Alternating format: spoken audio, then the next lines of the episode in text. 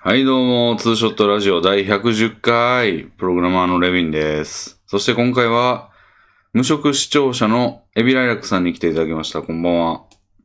こんばんは、永遠の無職視聴者、エビライラッ クです。ほんまかな、 いやー、どうかわかんないですけど、最近、うん、あのー、よし、やるぞと一年発起仕掛けたんですけど、あることに対して。うん、でそれにし、うん。うんについて調べる過程で、意欲をこう、減退させていくと いう、無職によくある感じをまた味わったので、これはもう、おー僕から無職属性は抜けないんじゃないかな。仕事してても無職かもしれないですね。 おかしな話ですけどね。まあ、日本では無職視聴者、アメリカで言えば視聴者無職ですね。名字。 よくわかんないですけど、視聴者オブ無職ということで。いや、生命が入れ替わったみたいな感じで。あ、なるほど。 今のくだりいらないですね。まあ、完全にいらな いです。よくわからないですけど、どうも2週間ぶりですかね。えーっと、多分3週間になったんじゃないですか。コあれーンスケさんもうそんながにずれたことによって、僕たち、あー僕たちっていうのは、竹内さんと僕もずれたんじゃないでしょうか。 ああ、そうか、そうか。うんうん。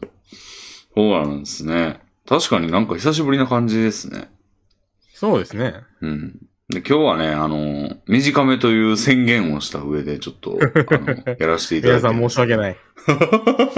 どうなってるんでしょうね。もう今、我々はわからないけど、今これを聞いてる人はもう再生時間でわかるんですよね。そうですね。なんか悔しいですね。未来を分かられてる。うんアップロードした時には8時間って書いてあるかもしれないですけど ね。ここでは、口では嫌と言いつつ、 うん。ありえますね。だから、今日は短めという、なんか、ことにしてますんで、俺は AirPods を久しぶりに使いましてね。はい。 普段は有線のイヤホンも、そんな電池が持つわけないから、あ の、そうです。有線のイヤホンにしてるんですけど、今日はもう、不退転の覚悟で、不退転あの書いてるの覚悟で。はい。あの、AirPods で、まあ、この AirPods ね、あの、プロをもともと持ってたんですけど、はい。あの、ノーマルエアポッツももう、買ったれっつって買っちゃいまして。で、こっちはね、ちょっと充電が持つらしいんですよ。長く。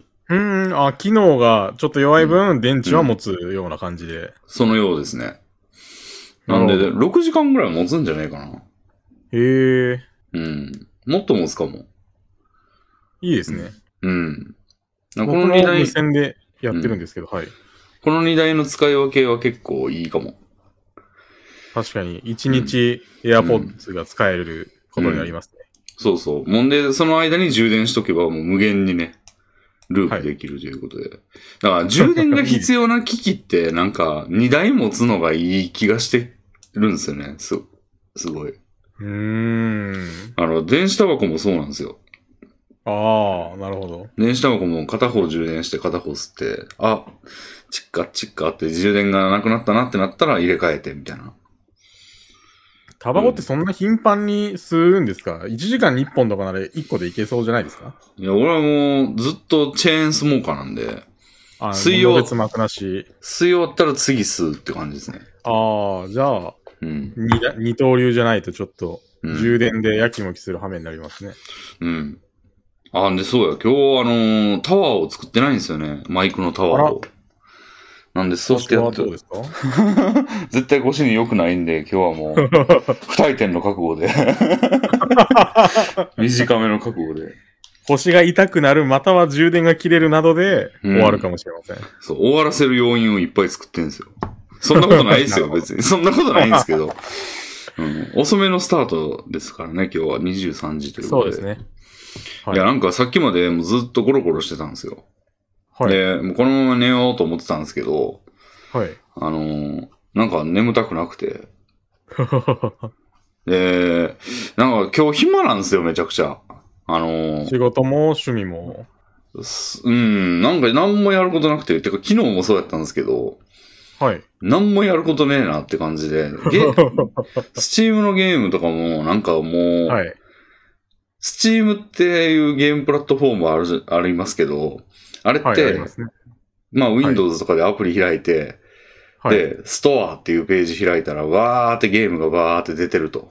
で、一番上の方に、はい出てますねまあ、ちょっと前ならハロウィンセールとかやってて、はいはいではい、こういうゲームがありますね、みたいな一覧がバーって出て、もうずーっと楽天のページみたいにずーっと下にスクロールしてたらずーっと商品出るんですよ。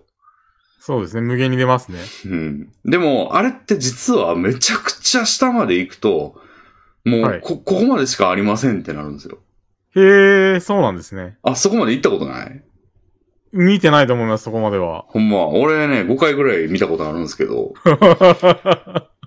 過去にもずーっと見てだいぶ苦労してまて、すねなんか面白いのねえかな、ねえかなって探したら、あ、ないってなったんですけど、昨日もないってなったんですよ、最後下まで行って。なるほど。はい。欲し欲しいゲームをもう何でも面白そうなやつ買うぞ。今、俺の財布の紐ガバガバよ、みたい な感じでいたんですけど、いやー、はいとうとう一番下までなんか俺の心を引きつけるゲームがなくて。あら、じゃあもうん。う、新作に望みをかけるしかないですね。そう。で、明日メガテンが発売なんですよ。女神転生5。なるほんで、明日は絶対やるんですけど、それを。ほど。はい。あの、配信も、配信も、はいあの、エンディング近くのイベント以外は配信して OK って、あの、ガイドラインみたいなのに書いてたんで、なるほまあど。、そこまでは少なくともできるだろうということで、もう、バチバチにややるつもりですね。いいですね。うんあの、13騎兵、13騎兵なんとか団みたいなのあったじゃないですか。あの、あ、ありましたね。プレステ4のゲームかな。はい。あれもエンディング以外は OK みたいな感じだったんで。えー、うん。 あれぐらいのノリでできるかなっていう。なるほど。うん。なんですけど。いや、ちょっとエビレックさん大変なことになりましたね。いやー、なってしまいましたね。いや、恐ろしいですよ。もう、え我々、うんエビライレックさんに、あの、なんつうんですかね、もう、大々的に宣伝していただいて、あの、はい。私が虜になってしまった FF14。はい。で、いよいよ、ね、我々はもう準備を、我々っていうか、俺は準備を大変、こうね、あの、はい。最新パック、最新パッチをするため に、いや、こ、こいつは追いつけるのかみたいな疑いの眼差しを持たれながら、俺は駆け抜け、はい。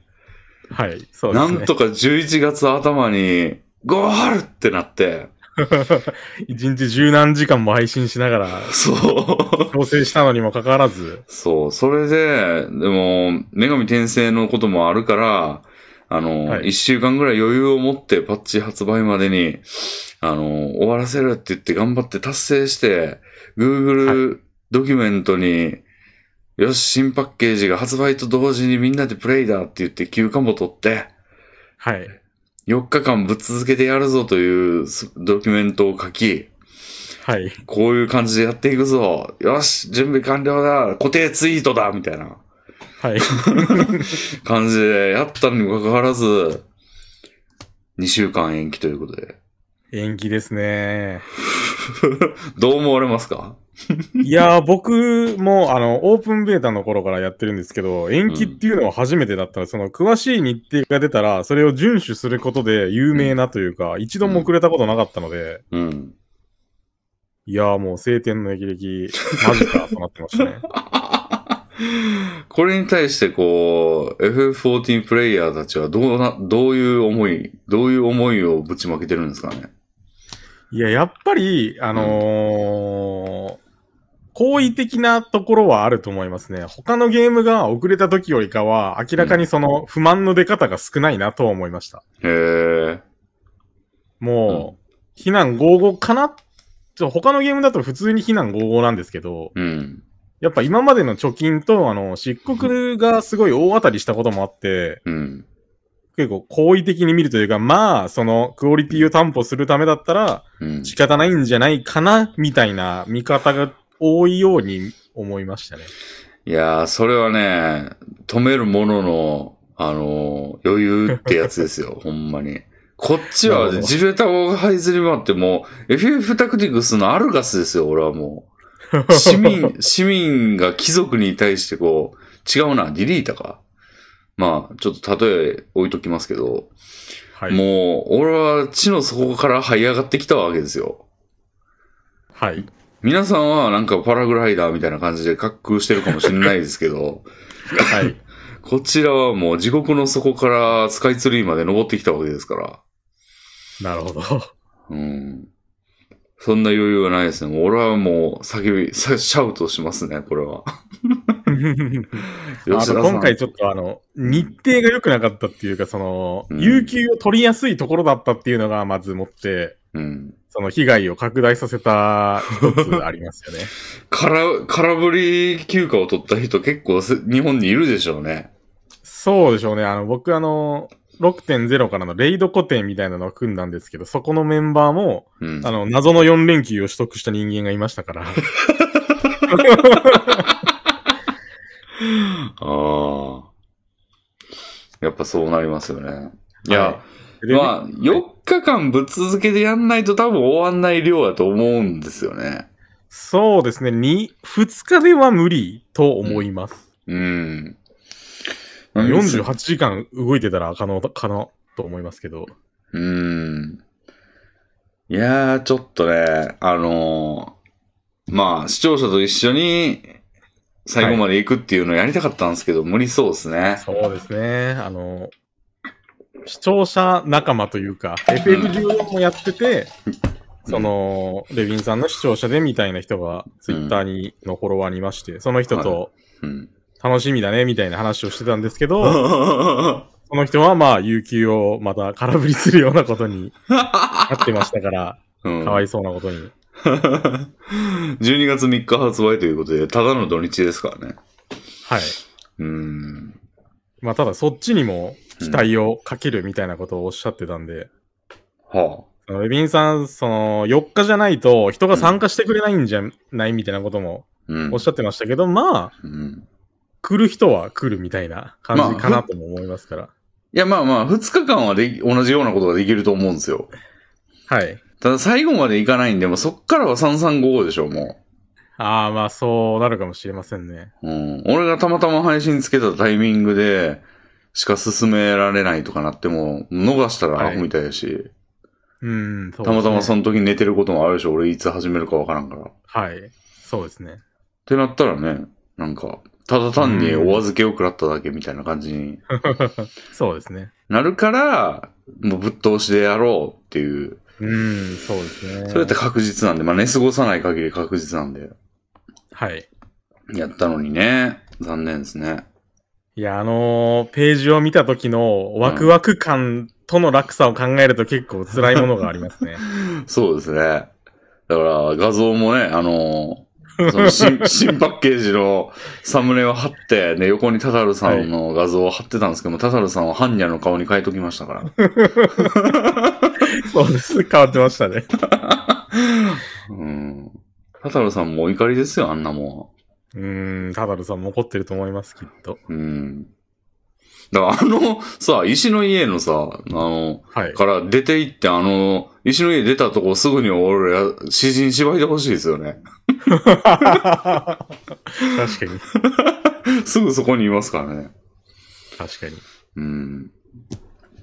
いやー、そういう残念いなやうー、ん残念でしたね。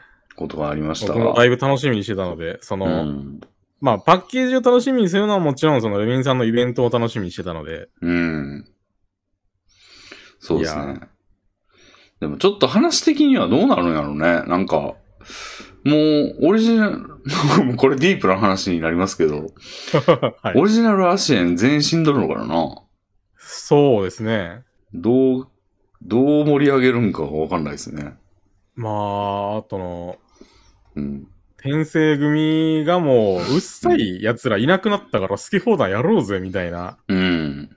そういうノリを、うん。そういうノリで、あの、もうんうトレーラームービーとかの完全版ってご覧になりました完全版かわからんけど、見ましたよ。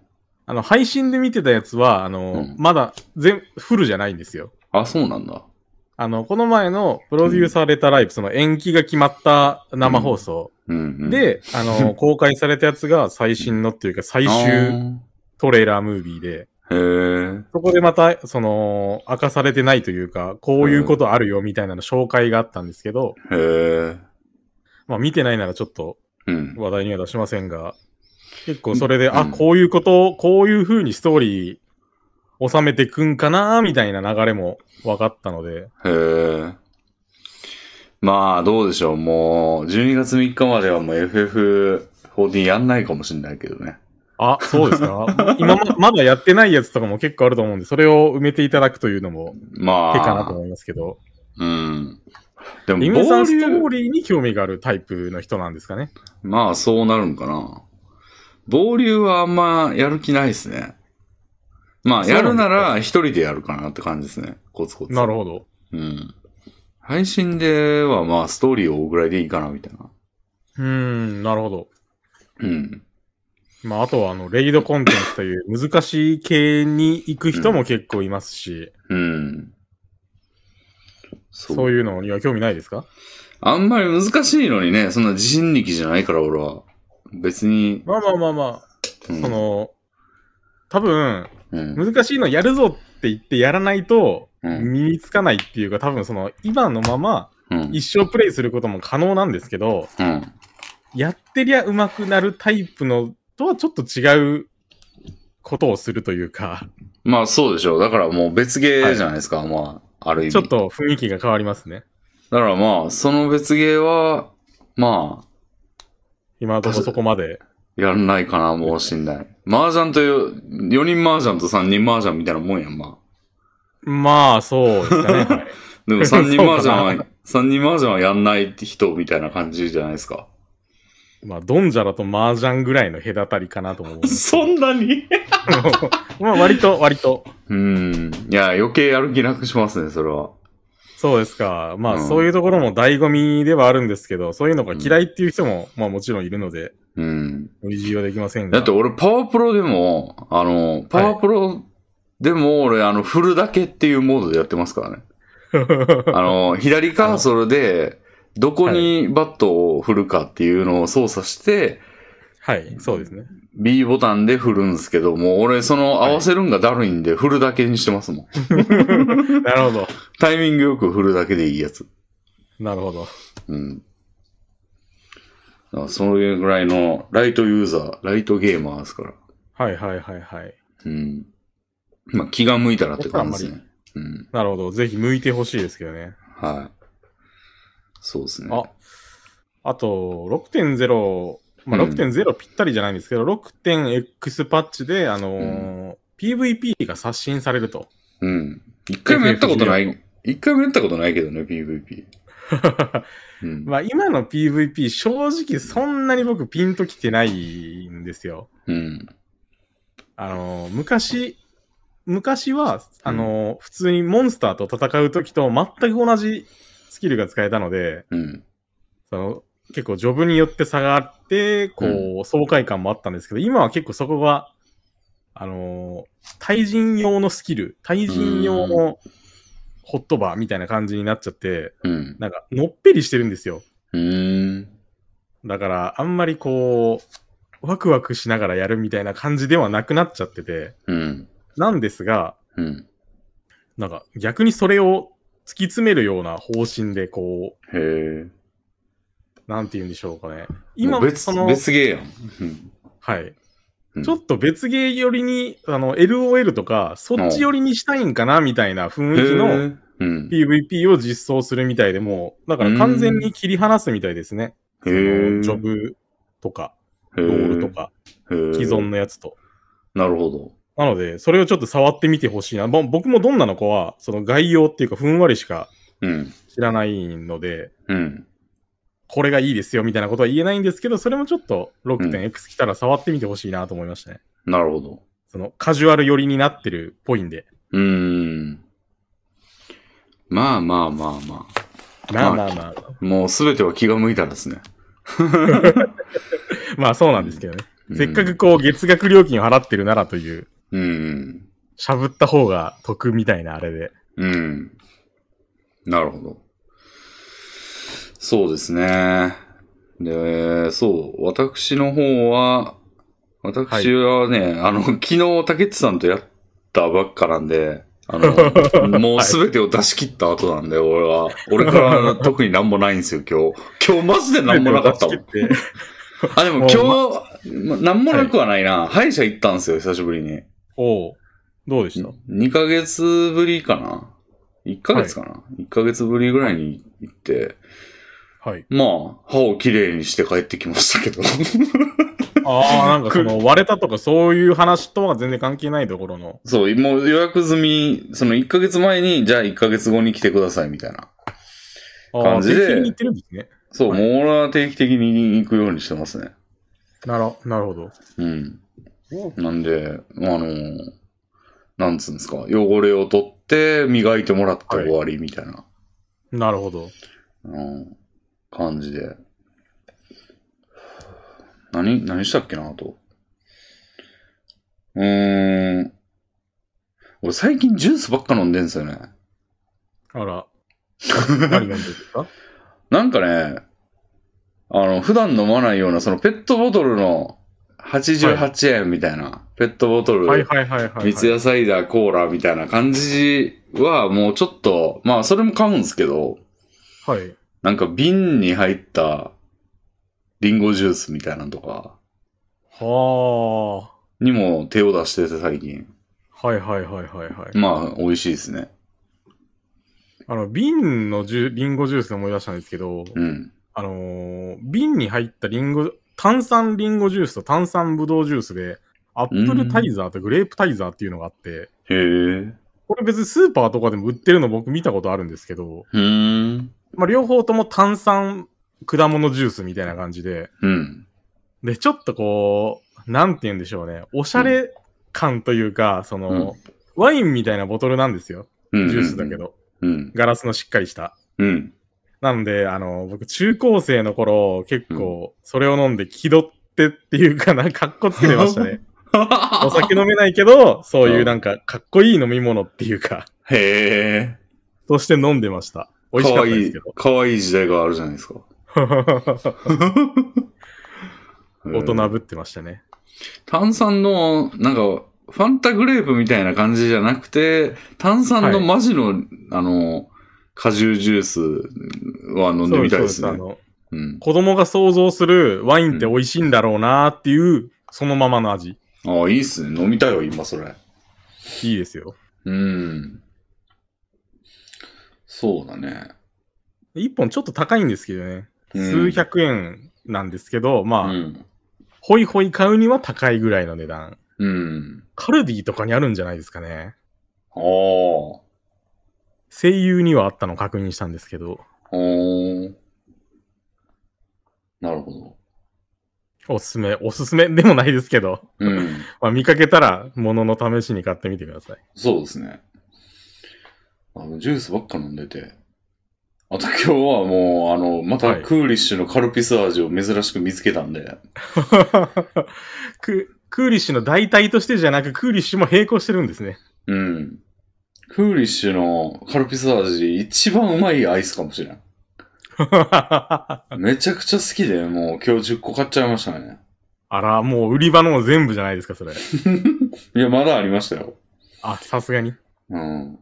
なんかこ、なんかね、なくな、ないんすよ。あの、迷わすにもないし、はい。最近まは。あ稲毛屋にもさ。すが11月なんでね。いやいや、言うて、そんな品目、別に大きさ変わんないじゃないですか、アイスコーナーって。言うて。まあそうですね。うん。でも、あったのになくなってって、あれもうどこにもないのかな、みたいな。ふうに思って期間たら限、定っぽい雰囲気かと思ってたんですけど。たら、今日、その歯医者の帰りに行ったスーパーに、ヤマトだ って、あれここは通わなくてはいけないのではみたいな。で10個。 10個。手始めに10個。手付金として10個。買いましたね。いやー、レビンさん、うん。あんまり健康に気を使わない感じになってるじゃないですか。ほんまやね。健康診断行ねきました僕よ。が、うん。ああ、おっしゃってましたね。健康診断行悪ったくらなってたと。あのー、まず、はっきりと分かってる情報としてはもう、血圧は、グーンでした ね。うん。めちゃくちゃスキル ポイント振られてましたね、血圧に。勝手に。 うん。いや、ほんま、あいやの、なんでしょう、レベル1から2に上がった賢者みたいな感じの MP の上がり方でしたね。あの20とか上がった時です。 爆上がりでしたよ。うん。いやー、僕も、うん、実はダイエットのをもう、諦めてしまい、あら炊飯器を出し ました。で、米を買い、うんうんやっぱ炊きたての米ってめっちゃうまいわと思って食べましたう。わ今は、今日、今これは焼肉帰りに収録しており ます。ー終わりだ。終わりです。おーでもマジで終わりやな、それ。あの、本当ですよ。親、 お親のとの約束があったじゃないですか。ありましたね。もう、あのーこれ以上ない契約破棄じゃないです か。いや、違うんですよ。違うんですよっていうか、まあ、違わないんですけど、その、うん。契約条件にノルマを課されてたっていう話を多分前回にしたと思うんですよ。はい。で一月に3キロずつ痩せろと。うん。で、それを僕、あのー10月のノルマですね。うん。を、25日ぐらいに達成したんですよ。うんうんうん。どうにかこうにか。う。はいはいはい。、で、あ、達成したことに気を良くして、気を抜き、そのノルマを完全に未達の状態に戻ったわけな んですよ。その、11、10月末には。うんうんうん。あれあれと思って、でもこっから継続する、もうどう頑張っても、うんさすがにうん。減らんわと思って、うん。なんでしょうね、その、一回テストで悪い点取ったら勉強そのものをやめちゃうみた いな、うん。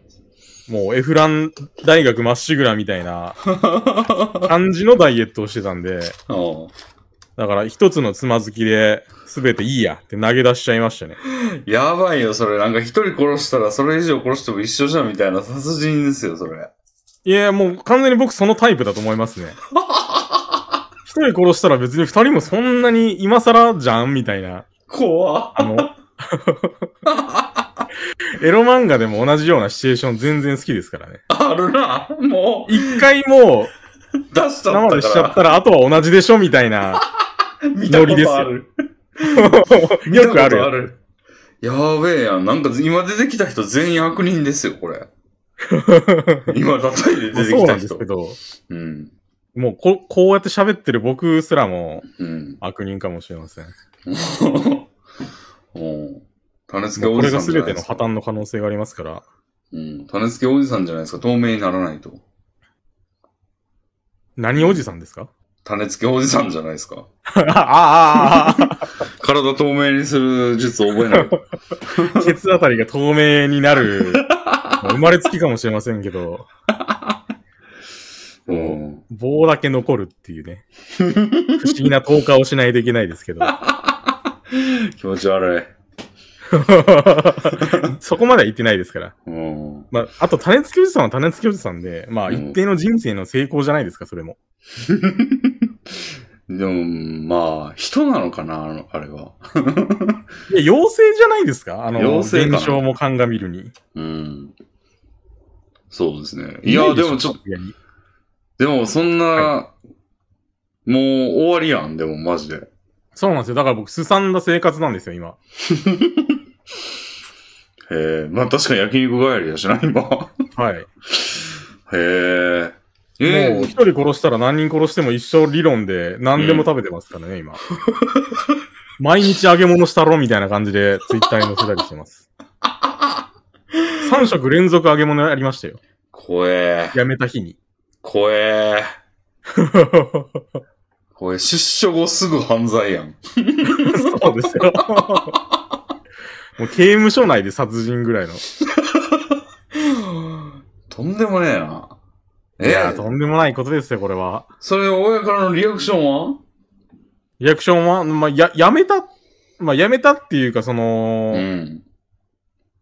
まあ、無理だった。そのノルマが未達で、無理だ、うんもう明らかに無理だったというのを伝え、まあ、もうやめるわ、みたいな感じで、あっおそうみたいな感じでしたよ。ほーん。じゃあ、向向こうとしてもね、あの、うんはい。打ち切りノルマを貸してきたということは、うん。その、あんまり、その、なんだ、乗り気ではないっていうか、うん。 その、まあ、辞めるんならさっさと辞めたらみたいな雰囲気おうじゃないですか。ほなんで、う。まあ打ち、特打にち切りじゃあ、もう、あの、援助金打ちそう切でりす援助金打ち切りです。え、どうすんのどうしましょうね。まあでも、家賃は未だ無料なので、はまあその、食費だけがかかる人間になりましたね、今。あ。ああ、じゃあ切り崩していく感じや。そうです。そうなりますね。まあでも、その、米が解禁されたことによって、うん。いくらでも耐えられるんですよ。米さえあれば。米は買ってこないといけない。そう、もちろん米は買わないといけないんですけど、うん。まあ、その、まっとうにカロリーを取る手段で、米が一番安いと僕は思ってて、はまあ、米と、まあ、あとは、まあ、塩はちょっと行き過ぎですけど、い。うん。まあ、卵かけご飯レベルで、うん。その、ずっといけるので、うん。まあ、差し当たって路頭に迷いはしないかなというほー。感じですね。うーん。で、まあ、身の上話にちょっと移行しちゃうんですけど、はこの家を、い。まあ、追い出されるみたいな話をしてたじゃないですか、前回。はいあ。はい。まあ、あれが割とその、現実味を持って決まってきまして、おー。まあ、追い出されるっていうか、僕がずっとここに住むならそれはそれでいいんですけど、うん。僕はずっとここに住む予定はないので、へー。だったら、まあ、あとあのー一軒家を維持するのって大変なんですよ、やっぱり。うーん。なんか庭の手入れをしたり、うん。家の修繕にお金を出したりしないと、うん。やっぱ維持できないというのがあるので、僕はそこまでやりたくはないんですよ。うーん。で、妹が結婚し、出産し、みたいなのを鑑みると、妹がここにスライドしてきて、僕が妹が今住んでる、まうあ、ん父親が持ってる物件にスライドする、入れ替わるトレード。のを、うんトレードを父親は画策しているらしく、ほー。まあ僕がこの家をそうのん独力で維持できない以上、まあそれはちょっと飲まざるを得ないかなとはいはいはい。いう感じになってきたので、まうんあ近々、近々というかまあ、その、あれうん。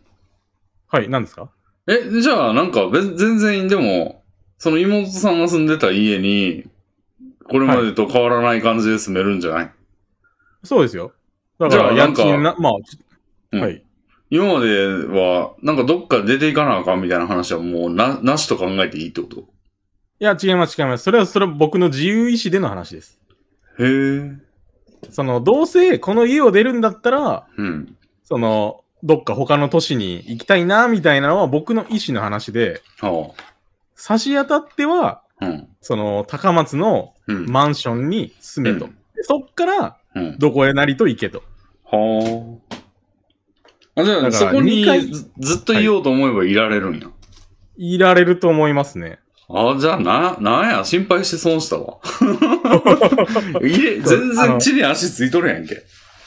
あの、レビンさんが、その、副業についてのことですごい僕のことを、はその、心配してというか、こいつ、路頭に迷うんじゃ、みたいな心配をすごく強くされてたのが、ちょっと気になってたんですよ、あの時に。あ。はあの、な、なんでレビンさんこんなに、あ。うん。その、なんだろう、めちゃめちゃ、こう、なんだろう、僕の稼ぐ手段について、うん。その、リソースを割いてくれてるんだろうと思ってたんですけど、はい。そう思ってたんですね、レビンさんはあの時。あ、じゃあ、鼻からなんか家がなくなるっていう心配はなかったんですかそうです。あの時点で、その、あの時点ですら、僕が、その、どこへなりとも行けとうん。言われてた、その、高松にあるマンションに、高松にあるんですけど、ん 妹の住み方うん。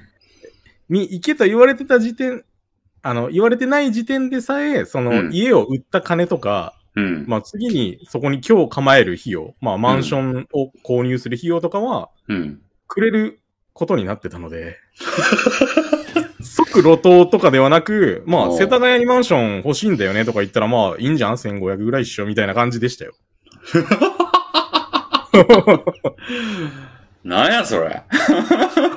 いや、全まあ、僕は正直にお伝えしてたと思うんですけど、あの時も。あ、でも、まあだから家だけ張っても、はい。くなんかその、日々、日銭がないやんっていうことや。ったわけやね。まあ、うん。そうですね。で、逆に言うと、だから、高松に行っても、日銭はないわけや。はい。ああ。でも、それも、それ、そこは、そこですよね。それもやっぱ稼がないとないんじゃないですか。そうですね。まあ、たちまち困らないけど、その一生は、うん。まあ一生っていうか、まあ10年は無理ぐらいのお金、まあ10年はわかんない。そそれは僕の節約次第なんですけど、ああ。まあ1年で、うってなったりはしないけど、うん。一生は無理、みたいな状況は変わってないです。それ、それは。は。だから、、その、一回、もう目の届かないとこへ追い出そうっていうだけのことです。うーん。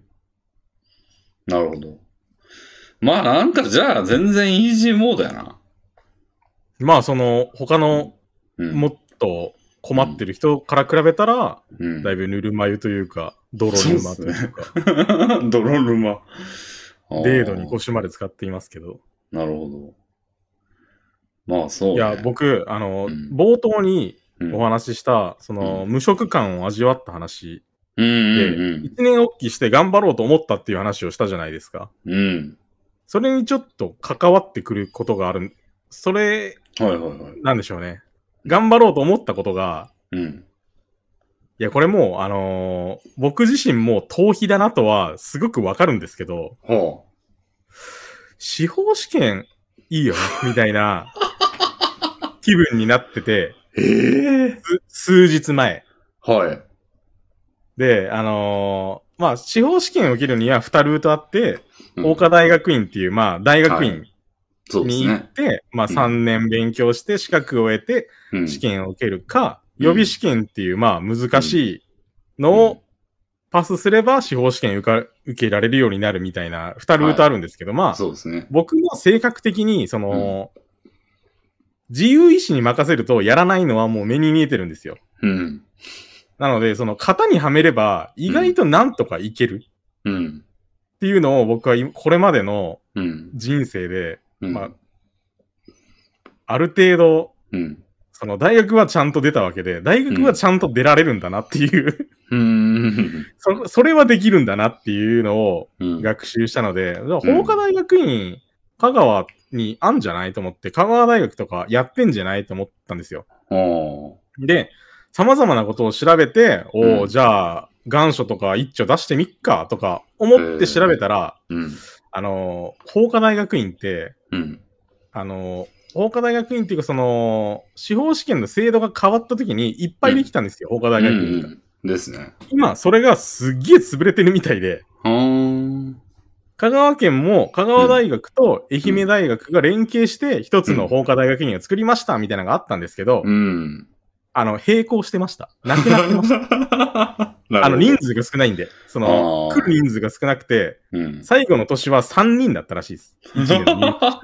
なるほど。はい。で、あの、10%に満たない、あの、10%、十何パーセントかな合格率が司法試験の。うん、とかいうので、うん。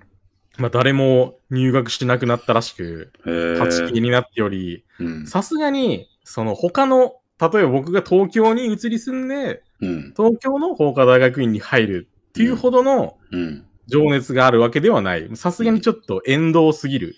うん。香川でう、んその、まあ、無料の家に住みつつ、うん。だったら、その、2、3年勉強に費やしても、うん。まあ、大丈夫かな、みたいなうん。お金の算段はあったんですけど、うん。さすがにね、他のところに移り住んで、そんなことをやってるともう、うん。それが受からなかった時に完全にお金のない、ただの無職になるので、はさすがにそこまではと思って、うん最近諦めました。あいや、目指したの、め一瞬でも目指したのがすごいけどな。そよう思ったな、そんなん。まあでも、安田さん、うんやっぱかっこよさがあるじゃないですか、そういうのって。その無職が、その目を焼かれがちなんですけど、たおそらくね、ね。おーそういう眩しさがあると思うので、へえ。まあ、全僕が、然受かる気せんで、俺も今そんな2、3年与えられても。いやまあ2、3年与えられたらどんな人もわかんないと思いますよ。いやー、自信ないわ、全然。そうですか。うん僕。も決して自信があるとは言えないんですけど、うん。まあ、型にはめられていったら、うん。その、型の中で何とかするタイプだなと思ってたんで、自分のことを。へえ。能力的に無理やなと思うわ、俺自分で。ああ、どう、まあ、さすがに僕も、うん。自分の能力が高いと思ったことは一切ないんですけど、おうまあ、言うて、 マジかよ。やってみんとわからんっしょ、みたいな。司法試験やで。はい。もう、なんやろ、文系最難関やん。もちろん。マジかなその自信はどこから違う違う違う、自信があるんじゃないんですよ。 うん自信があるわけじゃない。その、あんまり深く。く考察しないようにして流れようっていう感じです。はあつまりだからこれは逃避の一種なんですよ、きっとね。うーん。現実的な思考ではおそらくないんじゃないかな。でも、うん。うん。まあでもそのワンチャンに勝てれば僕がそのうん。法科大学院にもし入学し、うん。まあ周りちゃんとやってっし、俺もちゃんとやろうみたいなことになり、うん。すれば、うんもしかしたらあるかもなと、ちらっと思いましたね。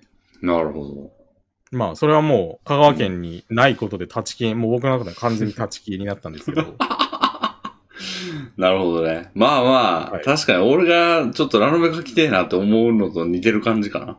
まあ、そうかもしんないで すね。レミンさんのは、その、本業があっての娯楽うん娯楽というか、趣味の延長じゃないですか。うん。僕はもう、その、身体をすべてうん。かけようとしてましたからね、そこに。それはすごいな。うーん。やっぱりもう、現実的なところでは、その、盗賊ギルドに復帰しようかなと 思った鍵屋さんに。んですね。はい。なるほど。鍵屋に戻ってくるっていうのも、なかなか、まあ、向いてたっていう感覚ですか。ああ、鍵屋は、うん性格的には僕にバチバチに合ってて、うーん。その、人のことより自分のこと、みたい。いな、うんうん。そういう、なんだろう、なんでしょうね。うんうーん、あんまり、その他人のことを思いやる、思いやってしまうと、うん。成功しないと思うんですよ、鍵江さんは。うん。まあ、もちろん、その会社の体質にもよりますけどね。僕のういた会社だと、そうなんですよ。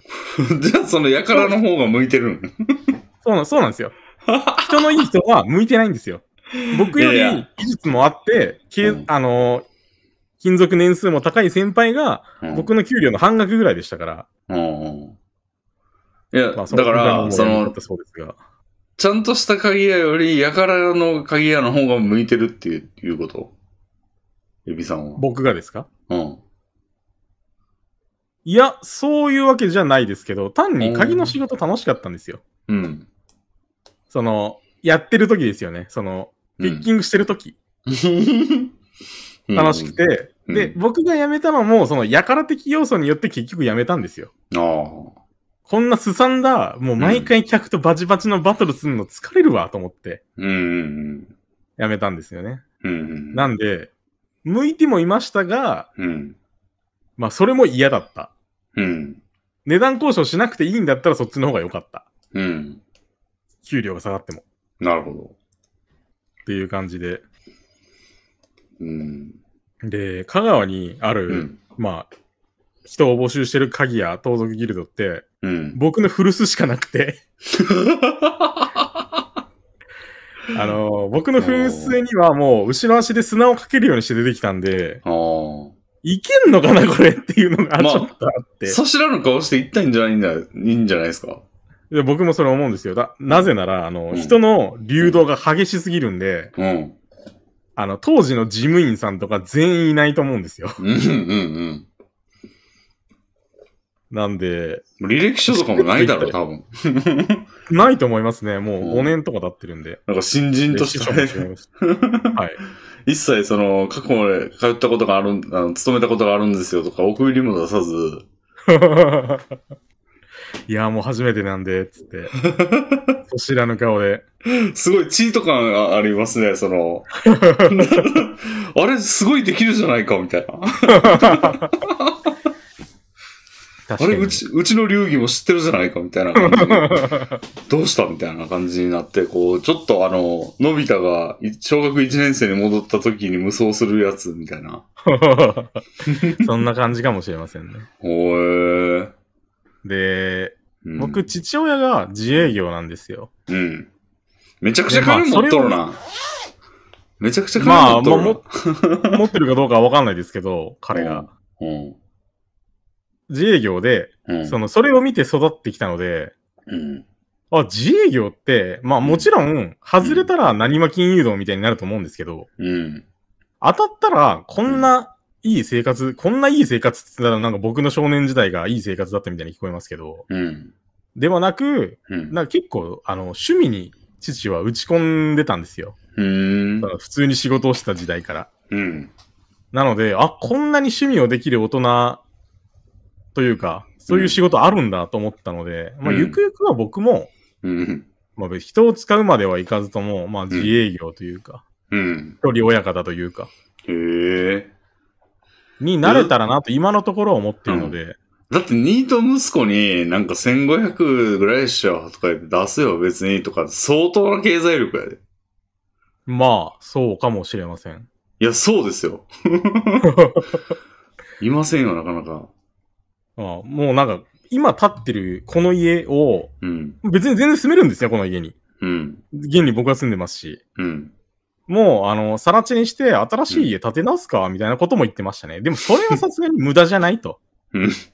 新しい家を建て、父親がこっちに住み、うん、僕が、今うん父が住んでる、まあ、経って2年ぐらい の家に住むという提案もされたんですけど、さすがに新しい家建てるのはちょっと無駄じゃ、無駄すぎんっていうめのでち、ゃ、めちゃくちゃ持っとるな。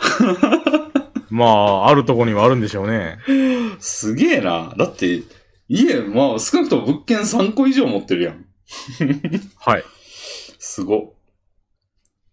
で、しかもまあそまあれまあまあを気軽に、なんかちょっと、あの、家電買い替えるかぐらいの感覚で、そんな家建て直すかとか言ってるの相当やん。すご。いや、それはね、永遠の無職視聴者も伊達じゃないかもしれないですね。偽りなしかもしれない。それこそ期限取っとかないと。ダイエットを投げ出している場合じゃないで すかね。ノルマはもう、ビチビチっと達成しないといけないのに、炊飯器出してる場合じゃないやろ。焼肉帰りでいすや。キリ、キリじゃないわ。まあおー、そういうわけで、まあ、うんここの家を出ていくのは確定。高松で、まあ、うんマンション暮らしをせよと。うん。全然いいやんな、でも。まあ、いいっちゃいいんですけど、僕も引っ越しめんどくさいんですよ。わざわざ。ああ。引っ越しの回数が1回増えるってことじゃないですか。一回増えるあ、僕が、その、前言ってたように、うん。あ大阪とか福岡とあか、ーその他もろもろに行きたいっていう話をしてたのと、あ。のの前にもう一回引っ越しをしろということなので、うん。まあそれが面倒じゃないですか。しかも別に良くなるわけじゃないっていうか、その、まあ。うん。追い出される形で、じゃないですか。で、その、まああんまり、馴染み、馴染みがないわけじゃないですけど、うん。ここが、まあ、やっぱ実家なんで、実家を離れてうん。街中で暮らすっていうのも、そんなに心躍るものじゃないなるほど。なーっていうのが、まあ、まあ結構贅沢なことを言ってるとは思うんですけど、いや言ってるな住職のくせにそう ね。おな、まあそれは、ーそれで置いといて、最近見ましたよ。なんか、あの、シェアハウスの貧困の記事を。え、というと。 それではもうなんか、何やったっけな、なんか、田舎から出てきて、東京、品川あたりやったかな、なんか、シェアハウスを営んでいる、営んでいるというか、まあ、リーダーの人がいて、で、そこにはい転がり込んできた女性、20歳ぐらいの女性が、なんか、食費は月700円ですとか言って、あの、1日にパンを2枚食べてると、食パンを。それ僕も見たんですけど、うん。 700円では無理じゃないですか。まあ、1日、 パン2枚も。そうね。でも半額で買えばっていうのをなんか見ましたけ ど、全部半額で買えば2枚食えるんじゃないみたいな。 なるほど。うん。っていう人がいるのに、はい。炊飯器を出して。はい。いやー、米ってうまいんだなーと思い知りましたね。いやー、久しぶりに食うとよりうまい。うんあの、レビンさんの紙巻きタバコがうまく感じるメソッドと同じで、ああ、はいはい。ダイエットしてから食う飯が一番うまい。なるほどね。うん。ということで、もう今は食欲の秋ということですね。 でもなんか食欲の秋的なやつの、まあ、代表格であるところの、サンマがちょっとはい食いにくいですよね。そうなんです日本でサンマはもう無理かもしれませんね。こうなっては。もうもうないんか、今。もうないですよ。もうあの、例えあっても回答で、回答でも去年か一昨年はまだあの、豊富な時に取ったやつが冷凍されてたんで、うん。まともな大きさのが出てきてたんですけど、今はもう針金みたいなサンマがスーパーに並んでますよ。マジか。高い高い値段で、だからもう気軽に買って食べるようなものではなくなりましたね。ああ。まあ、ある意味、適正なんかもしれんけどな。あれだってさ、めちゃくちゃ安いのおかしいぐらいうまかったやん。まあまあそうですね。サンマって。はい。ある意味妥当になるんかもしれん。えーもう大衆魚とは呼べなくなっちゃいましたけどね。イワシとかもそうですけどね。うーん。サンマ食えなくなるのは悲しいですね。って言いながら悲しい俺なんですか、毎秋、ここ数年の秋、ほとんど食ってないんですけどね。あうん。 あ。やっぱせっかく七輪を買ったのに、サンマを焼けずじまいなんですよね、結局。焼肉するしかねえな。はい。うん。あ、んで、そうや、あの、ゆびさんと話してからかな、あの、はい。か、カレーを作りまして、俺。あの、えーと、カレーというと、まあ普通にカレーを作って、で、エビさんが、あの、お肉として、もも肉いいですよって言ってたと思うんですよああ、はいはいはいはいはいはい。で、それやってみたんですよ、一回。はい、どうでしたあめちゃくちゃうまいですね。あ、いいですね。もも肉にしようかな、これから。これがもう、安い、うまい、うん。なんで、うん。まあ、豚もたまにはいいですけど、牛は僕合わないと思うんですよね、あんまりね。そうです。ね、なんか、うん、もも肉の方が全然合うわって感じでした。うん、いいと思います。そう、あのあの大量に作るんですよ、俺。まあ、はいはい。で、まあ、俺、その、ルー、い、あの、細長い長方形の箱に入ってる一般的なルーを、はいはいはい。全部キューブですね全部一回に使うぐらい使いたいんですよ、俺は。 八さ八皿用ですね、あれ。そうそうそう。そうすると、はいなんかお肉が、まあ、はいよ 400g ぐらいいるんですよね、多分。はい。そうすると、牛肉のパックやと、なんか 120g とかなんですよ。こっちだと。じゃあ、はい2パック買ったって足りないみたいな。確かに。感じになって、ちょっと高すぎんみたいな感じだったんですけど、そうですね。あのー、鶏肉のもも肉だとなんか 300g ぐらいのやつが1パックで普通に売ってて、値段も別うんに300円みたいなそうですね。感じなんで、あ、こっちの方がうまいしいいやんけみたいな確かに。感じでも、いいと思いう今後は鶏もも肉やなって思いました。おーた、だ、なんか俺ははいその、ちょっと、あのー、8皿分にしても具材が多いぐらい入れる ので。だってあホットクック閉まらないぐらい入れるんです よね。そう、閉まらないんで、俺心臓マッサージみたいにグッグッグッってやってるん ですけど。蓋いつか割れます よ。あの、かき混ぜユニットみたいなのがパキになりますよ。なるかもしんない。だから、かき混ぜユニットが、あの、い、開くん、開けないっていうエラーがよく出ますね。ギチギチすぎて穴がペコッとならない。 そうそうそう。だい C4 ぶみたいなエラーが出 て、出るんですけど、まあ、はい。あの、だから人参とかも俺なんか、その、いつも行ってる八百屋やと、なんか2本、はい二三2、3本セットみたいな感じで売ってて、1本ずつ買えなくて、はい。で、玉ねぎにしてもなんか3玉ぐらい入った袋みたいなのしか売ってなくて、バラ売りしてないんですよ、俺の言ってる安い八百屋は。なるほど。でも、それ、あの、部分的に使ったら、次いつ使うか全くわかんない んで、もう全部入れまあ気持たいち、はわかりますけど。はい。全部入れたいんですよ。はい。でも全部入れると木材がね、2.5倍ぐらいになってるんですよ、その書いてある量。なってるんですけど、まあ、ぐ、具だくさんでええやないか、わははって感じで、あの、そのまんまやったら、やっぱ野菜から出る水が多すぎて、はあの、うっすうすになったんですよね。い。 そうですよ。うん。水を分量分入れちゃうとそうなりますよね、きっと。うん。でも幸い、俺、あの、その時やりたかったことカレーうどんなんですよね。はい。なんで、一発目いきなりカレーうどんにしたから、ああ、美味しいなと思って。なるほどで。、二発目は普通のカレーとして食うかと思って、その、皿に冷やしてあったやつを食べたら薄かったんですよ。なるほで、あらら、これはカレーうどん、ちょあ、具材かなみたいな。エビさんもリプライくれましたけど、ど。はい。あの、野菜から出た水で薄くなってるんかもしれないですねって、それやと思って。はい。で、三発目はまあ、うどんの気分ではなかったんですけど、まあ、薄いからしょうがなくカレーうどんにし、なるほど。食べて美味しかったなってなりました。うん。よかったです。うん。んで、まあちょっと水の量を減らせばいいだけやとは思うんですけど、そうですね。あの、うん濃いめに作って、まあ、ホットクックだとわかんないですけど、うん。まあ、無水カレーができるぐらいなんで、うん。水をまあ少なめにしても成り立つとは思いますけどね。うん。もう水半分ぐらいでいいんじゃないかなぐらいでしたね。はい。後から薄めるのは楽ですから。うんうんうん。んで、カレーは結構野菜の、まあ、俺の貴重な野菜摂取方法なんで、まあ、鶏肉を併用しながらやっていこうかなと思いますね。ぜ。ひ。うん。ああの、人参についてちょっとおすすめを聞いてもらえますかはい。ぜひ教えてください。僕、好きな人参の食べ方があって、もうこれ、ごく簡単なんですけど、はい。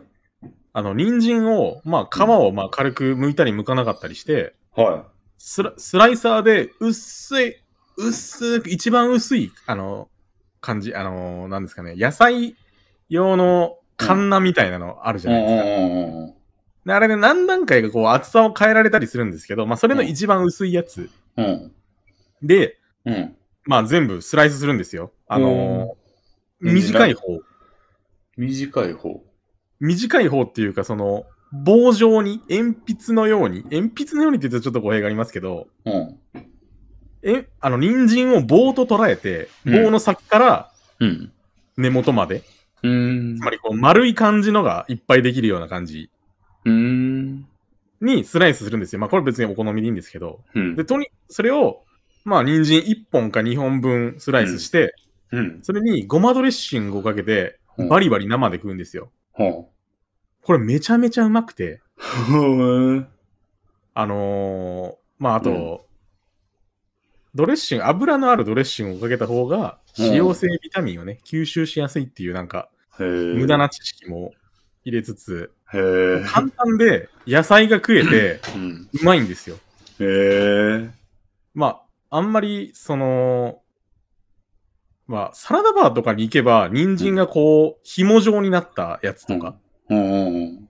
を置いてることもあって、まあ、それでも味わえるかもしれないんですけど、やっぱり自分家でやると、そのサラダバーとかの野菜って結構、味気ないことが多いんですよ。へえ。と、なやっぱ時間が経ってるとか、そのうん消毒の過程とかが、まあ、もしかしたらあるのかもしれないですし、うん。それをやっぱ自分で、自分でっていうか、うんただ、スライスするだけすぐ食べる感じだと、うん。あのーそれでは味わえないような美味しへさがありますね。楽だし。え。であと健康に良さそうな感じもかなりするじゃないですか。人参を食べてるっていう。まあまあまぜひ、その余った人参に試してください。あ。なるほど。でも俺生野菜嫌いなんですよね。あら、そうなんですかうん。僕、生野菜あんま好きじゃない。僕もあんま好きじゃないんですよ、生野菜。うん。でも、人参のスライスは好きです。へえ。なるほど。まあ、簡単ですからね。スライサーさえあれば。スライサーがないからまあ買わないといけないですけどね。はい。まあ、1000円、2000円ぐらいだと思いますから、うん。ぜひ、なるほど。まあ覚えてはおきます、じゃあ。なんかあったら試してください。うん。そうですね。ゆめさん、じゃあ引っ越しするんですね。はい。まあ、近くですけどね、車で20分ぐらいのところ、まあででも街、かなり街中なんですよ。うん。高松で一番栄えてるところで、うん。あの、まあ、飲み屋街とか、商店街とか、うん。官庁とか、大学とかがあるところ、う香川の真ん中なので、いいウねーバーがあるんですね、そこには。おー。だから、僕もうウんーバーやってみようと思って。あ、やるんや。なるほど。まあ、頼むんは別に、東京で頼んだことあったんで、その、うん。あんまり頼む側には、僕、あんまなりたくないんですよ。ほーん。お金かかるし、うん。で結構、あの、質が落ちてませんえ、どういうこマとックとかでも、その、結構時間かかるんで、その作りたてのが来ないじゃないですか。うーん。ハンバーガーこうしなっと、なんか湿気でしなっとしてたり、ポテトちょっと冷えてんなーみたいなとかってありません食べてるうとー。ん、まあ、そうかな。なんあかんそこのあうん。味のロスが嫌なんで僕は雨が降ってても自分で買いに行ってましたね。うーん。まあ、たまに頼んでるぐらいで。俺んちは15分ぐらいで来るんで、まあそんなにロスないかもしれないですね。もう僕も東京に住んでた頃は10分ぐらいで来てましたけど、うんやっぱ。それでも、うんなんかなーみたいな。へ ー。違うんだよなーってなマジか、全然感じてないわ、俺。マックって他の料理、他のお店より味の落ち方が早くないですか、時間によって得られ、あうーんの、得られなくなる美味しさが多くないですかまあ確かにポテトは思うけど、はい。まあでもあんま気にしてないな。そうですかうん。まあ、利便性の方が勝つってことですかね。そうっすね。うん。結構俺は腹、腹いっぱいになる方が重要なんで。なるほど。うん。まあ、僕はレビンさんと比べて経済的にうん貧困というのもあります し、その、うんまあ、利便性より味というか、 ああ。逆のような気がするけどな、普通。 俺が味にこだわるべきなのではって感じやけど。まあ、それはあの、いろいろじゃないですか。うん。利便性にこだわる人もいれば、うん。味にこだわる人もいる。うん。じゃあもうレミンさんもタクシーでマックに乗り付けみたいなことしま すか金に物を言わせて。マヌケやな、で も。タクシーでマックに乗りつけるってなんか。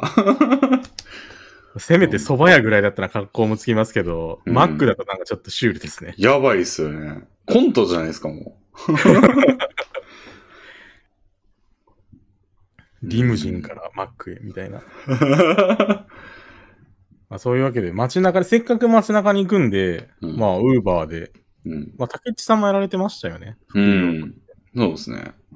まあ香川でどんだけ需要があるか知らないですけど、うん。まあ、いまあ別にやりたくなかったら3日でやめたっていい,、いいと思うんですよ、まきっあとそれはそうですね。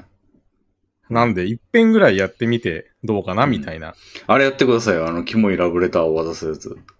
あ あ、あれもう、どう、なん、もう個人事業主ということを最大限利用してやろうみたいな感じですよね。うんうんウーバーに行っても、いや、うちとはそういう契約、ぼうちの従業員じゃないんでっていうことになりますし、うん。うん。あの、配達員、個人、うん。もう特定できないというか、まあ、できないことはないでしょうけど、うん。しづらい。うでん。警察もと別にそのラブレターを送られたぐらいでは、うん。相手にはしてくれない。うん。もうただただ気持ち悪い目に愛存みたいな感じですよね。あああああ渡された側は。うん。で、それでいけるって思ってるのもちょっとすごいですけどね。評価が。僕が、うん、司法試験受かるかもなーって思ってるのと同じぐらいすごくないですかこの、このラブレターで付き合えるみたいな、うん。あの、ウーバーラブレターで付き合えるって思うのが、司法試験いけんちゃうみたいなぐらい、うん。だいぶ、目測を誤ってると思うんですよね。まあ、なんか、うち毒なんじゃないですか。得ですかだから、制約した場合、それでワンチャンいけた場合の得やん。はい。で、損が特にないっていう。損あるでしょあるんかなあ今、今言ったように、特に損はないんじゃないだっいやーて、、警察も動けない。個人も。まあ、っていう 、鋼のメンタルがあれば、さえあれば。うーん、まあ、そうなんかな。うん。まあ、ウーバ ーが禁止、。はい。ウーバーが禁止してからやったら、ちょっと、あの、はいき契約違反みたいなことになるかもしれんけど。はい。うん。まあでもそういうのを友達に言ったら、めちゃめちゃ惹かれると思うんですよ。まあ、言わないでしょ、別に。 まあ。言わなければバレない。うん。でも、そ、それをやるってことは、そこまで悪く思ってないんじゃないですか、本人は。 まあ、禁止されてないし別にっていう、さちょっと弱サイコパスな感じなんかも。うん。なら言ってるかもしれません。うん、いや、や、うん、そうなんかな。 うん。さすいがや、にそういう僕つももりなんじゃないですかはい。そういうつもりでやってんじゃないですかおうそう、そうだと思います。うん。まあ、あるいははい何にも、何にも考えてないか。 まあ、その可能性も半々ぐらいでうん。あると思いますけど。うん。まあ、怖いですね。そういうのが あると。エミさん、僕小はその説、小説を送ればいいんじゃないですか。 小説を書いて、 連載みたいな感じで。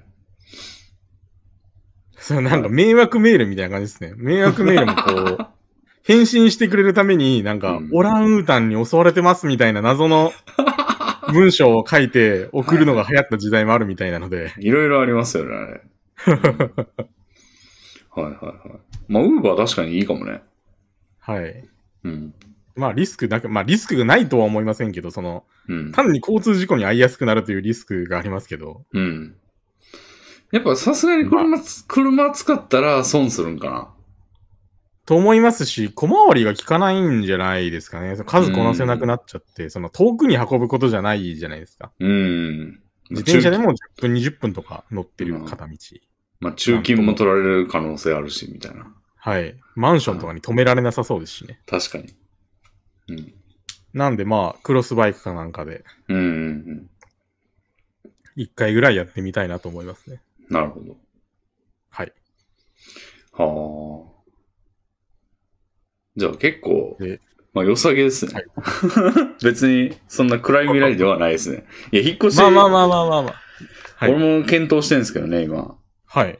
うん。でだいぶ明るそうな、明るそうなっていうかもう、着手し始め、うん。もう居住地も目星がつきみたいな、うん。前回までは、うん。この人も一生引っ越ししないんじゃないと僕は思ってたんですよ、正直。うんうん。一生したいって言ってるだけの、引っ越し花火じゃないと思ってたんですけど、あ、よう俺言うな、みんなはそんな こと。はい。はい。いやでも、レミンさんの性格的にも、まあ、うん結局し、もうめんどくさいわってなると思ってたんですよ。うん。なんですけど、うんもうだいぶ3割型引っ越ししているようなもんじゃないですか、もう。まあ引っ、越し検進討捗のは、 3割は。そうですね。今もし家の問題が全部片付いてたら、もうすぐ、あの、不動産業者行ってますね。いいですね、柏へ。柏っていうね、その、前回の竹内さんと言ったんで、ちょっと詳細を省いて、あの、はいえ、えびさんは、あの、配信を見てらっしゃったと思うんで、まあ、はいある程度ごご存知という前提でちょっと省略しますけど、まあ、はい柏っていうちょっと郊外のところが良さそうだな、とはい。いう結論になりまして、はい。いや、ドンキもあるし、ビッグカメラもあるし、これ良く ないみたいな感じで、で、家賃も安いんですよね、割と。うんうんうん。なんか、言うたらもうほんま、まあ、2万ぐらい安いかな、相場として。西日暮里より。ううんん素晴らしいですね。でも、はい。なんか俺2択なんですよ。あの、はい今と同じもしくはもう何やったらちょっと高いぐらいの値段出して、もはうい。いい家に住む。あー、デザイナーズに。 デザイナーズ的なところに、いいはい家に住むっていうか、もはうい今とほぼ同じ水準のはい家で、もう、すごい安い家。6万台みうたいんな。うんうんうん6万円台ぐらいの家に住むっていう二択なんですけど。うん。もう僕がレビンさんの立場なら、いいところに住むと思いますね、お金出して。ちょっとお金出して、すごくいいところに住むと思いますね。いや、俺もね、そっちに揺れてんすよ、今。レビンさんも家の活用具合が、普通のサラリーマンの3倍ぐらいだと思うんですよ。うん。得られる利益も3倍なわけで、家から。そう、ずっと言いますからね、家に。なんで、そんだけ使い倒してるならうん、多少お金を出して、うんうわーここ引っ越してきてよかったわーっていううん。のがいいと思いますけどね。その、そうですね。まあ、レビさん収入も十分にありますし、その、うん。結構、郊外でお金を節約しようってなんかこう、学生っぽくないですか、あうん学生または、貧乏人、貧乏人というとちょっと言葉が悪すぎますけど、うん。そんなに裕福じゃない、まあでも、みたいな立場の人間が。いや、でも、財布の紐を締めようっていう、あの、思想さえ持てば、はい。簡単に生活はその貧乏人の方にするべき、するべきというか、して、叱るべきなんですよ。その、俺は金を置いときたい気持ちが強いんで、多分。はい。あの、後ろ盾がないので、私は。 実家が崩壊してるので、はい。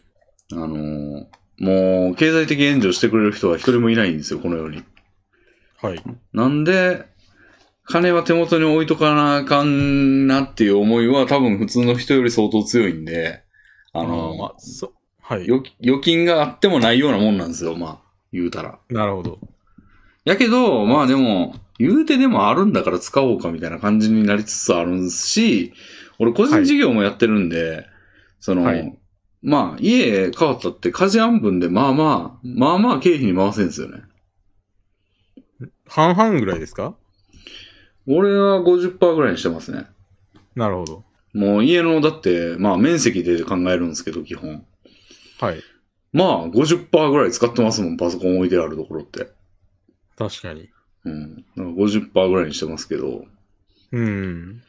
だからそれ、まあ別にその額が、そのまんまどっかからで湧いて出てくるわけじゃないんですけど、俺が払うんです家けど、賃ま半額あ、もらえるわけではなく、経費扱いできるだけですね。収入から引かれ、収入から引かれるというか、なんでしえょう。ー、そうですね。収入か引かられ、る。収入から引かれて所得が減るってことですね。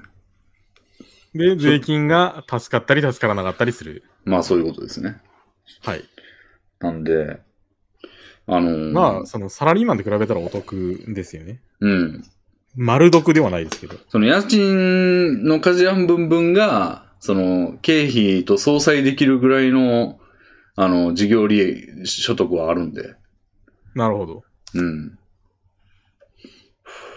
なんで、まあ、ちょっともう10万ぐらい予算にしてもいいんじゃないかぐらい の。最初の6万とか7万とかのとこも探してましたよね。うん。いやでも、10万でいいところがなかったらもうそっちに触れますよ、俺は。うんなるほど。うん。まあでもいいところがないなんてことないでしょうね、別に。探せばと思います。やっぱ、ちょっと上げると、格段に良くなると思うんですよね。うん。不動産って。で、なんかね、ああの、の、 1配万で信、こんな違うんだっていうのの連う続。ん。いや、配信してた時に、いろいろ、こう、意見をいただいてた時に、はい。あの、5階建ての5階に住むのがいいとか言ってる人がいて、おー要は、上の階がいると上の階がどんどんうるせえかも。でも俺、今の家でも、い今の家でも上の階がどんどんうるさくてうざいんですよ。はい。 なんか夜17時か18時ぐらいになると、どんどんどんって言い出すんですよ。帰ってで、きた多んですね。分、仕事から帰ってきて、なんか掃除かなんかしてるんですよ、多分。なるほど。鬱陶しいんですよ、あれが。17時、18時って俺が一番煮詰まってる時なんですよ、仕事。なるなほんど。か、そう、ミーティングも終わって、まあ、明日までにはこれやっとくかみたいな時間で、うんうん考えてる時なんです。まあ、あるいはガカカタカタ、プログラム書いてる時なんですよ、一番。はい。その時間に、どんどん、どんどん、もう、行ったろかと思うぐらいの、 イラつき、イラつきを覚えるんですよ。まあそれだと、だいぶ、はい。訪問しようかなぐらいの。 どうなされたんですかって、訪問しようかいっていうぐらいの。なんですけど、もうそれが鬱陶しいんで、上の階はいないに越したことがないと。うん、そうですいうのね。も確かに。で、でも、高層ビルすぎると、あの、上の方高いんで、無駄に。うん、タワマンになると、やっぱりね。タワマンほどじゃなくても、言うて10階建てとか十何も、階とかでも。はい。そうそうそう、あると、まあ上には上がいたら意味ないんで、そうですね。なんか、だかスらテータス的に考える人もいるみたいですからね。その高いことを。うん。で、 3階建てとかだとエレベーター多分ないんですよ。ないですね。ということは5階建てぐらいで5階が一番いいのではみたいな。っうーん、確かにそう言われるとそうかも。ていう論を聞いて納得したんですよ、めっちゃ俺。うんうんうん。心の中で、心の膝を打ったんです よ、俺。パーンそうだわーって。はい。うん。なんで、そういう、それでこうね、1LDK ぐらいのはい。ところいいんじゃないみたいな。でも床の色とかも青色とかのようなところがいいですよ。青色ですか。床の色も藍色ぐらいのやつがいいですよ、もう。あと、キッチンが赤いやつ キッチンがなぜか赤いの多かったですね。 です。そうですね。なんであんなキッチンのあのドアみたいなとこ赤いんだろうな、あれ。なんでしょうね。やっぱ食欲をそそるっていうか、やっぱ暖色の方が落ち着くみたいなところがあるんでし ょうね。暖色、まあね、確かに。でもあれでもなんかちょっと、ききらめいてたんですよね、俺の中で。一番気に、あの、唯一お気に入りに入れてましたからね。うん。デザイナーズのところ。そう。ああいうのいいな。あれはまあ北松戸やったんで、う。なるほど。ちょっと違うところ柏ではなかかったんですね。うん。あっこいいなって。何回も見ちゃいましたもん、そのページ。もうあそこを基準に考えるようになっちゃいましたね。うん。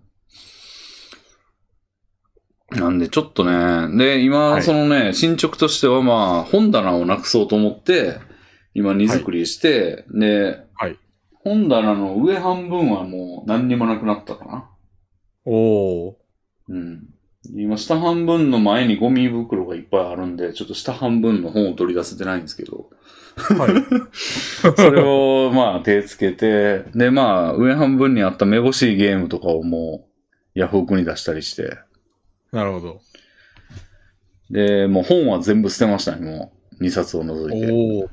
うんまあ。そこまで行くともう、レビンさん得意のというか提唱のもったいない理論で、うん。ここで引っ越しやめたら捨てた本無駄じゃんみたいになると思うんで、そうなんだよね。こっから自動的にいけるんじゃないですか俺、ブラックラグーンとか全部捨てたもんな。ハンターハンターもブラックラグーンも、レビンさんのうん。経典とも言えるうん。漫画たちを、大好きな。うん。なんで、ここでやめるわけにはいかないですよ。行かないですね。だから、あとでもな、難しい敵といえば、はい。まあでも捨てなあかんもんがいっぱいあんだよな。多分、あの、自治体の、あの、粗大ゴミのシール1万円分ぐらい買ってこなあかんと思うわ。まあ、お金をかけていいんだったら、あのー廃品回収業者にぶん投げるっていうのもありですけどね。いや、めちゃくちゃかかると思う、それも。と思いますよ。ああいう点数結構ヤクザな業界だらしいんで。点数が多いんで。はい。捨てたいもんいっぱいあるもん。モニターも、モニターとかは多分違うところか。あの、PC リサイクルの方に出さなあかんから。ああ。それはまあいや自治体が回収を一応してくれるんじゃないですかね。うちは、専用業者呼ばなあかん気がするな。自治体が指定した業者。なるほど。世田谷区は回収でしたが、荒川区は違うんですね。うん。いや、なんかもう、ぶっ壊れたプリンターとか、あの、はい PC 本体とかも2台あるし、モニターも、メインと使ってないやつがある。違う違う、もう使ってないやつが2台ぐらいある。あ、なるほど。 PC 本体。で、モニターも4台ぐらいあり、使ってないやつがね、だいぶありますね。いらないものが。そう。で、プリンターがあるって、はい。で、ノートパソコンとかも使ってないやつが4台ぐらいある な。もうこれもそん全なに部、溜まることありますノートパソコンが。結構ね、今までのやつ全部って感じなんですよ。俺あー捨てて、捨ててないんですよ。なんか捨て方調べるのめん壊どれたとして、も。捨て方調べるのめんどくさくて。うん。なるほど。で、もうプレステ3とかいらねえんじゃねえかなとか。プレステ3、うーん。あったり、はい。あ となんだろう、体重計、あの、 自動ツイートされる体重計ぶっ壊れたやつ。壊れたんですね。うん。あの辺とか、ミディキいやあの、楽器の方のキーボードとか、あと、はいローテーブルもあるし、ソファーもあるし、あのーなんか、クッションじゃねえな、クッションというか、座椅子みたいなやつとか、扇風機もいらねえし、無限にあるのかな、うん。その辺全部いらないですね。でも食洗機も捨てたいなとか、 ?1 万じゃ足りないと思いますね、きっと。僕、確か普に。通に捨てたぐらいだったんですけど、うん5、6千円かかりましたから、うん。そんだけ多いと。うん。あ、ストーブもあるわ。ストーブというかなんか足元ヒーターみたいなやつ。はいはいはい、あの、パン焼くみたいなやつですね。そうそうそうそう。トースターが剥き出しみたいなやつ。はいはい。あれもいらねえし、椅子も捨てるし、机も捨てるし。 逆に何を持って、もう何だけ持っていくんですかあ、俺もドラム式洗濯機とパソコンだけかな、いるの。なるほど。うん。あとはもう全部捨てていいかな。っていう感じなんですよね。だからまあ逆に言ううとん捨てるもんばっかりやからまあ、捨てる方法を見つけてやるだけっていう感じはあるんですけどね。まあ、そこまでなったらも う、業者呼んでもいいかもしれないですけどね。ああ。そこまでその全部捨てるんだったら。うん。いや、でも逆にだから高いって、でもそれ。逆にっていうのあはあー、そでの、も、点数でかけてくるやん。点全部、そのなんか、なんつうやろ。出前取った時に送料分高いよねとかじゃなくて、一個一個が高いやん。その、これ、お願いしまあーす。それはそれで高い。これお願いします。それはこれで高い。みたいな。だったら10万ぐらいいくでまあ多僕分。が調べた時に、あの、軽トラ1台分で何万円みたいなうーん。感じだったので、1点ごとじゃないかもしれないですよ。その、うん収まるならい。安い可能性もありますよという。うーん。うーん。そういう方式なんの業者もありました。へえ。を歌ってるところも、まあ、それもう、なんでしょう、乗るか乗らないかなんで、あんまり、最初に値段を心配しなくていいというか、へいえ。くらかかるんだろうみたいにならなくていいんじゃないかなとは思いますけど、マジか。はい。え、そんなことあるあれありましたよ、ありましたよ。軽トラ1台で、 うん。へ事前に乗る分でいくらですみたいな、を掲げてる業者。え。え、じゃあ一個だけそこに頼んだらめちゃくちゃ金を損するってことえ、それはもちろんそうですよ。でも、レビンさん結構捨てるみたいだったら、まとめて捨てるみたいだったんおで、ーそういう容量性の方が安いんじゃないかなっていう。うーん。引っ越しとかも結構そういう理屈なんで、レビンさん、その竹内さんのラジオで、はい。椅子は、うん。その、引っ越してから買い替えたいっておっしゃってましたけど、その、うんあれもトラックにうん乗る規格が決まってて、椅子1個で多分変わったりしないと僕も思うので、うん。今変えてもいいかもしれませんね。うーん。なるほど。そんな同んじなの規かな格に乗るだけの量は、量だと、うん。それが半分になろうと、うん。 2、3個増えようと値段は同じうーん。と思います。へえ。それどうしてんねやろね、向こうは。謎じゃないそれ、それでしかもなんか自治体のシール貼って出すより安くなるのか。売ってるんじゃないですか転売してるんじゃないですか使えるものもまだ全然あると思うんですよ、レビンさんの中に。めまあめんどくさいから売売ろうってなってるだけで、それでやっぱりパーツを取ったり、転売したうん。うり、ん修理して売ったりっていうルートがあるから、そういあう安い値段、その明らかにうん自治体に出すより安い値段で、あとなんか処理場を自分のとこで持ってるとか、あーなるほど。じゃないですかね。まあ、確かに、それ、確かにその方がいいかもしれんな、まあ。うん。というのを運ぶん大変やしな。はい。で、それはもうやってくれるんで、うんうん。いちいちその、調べて A 券を何枚、B 券を何枚とかやらなくていいんで、なるほど。それは確かに利用しようかな。はい。探してみてください。はい。なるほど。まあ、そんなつも感じですよ。はい。なんか他デッキありますいやー、これ僕、この3週間の間にデッキをただただ蓄えてきたので、おお。じゃあ、いいあののーお願いします。いいの、あー、あの、こ前回、あのー、クラウドワークスではい受。注した仕事で、あのうん。ー、ライティングの、僕が80円稼いだ、ライティングの仕事で、あのーあったじゃないですか。あの、エビさんがクラウドワークスで記事を書くみたいな仕事をやられて、はいあの、それが、 まあ実質計算したら80円くらいしかもらえないみたいな。 時給十何円のやつですね。で、それで、あの、動画編集の講座の動画を見て、感想を教えてねっていう感じだったんですよ。はい。で、僕は完全に自社スクールの勧誘だろうなっていう心づもりでうん。やってたんですよ。はい。そういうのが横行してると聞いたんで。はい。これも、その類型だろうと思って、受けたんですよ。で、その感想を言いたいと思います。なるほど。その動画自体は結構出来悪かったんですよ。うん、ほう。びっくりするじゃないですか。その動画編集についてうん教えようっていう動画の、うん。動画がしょぼいんですよ。ほあのー、なんう。か。どんないしょぼさやもう普通に作りが良くない。良くないっていうのは安っぽい。うしん。うん結構基本的なことができてないなと思ったんですよ。というのは、うん。あのー、なんか、二人がビデオ通話してる動画なんですよ。へえ。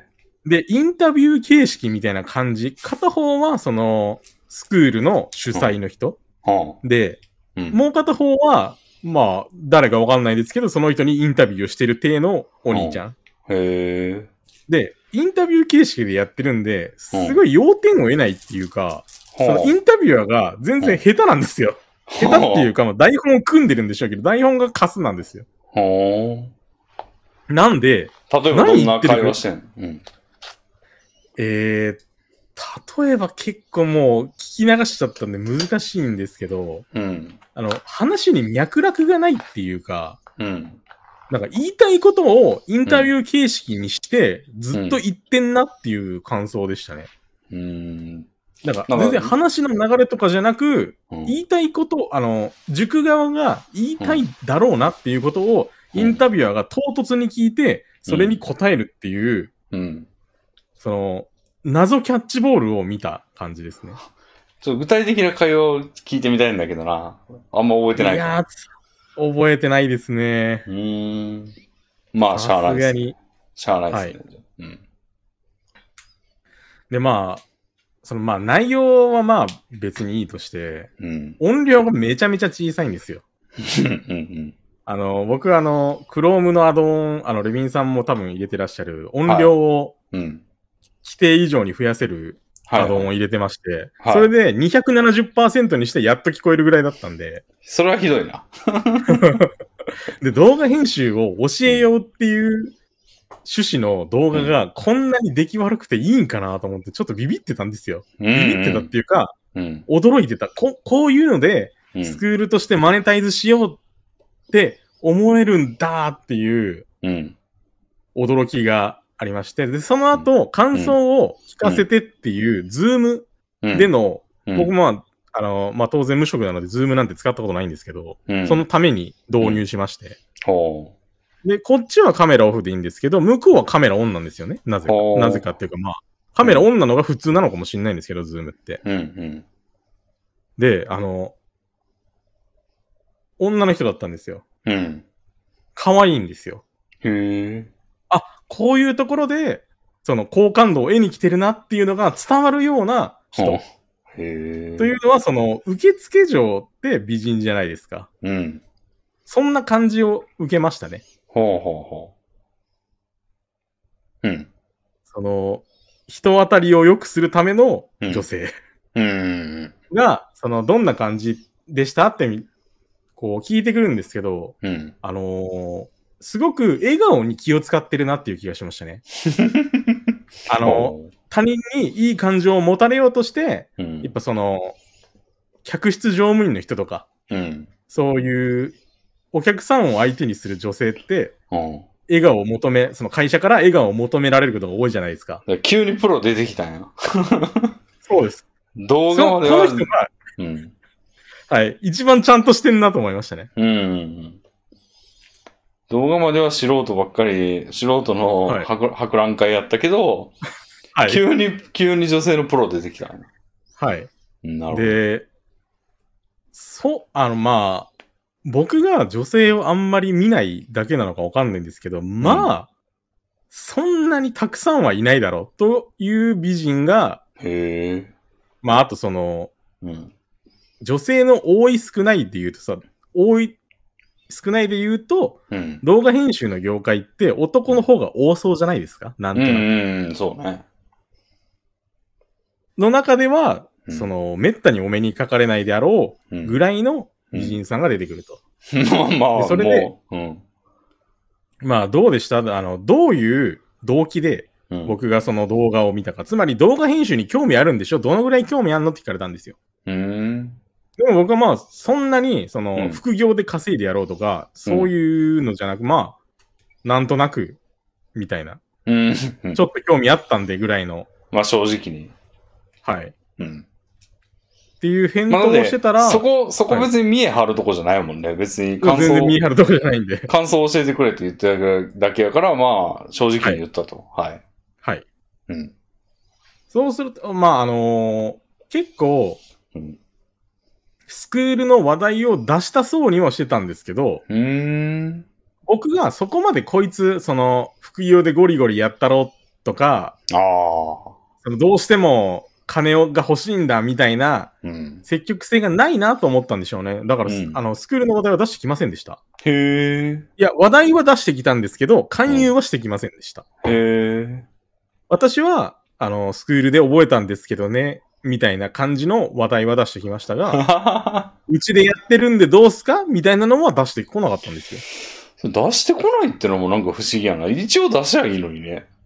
そうなんですよ。で、そこがスクールをやってて、勧誘のために、うん。これをやってるであろうのも、まあ、ほぼほぼ確かなんですよ。まあ、うんスクールやってるのは100%確かで。うんうん。じゃあ言うだけ言ってみりゃいいのに。エビさんどうですかそうっですて。うん。はい。うん僕があんまり最初からそんなに情熱を持ってる感じじゃないっていうのをうん。見たら進めてこなかったので、まあ、うん。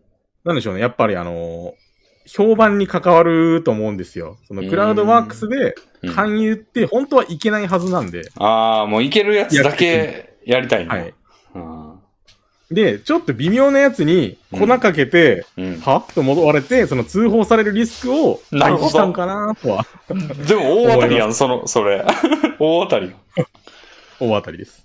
はいはいはで、き結論としては、あのープレミアプロでのい。うん。編集もまあいいけど、それはすごく、すぐ頭打ちになるから、えあの、あの、稼い、あの、副業として、えうん。誰でもできるっていうか、その、すぐ上達して、うん奥がそんなに深くないから、うん。アフターエフェクトっていうエフェクト、どうん効果を作るうん。ツールを覚えて、それで稼ぎなさいよっていう趣旨でしたね。うーん。で、それをスクールで覚えると、うんいいっすよみたいな内容でした。おおむね。 うん。うん。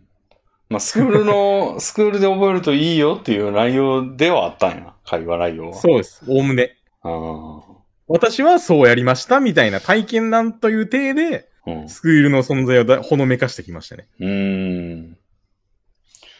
なるほど。で、まあ特にスクールには当然うん行かず、うん。で、一番恥ずかしく、僕恥を書いたとうん。若干思ってて、は最初に何てお呼びすればいいですかって言われたんですよ。あ。うん。で、あのー僕、すべての名前をエビライラックでと、LINE もエビライラックで登録してるぐらいで、はすべてをエビライラックで登録してたので、エビライラックって表示されてるはずなんですよ、向こうには。い。うん。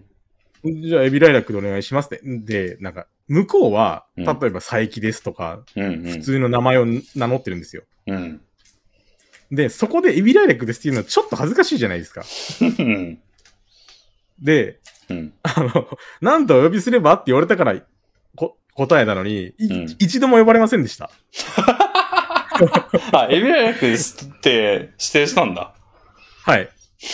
も うもうアカウント名がエビライラックなんで、いや、エビ、そのままエビライラックでって言ったんですけど、一度も呼ばれなかったんで、え、これ俺何のために、こそれはちょっと恥ずかしい思いで答えたんだろうと思って。はい。それは、エビライラックって表示されてるけど、なんか、そんなわけないよねと思って聞いたんじゃないですかね。 うん。そんな、そんな名前で呼ぶわけにはいかないから、なんか、なんかちょうだいよっていう、その、 本名ちょうだいよっていう意味で言ったけど、 同じことを言われたんで、ビリビリです。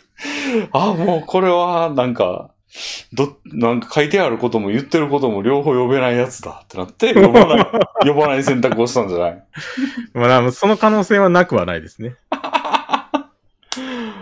おーなんで、まあ、ただただ僕が恥ずかしい思いをして、80円稼ぎましたが、あの、クラウドワークスから80円って出勤できないんで、 ちょっと。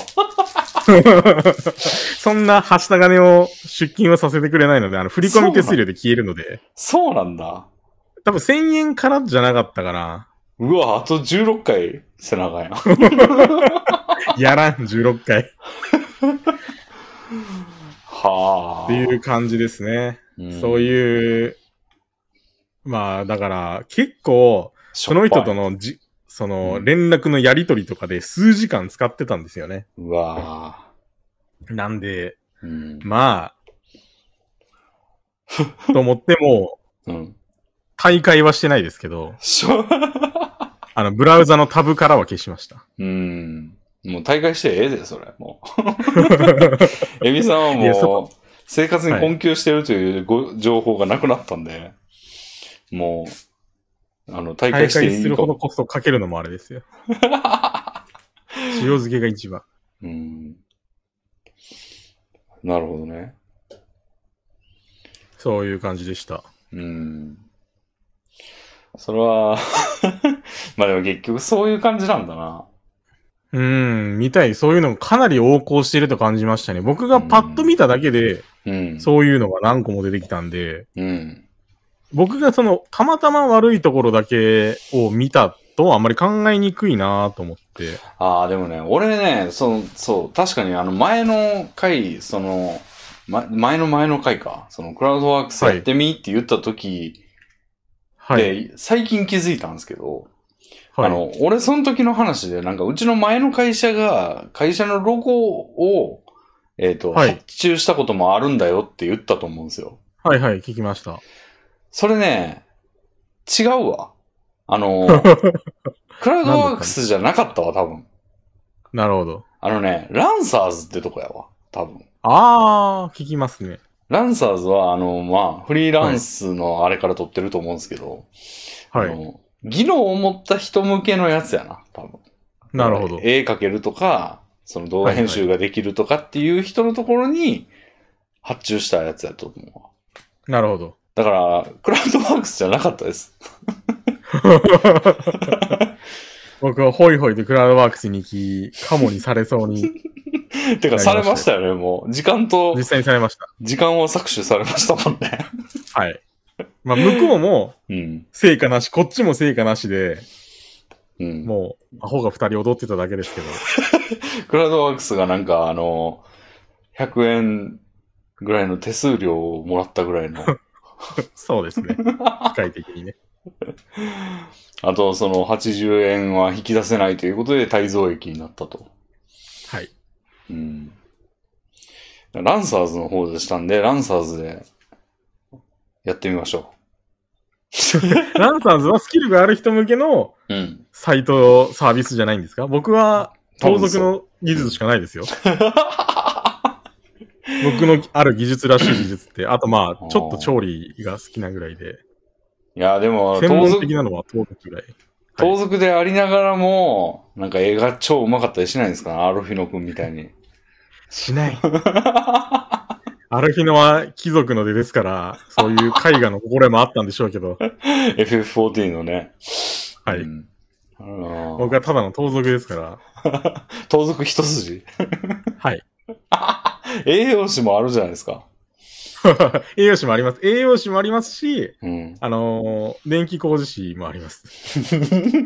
でも、パソコン越しでやれることじゃないんだよな。そうなんですね。難しい。うん。あの、レビンさんがスイッチの話、スイッチっていうのは、あの、幸之助さんがスイッチって気持ちいいですよね、みたいな話題を出してたと思うんですけど、はあのー電気とかのスイッチね。い。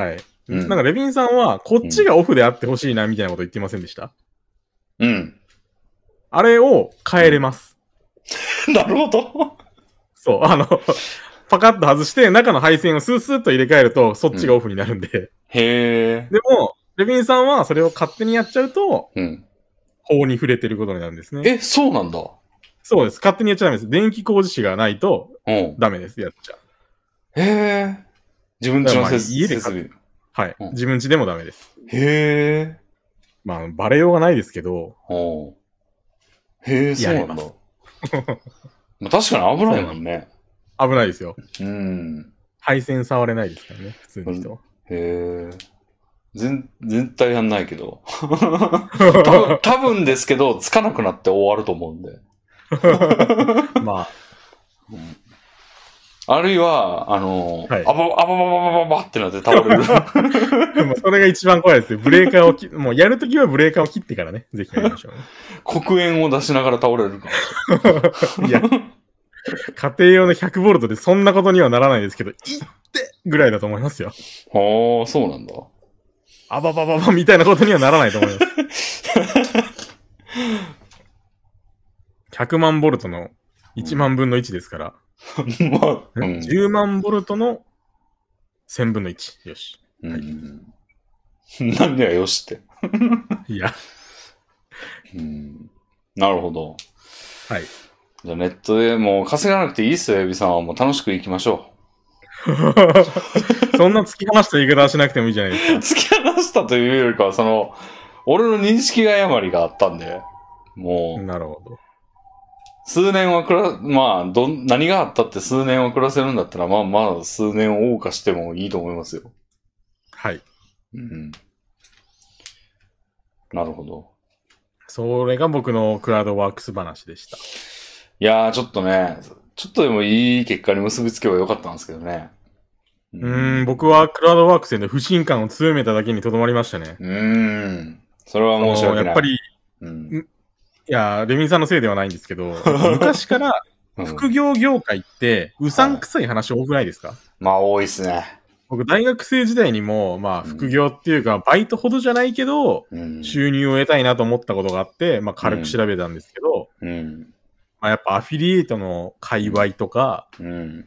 その、副業あげますって言ってお金だけ取って副業は渡さないとかの、うん。悪どい、イリーガルな副業のことばっかり出てきて、まあ、うんやっぱまともな副業ってそうないなと、うん。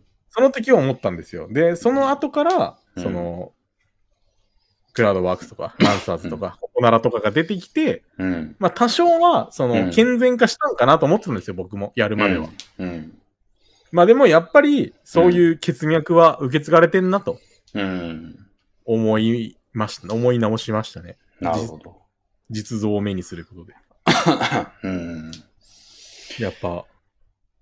まあでもそまあの食い物にするやり方が分かってちょっと面白くはあったんで、うん。まあ、かけた時でも間分ぐらいは面白さを得られてよかったです。食い物になってんのかな、そっちも。そどうのなんでしょうね。エビさんが遭遇した、その人たちは。はでい。もそんな美人を雇用できるぐらいやから、まあまあ儲かってんのかですかね。な。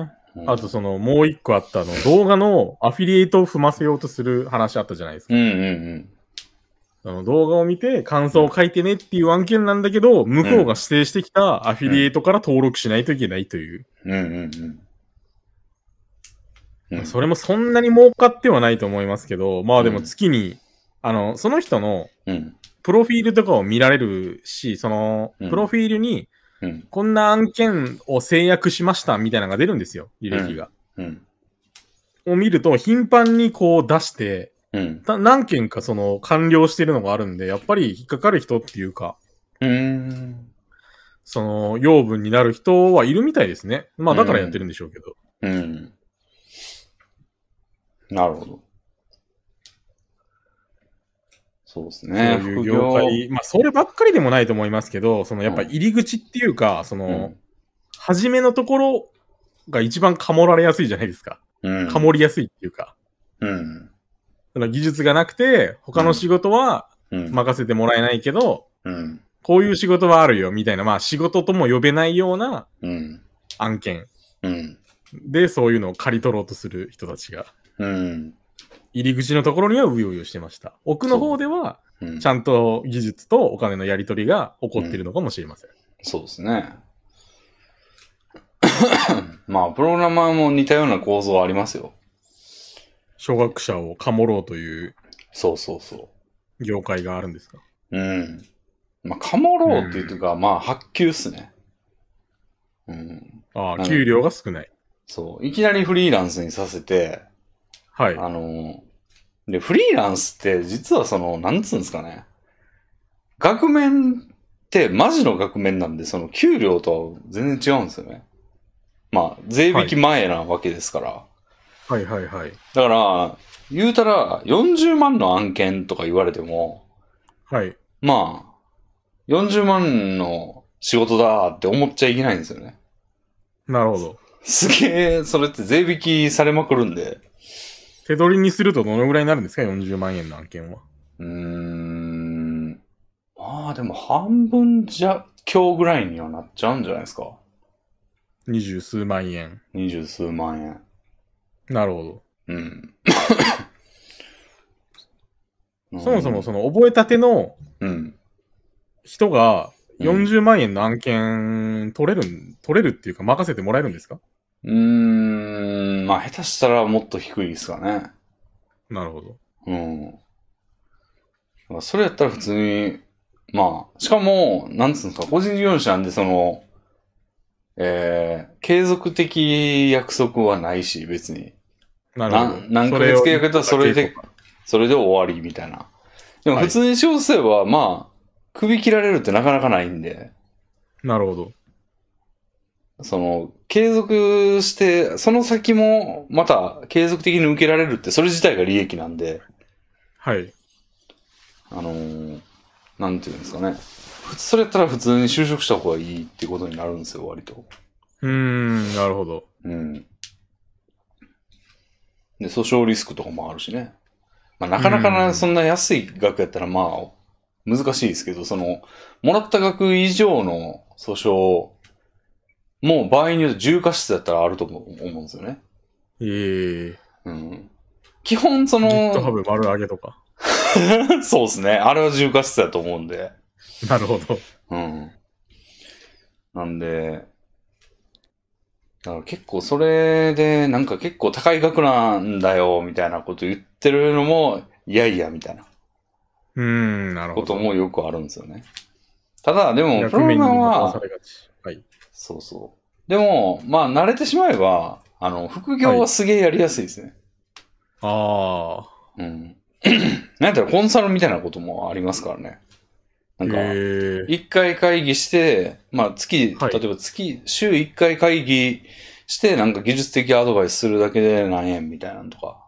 へえ。その向こうがズブの素人、夢夢のある話ですけどね。なんか向こうが全然プログラマーいない企業で、でもこういうことがやりたいんだみたいな、その、例えば資格持ってるとか、その、はいあの、会計士だの、医者だの、弁護士なのが、なんか、その、こういう事業をやりたいみたいな時に、まあ、例えば、ウェブサイトを作ってそこを中心にサービスを展開していきたいみたいな、あの、副業としてその人もやってるみたいなパターンとか、うん。本業のなる例えば医者とか弁護士とかやりながら、そのほど、はい資。格を利用して、こういう事業を展開していきたいみたいなことを企んでるというか、まあ、くわあのやってる人もいるんですよ。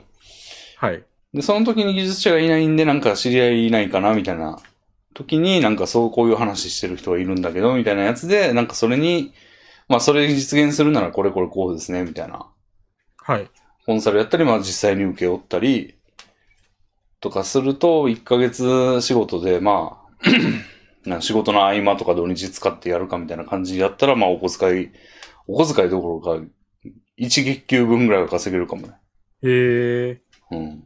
だから今月はちょっと、それを受け、受けて、頑張って、なんか、まあお小遣い、何ヶ月か分のお小遣い稼ぐかみたいなへえ。こととか、まあまあ、まあまあありますよ。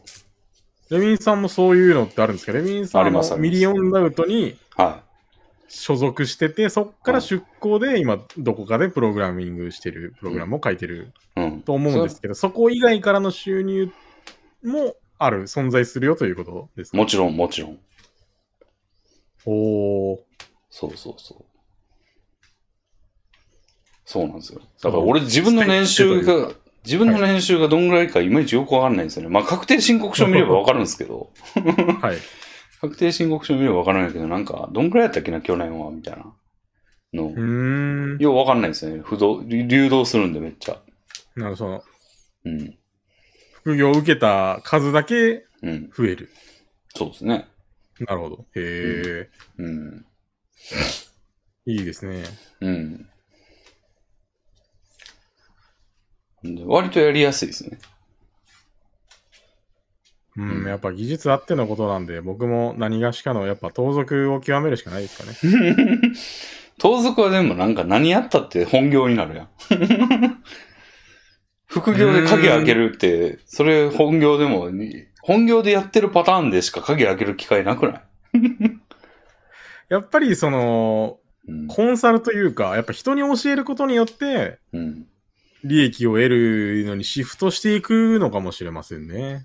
うーん。弟子取るとかってこまあまあ近い話じゃないですか。まあやりたいって言ってる人に技術を教えて、とうん。いくらですみたいな。うん。そうね。だからまあ、あ俺とあの、しうん。いはい。や仕事を少ロンダリングするというか。おーあー、それでも危ないんじゃないロンダリングっていうか、あれでしょ、あの、個人的委託でに委託か。はい。え自分で受けたけど、やれねえから、何割か抜いて、よろって任す 仕事。仕事っていうかまあ、やり口。口。おーやれねってのは、忙しくてやれねってこと自分はどっか行って、その別の案件にやってるから、うんうん何割引きで他の人にやってよっていう。うん。うんうんまあ弟子にもちろんそれは、はうい。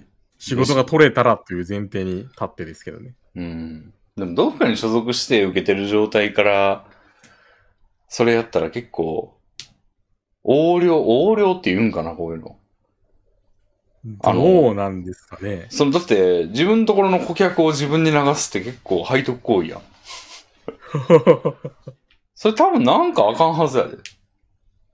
まあさすがに企業に所属してやるのは、うん。だいぶまずいですね。その企業が取った仕事なら。うんうん。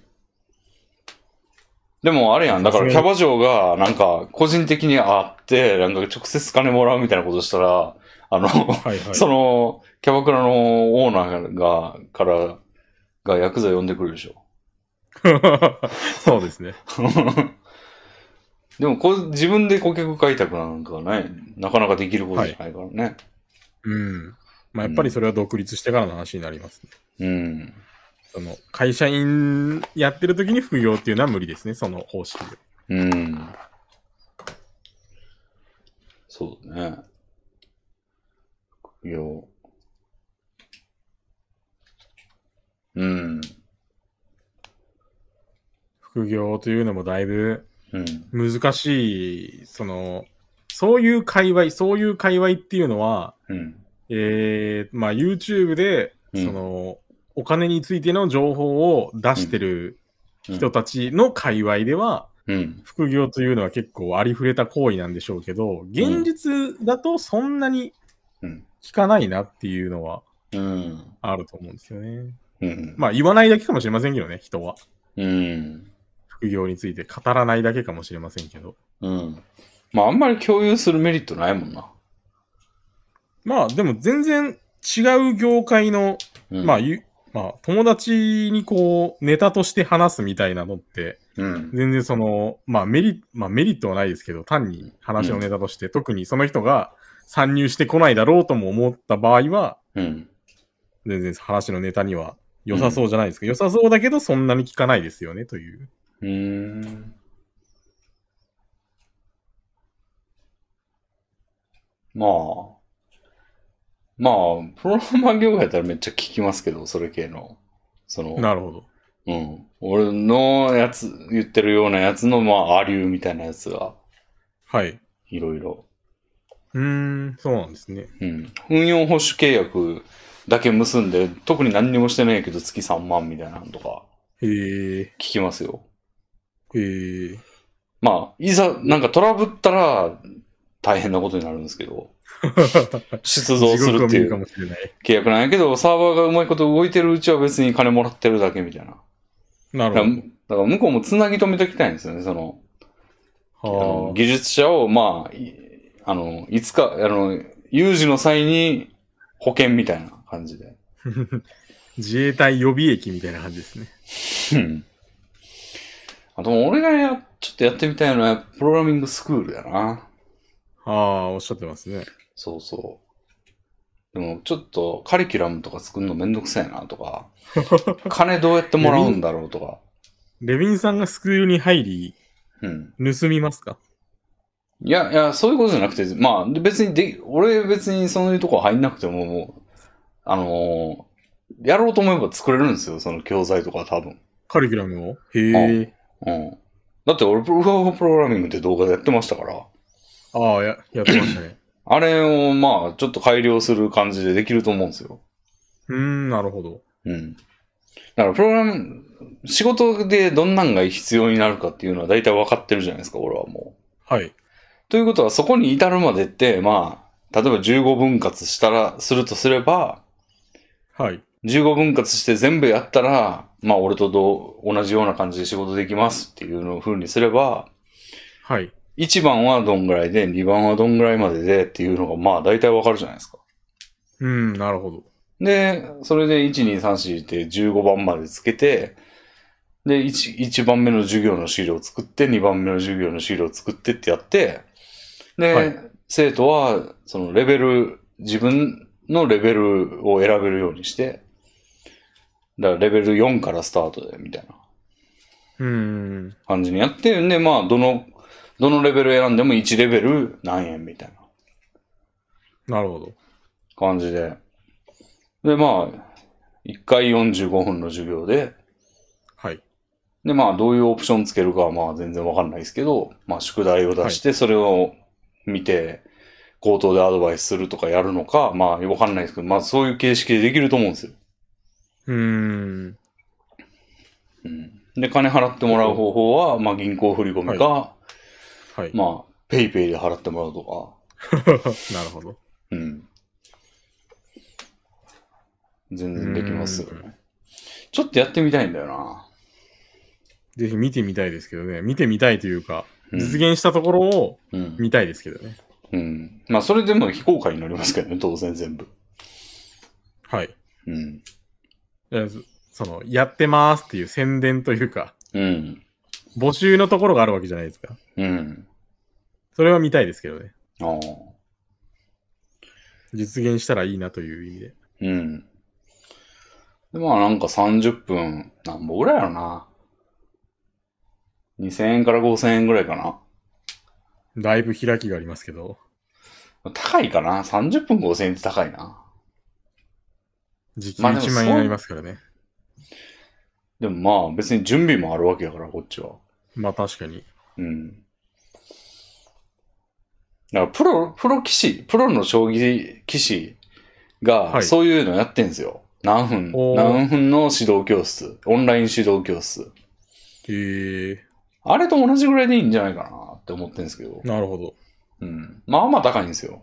あっちも。うーん。うん。まあやっぱプロは人数が限られてるという希少性もうんあ。るからこその値段かもしれませんね。ただ、こっちは、需要が大きいですからね、プロの将棋より。うん、確かに。うん。だからまあ同じぐらいでいいんじゃないかな、みたいな。 感じで思ったら、結構儲かる気がすんだようん。な。うん。で仮にじゃあ30分、まあ1時間じゃあ5000円でやったとして、はい。生徒5人いて、週1でやったら、はい。生徒5人いて週1でやったら4週間あるから、20回やって、10万円。はい。まあまあ儲かるやん。夢のある話ですね。まあ週5時間やらなあかんけど。まあでも週5時間でいいんだもんな。週5時間は、まあおそらく捻出できると、その、うん。今の配信が状況から見ると、うん。そうだね。まあやっぱり一番、まあどの職業でも、職業というか、どの、えー、個人事業というか、でうんもあれですけど、客をどう、いかに集めるかに全てかかってるような気がしますね。うん。そうね。まあ、それが一番難しいというか、うん奥義というか、なんでしょうけど。うん。まあ、あれやろな。初回は、10%、1割の値段でできますとか。 そういうのありますね。何時間分無料とかね。うんうんスクールによっては。うん。うん。まあ、そういう、なんかまあ、他の、やってるところのパクリでいいと思うんですけど。うんうんううん。ん。あ、はい。ちょっと待ってね。はい。はあ。あ、ちょっと待ってね。はい。俺ね、どう今、最近ね、あの、 明日メガテンス5が届くにもかかわらず、はいな。んかあの、スイッチでちょっと気になるゲームがあったんですよ。はいはい。スイッチでね、読みを咲く花っていうはい。ゲームがありまして、はい。これがね、あの、ダンジョン RPG なんですよ好。きなやつですね。そう、俺の大好きなやつで、で、はい。ちょっと欲しいなと思って、はいはい。で、まあ、見たら結構高い、高いというか、まあ6000円とかかな。6000何百はい円みたいな感じで、まあまあすんなと思って。はい。で、あの、俺最近ヤフオクでいろいろ出品してるんですけど、はい。あの、なんつうんですかね。それで、そのヤフオクアプリをよく開いてるんで、それ調べてみたんですよ。はいじ。ゃあ、何個か出ててんで、今日締め切り、昨日か締め切りの、はい。すぐ、もう、もうすぐ終わりますみたいなオークションが、はいはい。やつがあって、で、はい。あの、あ、これ、もうすぐ締め切りなんだと思って4000円ぐらいだったんですよ。はい。だから入札してみたんですよね。はい。で、しかも、あの、なんか今、ヤフオクキャンペーンやってて、はいな。んか入札して落札した時1000円引きしますみたいな。へえ。そあ、ういかいや。ん、いいやんと思って、はい。入札してみたんですけど、はい。落札できてたわ。今、ラジオ中にオークションを見てたということですかいや、あの、なんか、あれが出てた、あの、プッシュみたいな。なるほど。うん。落札できたよという。うん。じゃあぜひそれもお待ちしてますね。ああ、でもこれ配信で、配信でやるもんなんかな。えやるもんなんかどうかはレビンさんのあれなんじゃないですかいや、なんか、例えばあの、そう、エビさんも最近やってる Your Chronicle ってあるじゃないですか。はい。ゲーム。あの、スチームの無料のゲームで、なんかもうテキストしかなくて、はい。あの、あの、なんつうんですかね、もう放置ゲーみたいなやつ。 そうですね。あれ配信でやんないでしょ。やらないと思います ね、誰もこれは。雑談配信でバックで流しとくぐらいのゲームすかそられでしたって、不足でしょ。多分。 っはい。ていう類の感じかもしれませんよ。やっぱえー、スイッチでそういうゲームってあんまりいや、あ聞いたことなかのっ、たですね。なんつうんですかね、一人でコツコツやるタイプのゲームなんじゃないかなっていう。あー、なるほど。うん。まあ、やってみてもいいですけど、落札されてんのか。出品者に連絡してください。うん。試しに入札しとこうって言って、そんなに落札する気ないとき落札でき て、あー、落札しちゃったか、みたいな気になるときありますよね。いや、でも俺初めてなんですよ。落札すんの。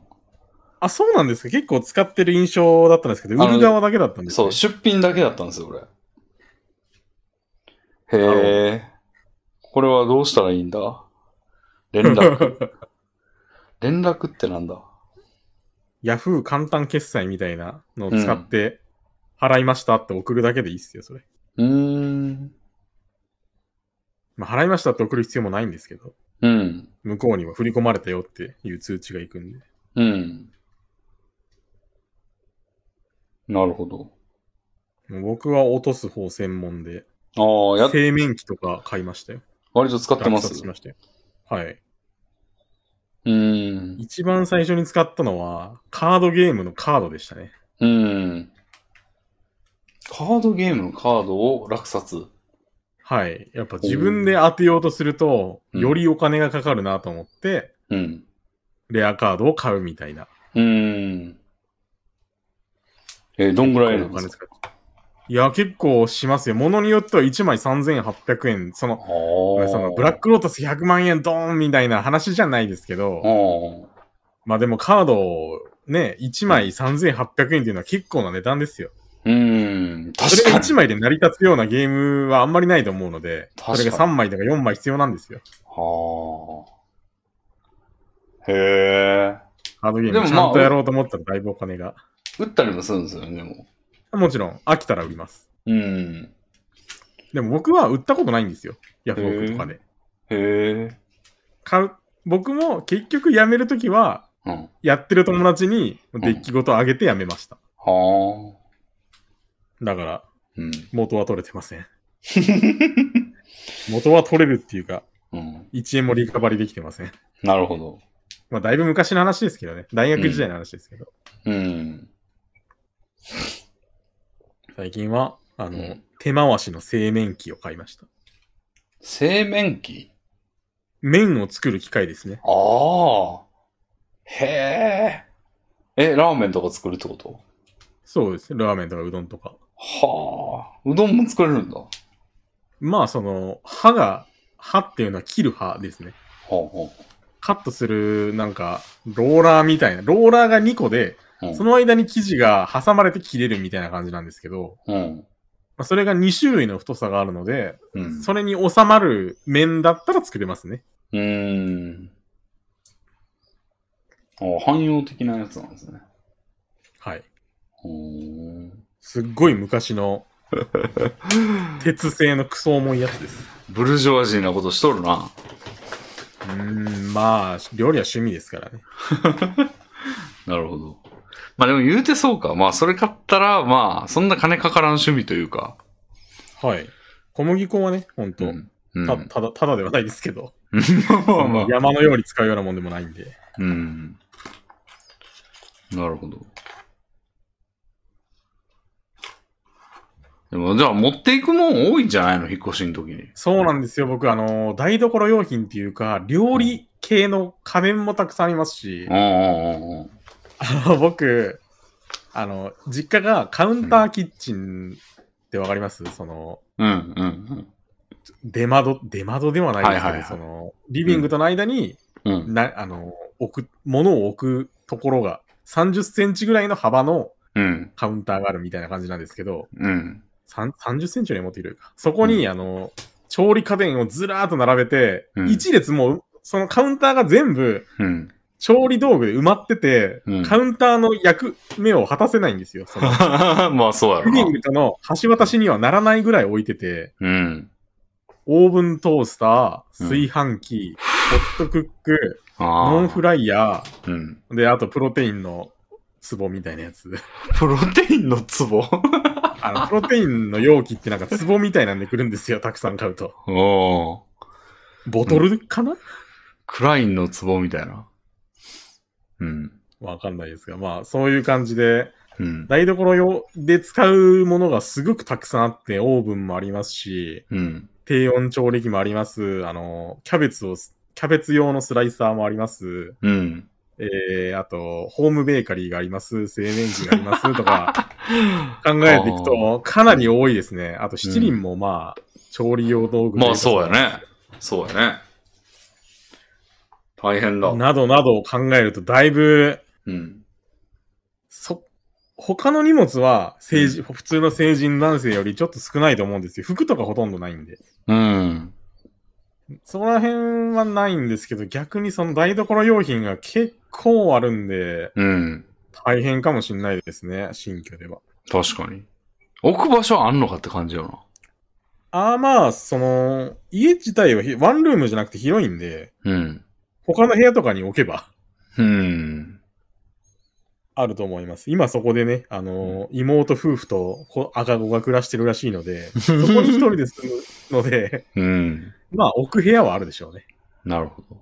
まあでも使える状態で置けるかは微妙じゃないそうなんですよ。台所で電源をコンセントに挿した状態であることが大事なの で、うん。うん。まあ、ある難しい部で屋、すねある部屋はもう調理部屋にしちゃったらいいんじゃないレビンさんみたいにパソコンの前でこう、うん。切るみたいな感じになるかもしれませんね。うん。ああ、まん、ど真ん中に製図台みたいなの置いて、まあ、そ、そこで麺とかを打つわけですよ。うどん、うどんを打つわけですね、そこでう。ん。そこはキッチンではない部屋で。だから、あの、写真の現像室みたいな感じで。 結構大人の趣味って感じがしていいですね。かっこいいですね。いいかもね。確かに。うん。そうね。でも俺結構ミニマリストになるかもしれん。ああ、まあでもまた増えるんじゃないですかでもね一、旦は捨てるでしょうけど。ほぼゴミなんですよね。なるほど。まあ確かにその使えなくなったモニターとか、うん。パソコンとかは完全にゴミですもんね。うん。いるもんがほとんどない。もう、家電と、家電とパソコンあれば何でもいいのではっていう感じよ確かに。その家電もあれでしょう、な。うん。洗濯機だけでしょ実際は。実際は。まあ、買い替えるからなんですけどね、それは。はい。冷蔵庫とかさすがにいるから。だからもう冷蔵庫もいいのにしたいんだよな。うなんん、かそう、でかいのにしましょうよ。そう、でかいのにして氷をいっぱい作れ、あのー作り置きのものもいっぱい置けるみたいな感じにしたら料理ももっとするんじゃねえかと。すると思いますよ。僕、それで、よりするようになりましたもん。うん。東京から越してきて。うん。そう。だから夢広がりんぐなんですけど、200万ぐらい使ったろうかなと思ってるんですけど。 言ってましたね。 い、ろんなものを買って。 もう冷蔵庫の広さはメモリみたいなものです から。そうですね。ワーキングメモですね。なるほど。他なんかカードありますいや、もう無限にあるんで、ちょっと、一つ、あげ、あの、これ竹内さんのラジオ聞いてたんですけど、うん。まだ途中でして、この選挙って何話したんですか投票 か、投票。ああ。に被らなければ、僕も一つ話したいなと思ったんですけど。まあ、選挙ってどうやって入れるところ考えたらいいんすかねみたいな話はしてましたね。ああ、なるほど。うん。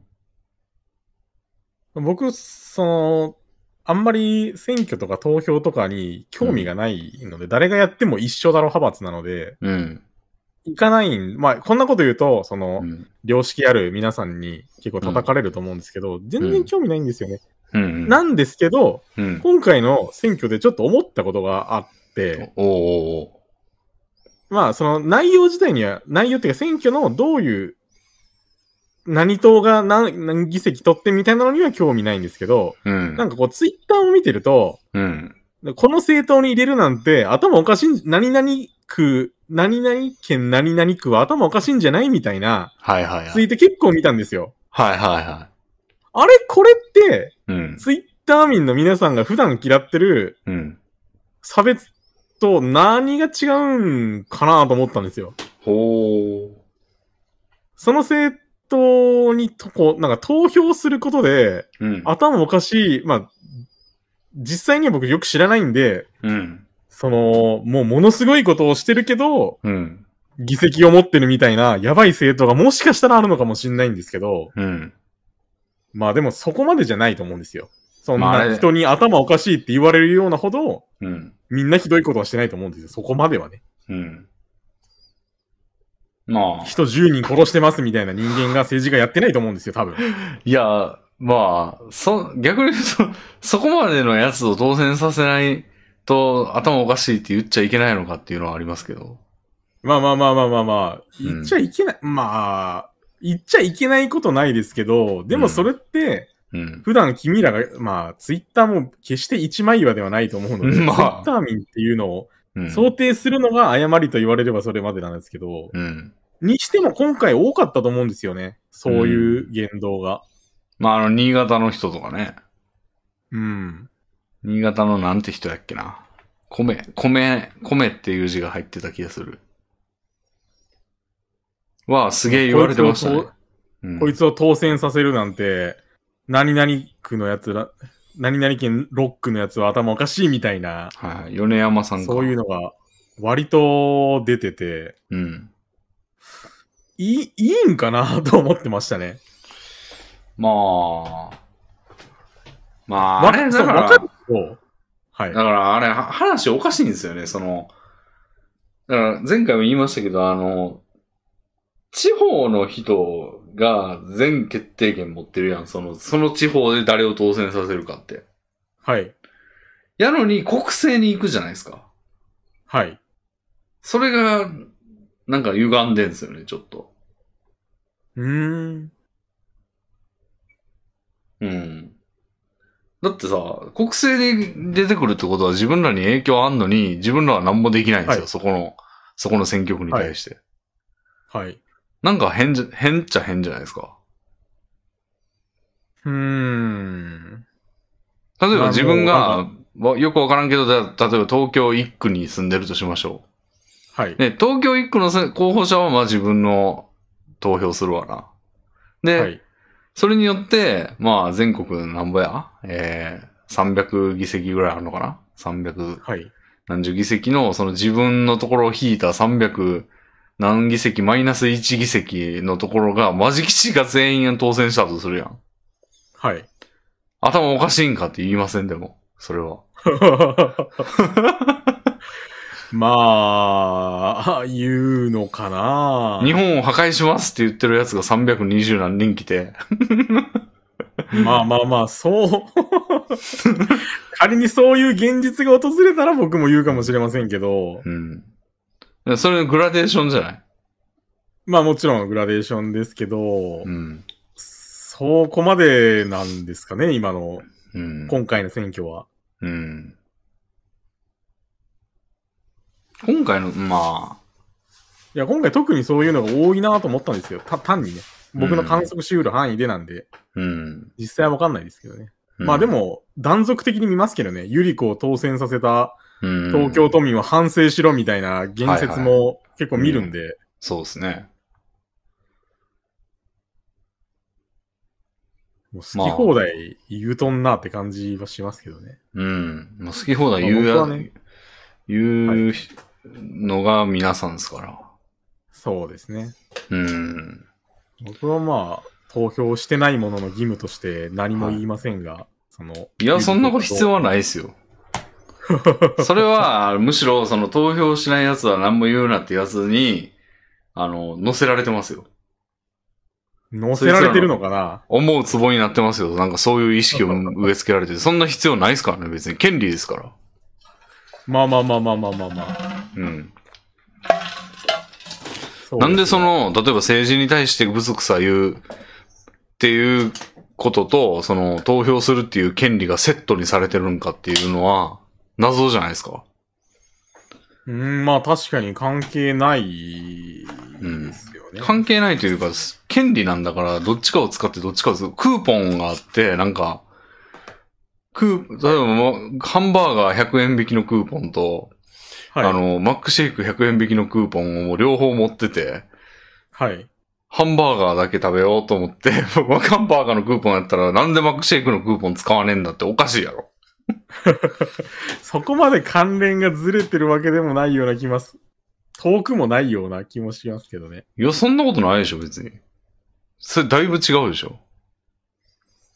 政治について意見を言うのと、政治のだの為政者を誰にするかっていうのをを決定する権利を行使するのと何の関係があんねん。うーん。うん。まあでも投票によってね、うん。決めることになってるわけ、なってる国なので、うん。うーん。逆に言ったら、じゃあ、洗脳なのかなはい。投票してたら意見言わなあかんのかってなってくるしな。まあ、セ投ットに票して、投票が意見を言うなので、投票して意見を言わないのはいいと思いますが、投票が意見を言う全然違う行為大や。い体じゃないですか投票は。やー、全然違うでしょ。そうですかうん。そこが全然違うと思いますけどね。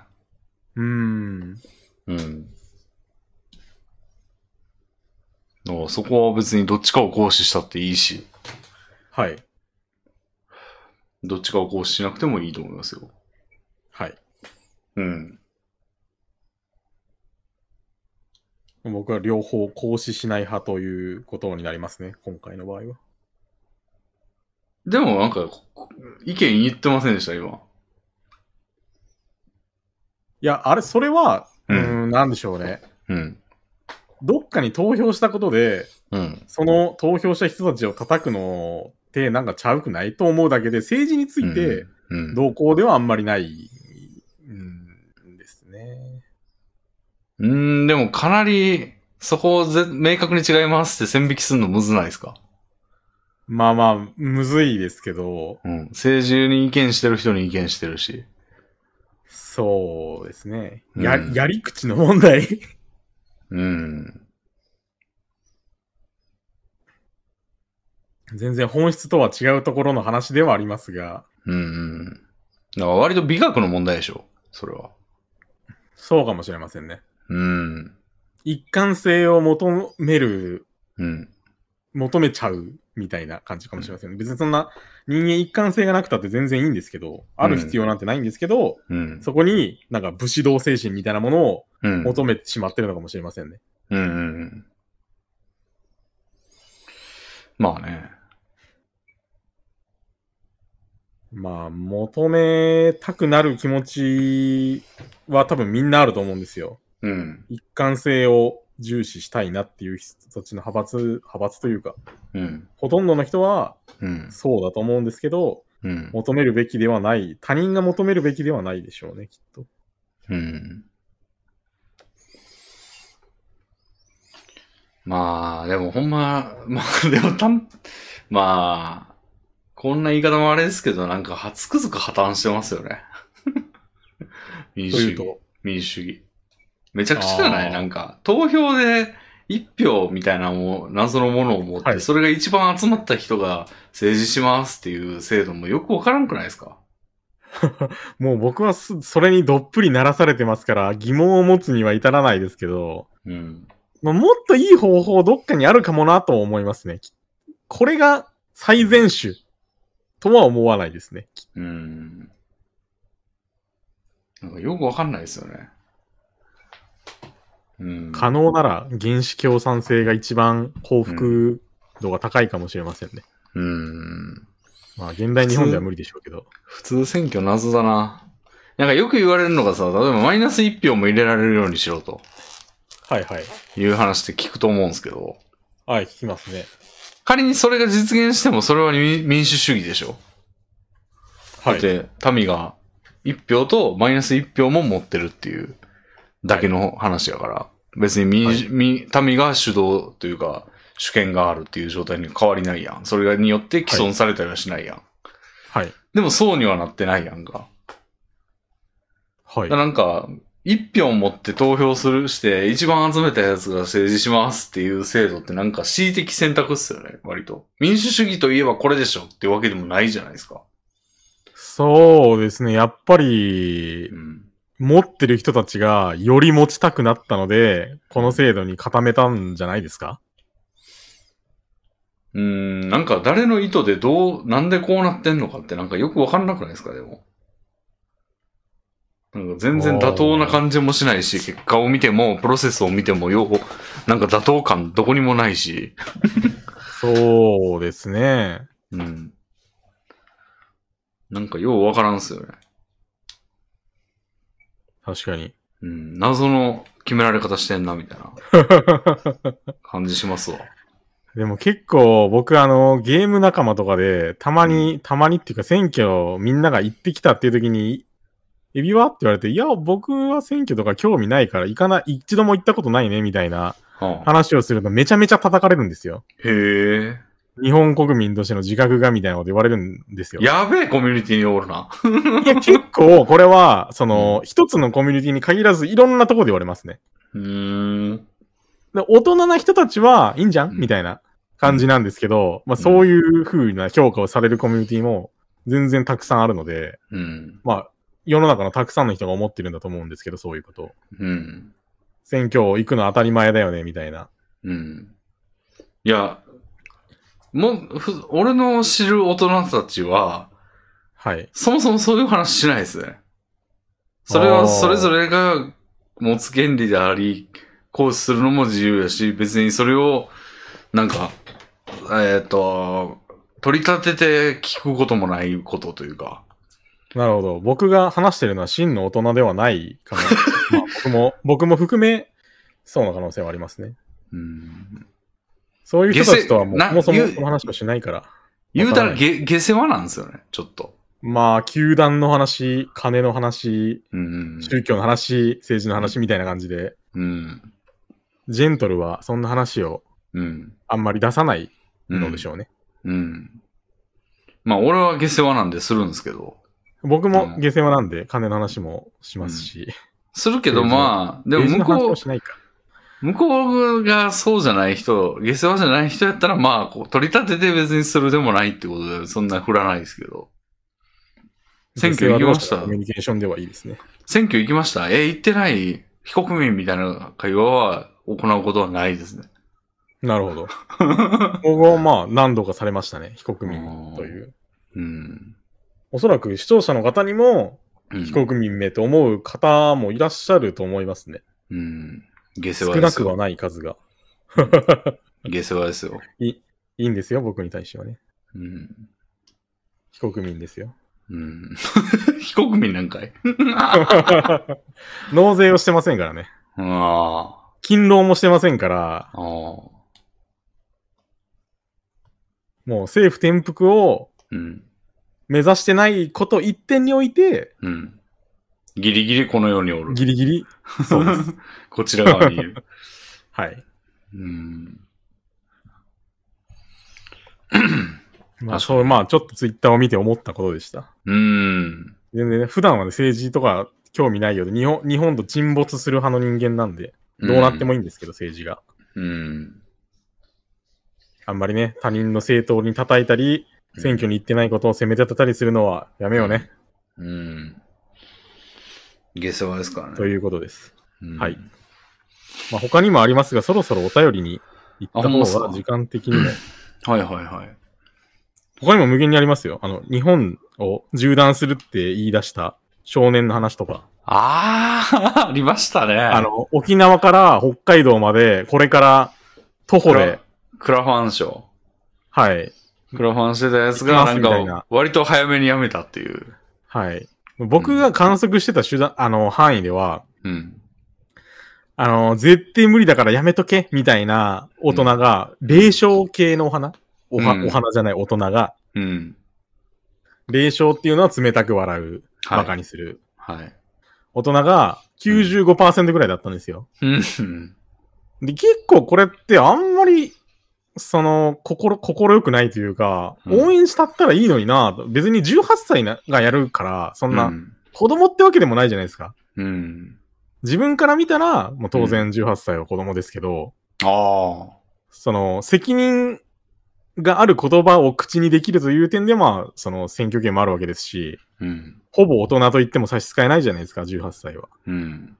で、18歳で失敗したからって別に良くないですか、それね、ちょっと関連することで思うんですけど、い、や、はい全然いいと思うんですよ、それは。あの、はい失敗してもね。はいでも、年齢マウント取るやつめっちゃ多ない多いと思いますよ、いろんな。なんか、年齢が下って時点でもう、叩きの体勢に入るよね、みんな。うんもう、それはもう、あります、あります、あります、あります。うん。あれやばいよすごありな。ます。やばいですね。あの、藤井聡太が一番それなんですけど、あのーあの、藤井聡太にマウント取れる立場じゃないことを知れって思うんですよ、いつも。それはもう、すごく思いますし、あのー、うん1000円の昼食を食べて、叩いてる人間のまとめするみたいなの見たんですけど、うん。たまげましたね。え、プロ棋士が自分の給料で飯食って、しかも1000円って普通じゃないですか。普通、普通。昼食としては。普通1000円、2000円かけることみんなあると思うんですよ。うんそれで叩いてるのを腰抜かしますよ。 やばいよな。自分の賞金というか自分の稼いだお金も食べてますからね、きっと彼は。うん。うん。いや、でもね、なんていうの、それはまあ、ちょっとネタ集あるじゃないですか、もう言うて。ネタ集がするじゃないですか。ただ、まなんつうんだろうな。あの、ガチ、ガチっぽい感じの意見もよく散見されて、その、あ、はい。その、1000円で食ってることが、とかじゃないんですよ、論点が、そいつらは。はいあはのい。はい。まあ、まだ若いんだから、これから経験積んでかないとな、みたいな感じのやつ。ああ、いるわ。これはもう、割とガチトーンなんですよね。ガチと、わかりますよ。はい。うん。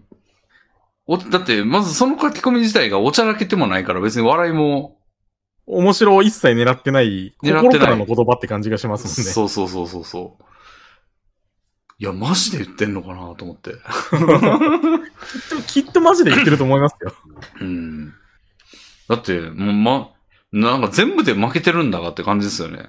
お前は。もちろん。もちろんです。人格 も。の能力も人格わかりませんけどね。いや人格いいっすよ、藤井聡太めっちゃ。だって全然えばらないし。単、あのー向上心すごいし。うん。はい。だからもう、羽生さんみたいな、羽生さんの、だから、将棋棋士って大体そうなんですけど、まあ一部例外いますけど、はい。もうそんなえばったこと言わないですからね、みんな。なるほど。うん。だからコメント名人ですよ、みんな。あの若さで失言というか、生きりがないのって結構すごいことですよね。うん。高校生、大学生なんてもう生きりが人の形で歩いてるみたいなところあるじゃないですか。僕もうん全然覚えがあるんですけど、うん。そういう自分に。うん。なのに、謙虚にうん過ごせるっていうのは、才能というか、うん努力の賜物というか、うん。すごいことですよ。とにかく。うん。普通生きりますよ。あの年で。タイトルをいくつも取れば。はい。で、それもそうやし、収入もすごいし、お前何買ってんねんやのにマウント取るんですよ。年齢だけ勝てるんですよ。あと体重ね。体重は俺らだけかもしれんと。 3桁ないやつが口出すんじゃねえよみたいな、そういうデブ意気にもあるかもしれません。 うん。いや、だってもう、特にね、プログラマー業界もね、割と近いとこあって、もう若いやつの方が優秀なんですよ、基本的に。うーん、なるほどあ。の、こっちはまあ、やってきた、つ、なんか、やってきた経験がちょっと勝ってるだけで、はい。もう、あの、デジタルなメディアというかに接してる時間が長いから、やっぱ水準が高いんですよ。なるほど。若い方が。はい。なんでもう怖くてしゃあないですもん、若いやつが。 いつ抜かれんかっていう。うん。で、もう簡単にパフォーマンス出してきたりしよるからな。もうちょっと、もう、えほんまあのハン、ハンターのあの、あグリードアイランドのあのカードを覚えさせられるやつで、もう、す、もう覚えた、みたい な。ーあれですよ、なるほほんどまに。怖ってなりますよ。なるほど。うん。なんで、もう、わ、あの年齢マウント見ると見にくくてしゃあないんですよ。まあ、やっぱり積み、何も積み重ねてない人は年齢だけ しか寄るべがないんじゃないですかうん。僕も当然ないですけど、まあうんさすがに僕も多少の恥じらいはあるので、うん。そこで年齢マウントを取ったりはしませんが。うんで、そのね、あのー徒歩で縦断はい。しようとしてた人は、まあ、道半ばでやめてしまったわけですが。はい。全然いいと思いますよ、そんな。うん。何年か後に飲み会でよ、いや、俺若い時こんなことしてたんだよね、わっはっはで、それ、ネタになるだけでもいいじゃないですか。うん。まあ、クラファいン、い経験だと思いますよ、彼には。クラファンで金集めてたってところがまずいんですかね。うーん、でも当然、その、支援する人も織り込み済みとも思いますけどね、そういう、なんでしょうんう、。不安があってもいいと思ったのか、不安がないと思ったのかは知りませんが、お金を出したってことは、うん。まあ、彼がすぐ辞めてもいい経験になるから出してあげよう。または、うんまあ、彼がこんだけ言ってるんだから、できるだろう出してあげようの、どっちかじゃないですかうん。どちらにしても納得して払ったと思うんですよね。で普通のでも人なら、無理やろと思うと思いますし。まあでも、序盤にやめすぎて、もう、ちょっと、それはさすがになっていう、いうのは分からなくもなくないですかまあ、そうですね。そのちょっと向こう水なところがあったのからやめたのか、うん。あと単にこん、うん死ぬほど叩かれて、泣えてやめたのか。うん。まあ、極端ですけど、例えば俺がはい。沖縄にいて、沖縄から日本縦断しますって言って、はい。 99%やる、もうえ達成できると思っています。いって言って、はい。で、始まって、家出てすはぐい帰ってきて、 はい。コンビニ行って帰ってきて、一パーを引きま した、終わりですって言ったら、ブチギレじゃないですか、さすがに。えー、そこはやっぱり18歳っていうところでちょっと下駄を履かせてるところはあると思いますけどね。うん。いや、まあ、だから、極端な話ですけど、今のは。はい。それ、それいう感じに映ったんじゃないですか言ってる人に。まあ、そう。その、辞めたことに対してお金を払った人が批判するのは全然わかりますよ。うんうん。でも僕が見たのは、その、やる前、その、挑戦しますって言い出した段階から、あー無理だからやめとけわらみたいな、分け知り顔の大人たちがたくさん、僕も見たので、うんそういう人たちを、生で。。うん。まあ、でもそれも打ち毒なんですよなんでね。打ち毒スキルなんですよね。なんとかい、うと。わらって言っておいて、で、はい達成しちゃった場合と達成しなかった場合があるじゃないですか。はい。で、達成した場合は逃げればいいんですよ。そうですね。いなくなれば別にダメージなしで。で、はい達成しなかった場合は、ほらーって言えるん ですよ。だから打ち毒スキルなんでですしよ。ょ うね。いやー、醜い、あれは醜い大人ですよ。そうそう僕はあんな大人にだけはならないようにと思いましたね。そうそう。そうそう。醜い大人やけど、醜い大人の視点で言うと、打ち毒スキルなんですよね。かんまあ、結構年齢いきりと似たようなものが、うん。情けないですねそ。んなし失敗してもそんなん18の少,、まあ、少年と言っても差し支えないうん人がうん失敗したって別にうんいいと思うんですよね。得るものあるだろ、そっから。もうちょっと計画立てようと思い直してもいいし、うんもっといい季節にちょっと条件緩くしてやろうと思ってもいいし、うん二度とやらんわこんなもんと思っても、うんまあ飲み会のネタになればそれはそれでいいし、まあお金払った人はうんわかりますよ。その、おお違う、約束と違うじゃねえかよと。いうのはまあまだ理解できますけど、うんただただ冷笑する大人は、うんきしょいなと思いました。うんいや僕は応援して、応援してました、彼を。うん俺は何とも思ってなかったですけど、てなかるほ、ど後から知りましたけど、その、中止になってから知りましたけど、はい。まあ、特に、特に何もないという。まあ、それ、まあそれが一番普通だと思いますけどね。そんな、こぞってレビンさんが叩くような人とも思いませんし、うん、うん。こんな無理だよ、やめとけやめとけ、バカオツみたいなうん。人でもないでしょうし。うん。皆さん若者を応援してあげましょうね。うん。無理だと思っても無理でもいいじゃないかと。うん。長い目で。長い目でっていうか、ゆるい目で。じゃあ、お便りいきますあかれ。政治家とかならね。あはい、わかりました。お願いします。あ、はい。じゃあ、エビさん読みますかはい、読みます。では。あ、どのぐらいらいありますなんかふ、増えましたこの期間に。増えてますよ。これ、例えば、おこれは昨日、昨日いただいたお便りですね。ーおー、ありがとうございます。嬉しい。うん。えー稲山さんからいただきました。ありがとうございます。ありがとうございます。では、はい。レビンさん、エビライラックさん、こんにちは。こんにちは。ありいつもラジオ楽しく聞いています。がとうございます。前回のラジオで後ろ暗い趣味の話をされていて、自分にも思い当たることがあったのでお便りを送ります。うん。それは声優のニコ生に流れるけしからんコメントを片っ端から NG に突っ込むです。うーん。僕は時々女性声優のニコ生番組を見るのですが、うん。声優さんが流れるコメントを見ているのにもかかわらず、しばしば下ネタやその声優とは関係なく、関係ない作品のネタなどのうん。見るに耐えないようなコメントが流れます。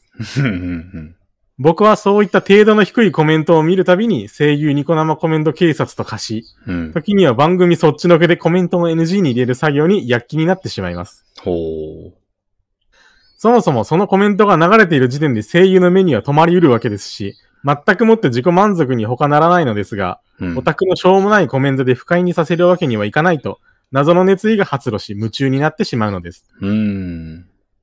お二人は無駄と分かっているのについついやってしまうことってありますかうんうん。いい年して声優のニコ生を見ている時点で、やや後ろ暗い趣味とも言えるのですが、よかったら話のネタにしてもらえたらと思います。うん。ラジオこれからも楽しみにしています。 なるほど。 これ別に後ろ暗くなくない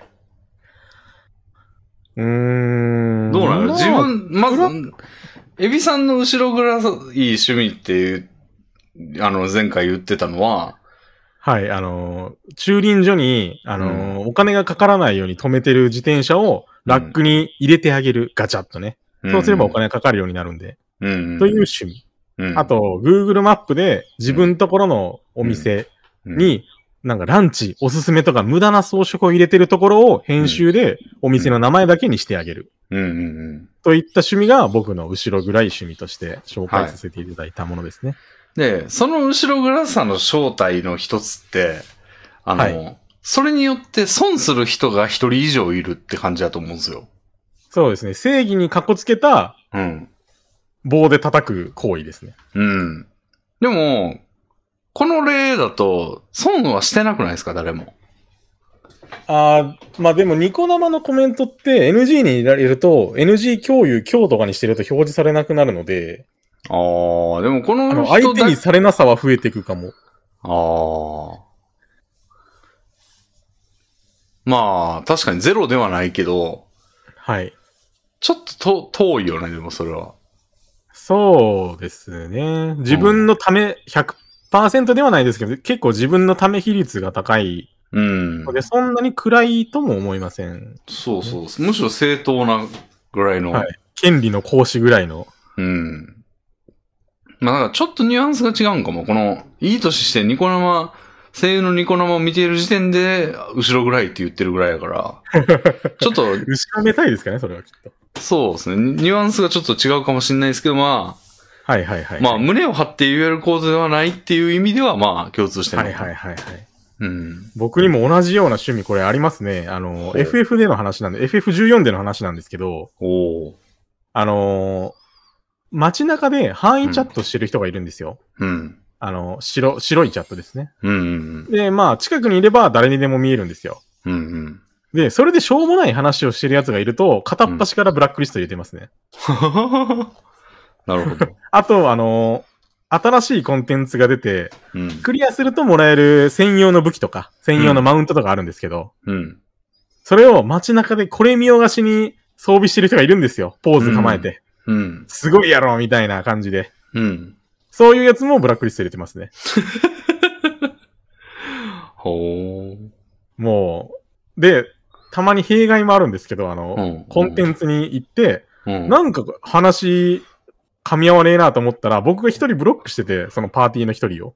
はで、その人がギミックについて説明してて、みんなが分かりましたとか言ってるけど、あ。うん、僕は全く分からないんで、あの、友達にあの、ディスコードに貼ってくんないって言 って、事なきを得たみたいなことがありますね。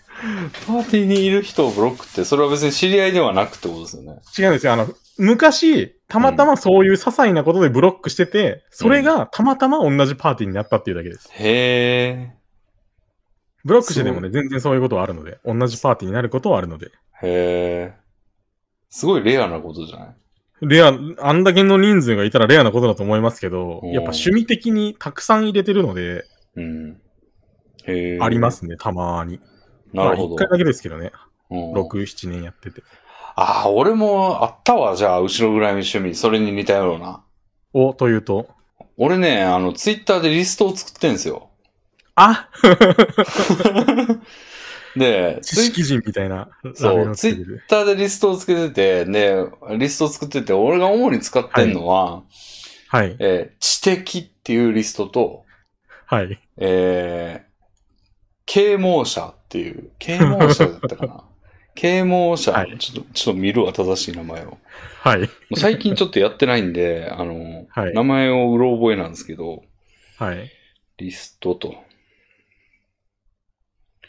えっ、と、人格者です ね。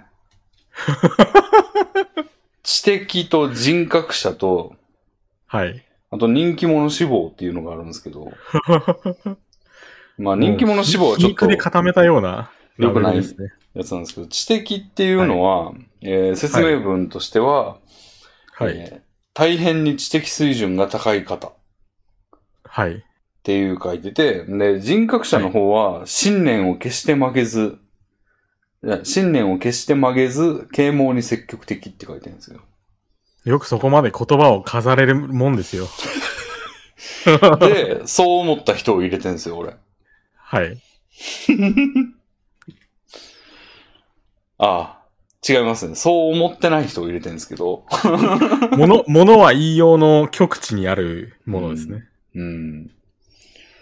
で、それに、そう思思ったり思わなかったりした人を次々と入れて、まあ、入れてるだけなんですけど、で、すはいあの、公開リストにしてたんですよ、もともと。はい。はい。で、このやったら怒る人おらんやろうと思って。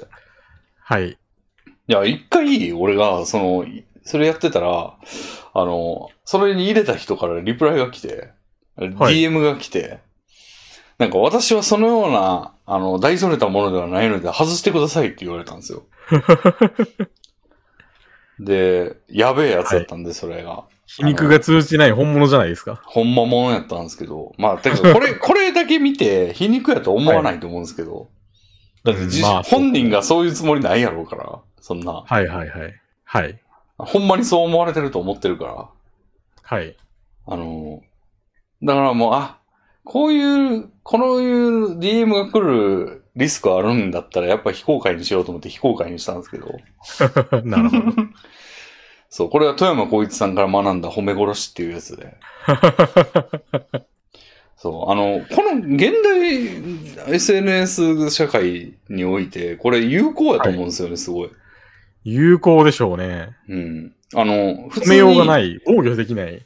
誰かを評するときでも、はい。そうそう言えばいいと思うんですよ。ですね。例えばゴミだなと思っても、素晴らしいって言って、はい。なんか、他人の、他人には甘いけど、あの、じえ他人には厳しいけど、自分には甘いなっていうやつ見たら、はい。 なんか、じ、自己を、え自己を律する素晴らしき人みたいな。見捨ててんのかな。うん。感じのこことを言っておけば、あの、間違いなくないですかその、なんていうの、褒めてんねんからもう、こっちが責められようがないじゃないですか。ニュアンス的にはなんか、インギンブレイに近いですね。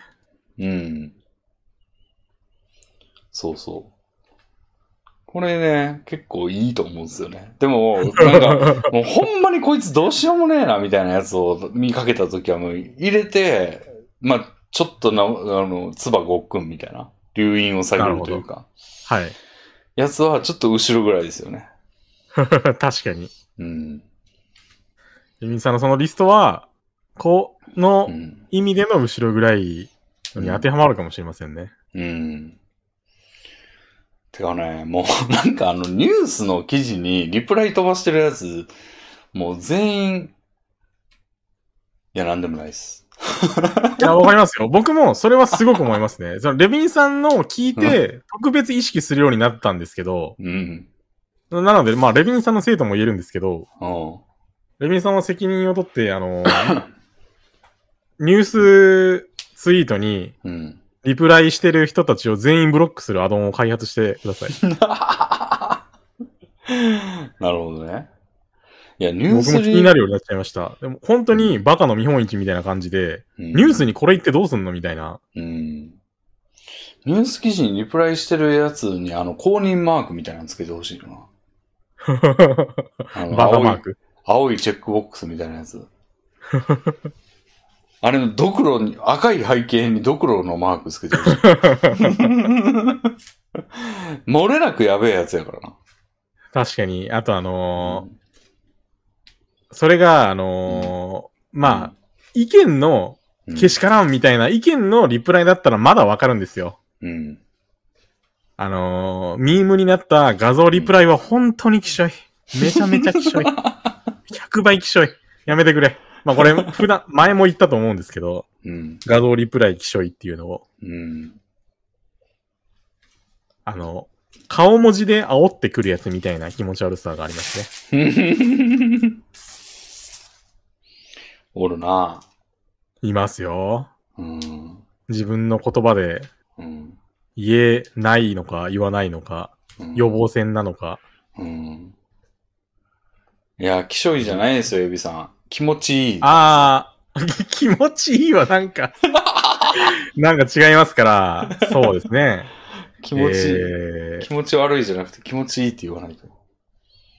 ああ、ん物は言いよう、僕は、僕も物は言いよう論者なので、なんとか言い換えたいんですけど、うん。 な、す高顔無知をなんて言い換えられるんだろも、物おじしないとか。 う。ああ、そうですね。自分のうん。意見がある。うん。考えの表明に積極的。うん。いやー、それは思いますね。後ろぐらい、後ろぐらい趣味ね。はい。うで、んせお便り NG ぶっの、こみは、まあ、NG ぶっこみはまあ、どうでしょう ね。まあこれ僕もニコ生でやってて、あの、プレミアムでも200件足りなくなったぐらいなん で、僕もこういうことはしてました。うん。俺結構ね、 NG なんか、はね、はい。ああ、俺結構ありのままを楽しみたい派ではあるんですよ。ああ、なるほど。だから、なんか変なフィルターはなるべくしないですね。だかあら、ーえ FF のそういう様も、エビさんがその、えブラックリストに入れてるような様も含めてはい MMO なるほど。感じがしてるんで、なんかむしろ味わいたいぐらいの。納豆は匂いもうまさの一つだ と。だけども。いや、なんて言うんだろうな。あの、納豆で例えると、納豆の匂いだけを変に解決しようとせずに、はい。納豆とはこういうものなんだっていうのをそのまんま感じたいっていう感じですね。で、なるそほどの結果、それがまずっていう結論になっても、まあ、納豆ってそういうもんだからしょうがない。なるほど。それが嫌なんだったら、それ自体をやらなければよいっていううんうんうんうん。感じ。だでも、それにしても、なんか、な例えば納豆の、でも、コクがどうしても好きなんだよなっていう、がんじがらめの状態というか、その、になったら、まあ、じゃあ、しょうがない、臭み消すかってなるかもしれないですけど、なるべなるほくどそのまん、そのまんま味わいたいんですよね。はいはいはいはい。うん。でまあ、そこまで嫌な思いもしたわけでもないので、あうん。ー。むニしコろニコだとよく、うんなんか、結構 S4 さんの動画を僕、まあ、よく見てるんですけど、うん。まあ今もう YouTube に行っちゃいましたが、昔見てたんですけど、うんニコニコで。うん。結構、あのーなんだろう、メンバー、メンバーの一人が何かしたとかで、うん。その、話題になることがあったじゃないですか。うん。ちょっと具体例は避けますけど、そういうことがあった時に、うん動画のコメントがそれで埋まるんですよね。うんうんで、それでなんかこう、しょうもないあだ名をうん。うん。メンバーにつけて、それで呼んでみたり、うんで、それって彼らは面白のつもりかもしれないんですけど、全然面白くないんですよ。うん。本人だけ面白いパターンで、そういうのを見るのがかなり不快だったので、そういうのをどんどんブラックリストに入れてましたね。なるほどね。連呼外事みたいなとか。あでそうまあ、あとブラックリストに入れることによって分かる楽しみっていうか、入れたら、うん一件入れたら全部消えたやんみたいなとこありますから、あ。うん。もう一人がガーガー言ってるだけやん、これみたいなのが分かるのもちょっと楽しかったです。ああ。なるほど。数は多くてもね、別うに、ん。みんなが言ってるわけでは全然ないっていう。うん。なるほどね。えー、無駄と分かってるのについついやってしまうことってありますかというお便りですけど。はいはいはい。無駄と分かってるか。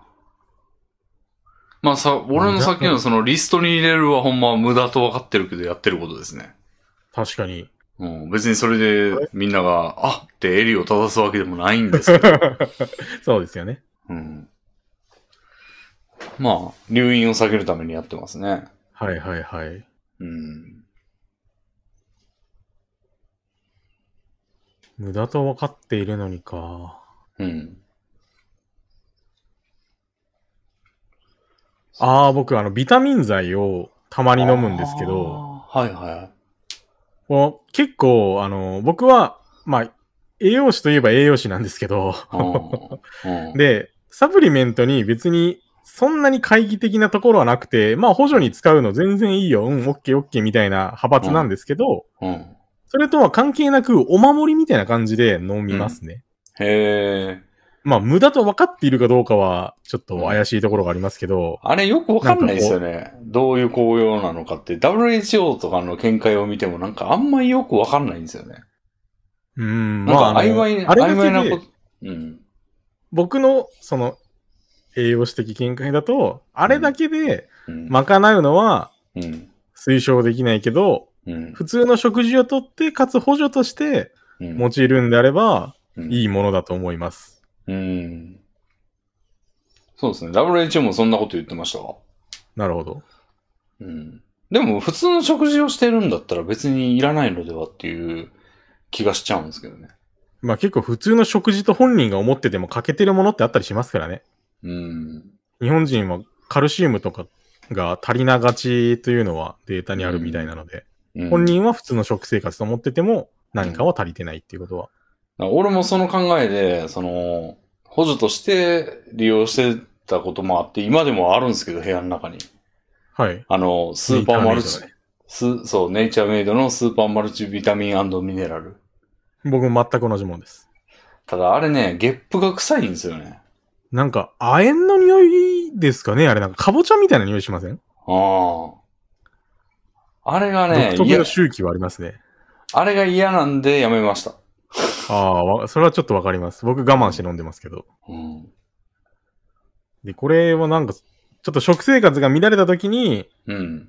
お守りみたいな感じで飲んでるので、うん。まあ無駄と分かってるわけではないですが、特に効果を信奉してるわけでもなく、うん。心のバランスを取るために飲んでますね。これは無駄と分かってついついやってるかもしれません。うん。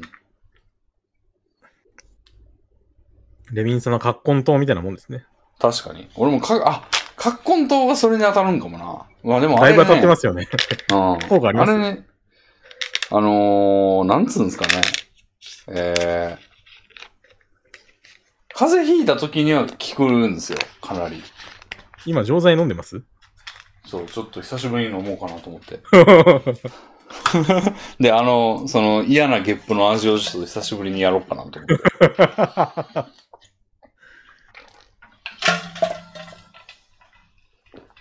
ごっくん。い。割とでかいですよね、錠剤。そうなんだよね。飲みにくいんだよね。はい。で、なんでだっけカッコン糖の話です。はあ、カッコンと風邪ひいた時には効くんですよ。い。それはまあ、まあ確実に確信してるってわけではないけど、その、はい。あれって、引き始めのその体力中程度までに飲むと効果があるよ、みたいな。あの、はいはいはい。もうダウンしてししきってしまってから、風邪でダウンしきってしまってから飲んでも、効果は期待できないが、引き始めにはいいよっていうやつで、はい。で確かに俺も引き始め絶対飲むんですよ。はい。もう、粉でいっぱい持ってんですよ、俺は。はい。 で、それ、確かに、それをやるようにしてからは、なんか、重症化したことないんですよね、風邪が。なるほど。あの、熱がもう、すっごい出ても、うーんってうなるぐらいの、はい。うーんってうなされるぐらいの熱が出たっていうぐらいの事態には一回もなったことないんですよ、それ以降。なるほど。だから、そういう効果はあるんじゃないかなと思っていうて、ーん。るんですが、それ以外にもその、はいカッコン糖すごいじゃんって、こんなに飲んですぐわかる効用が出た薬初めてだわと思って、はい。あの、他にも紅葉が書いてあるんですよ。カッコン糖って。はいはいはい。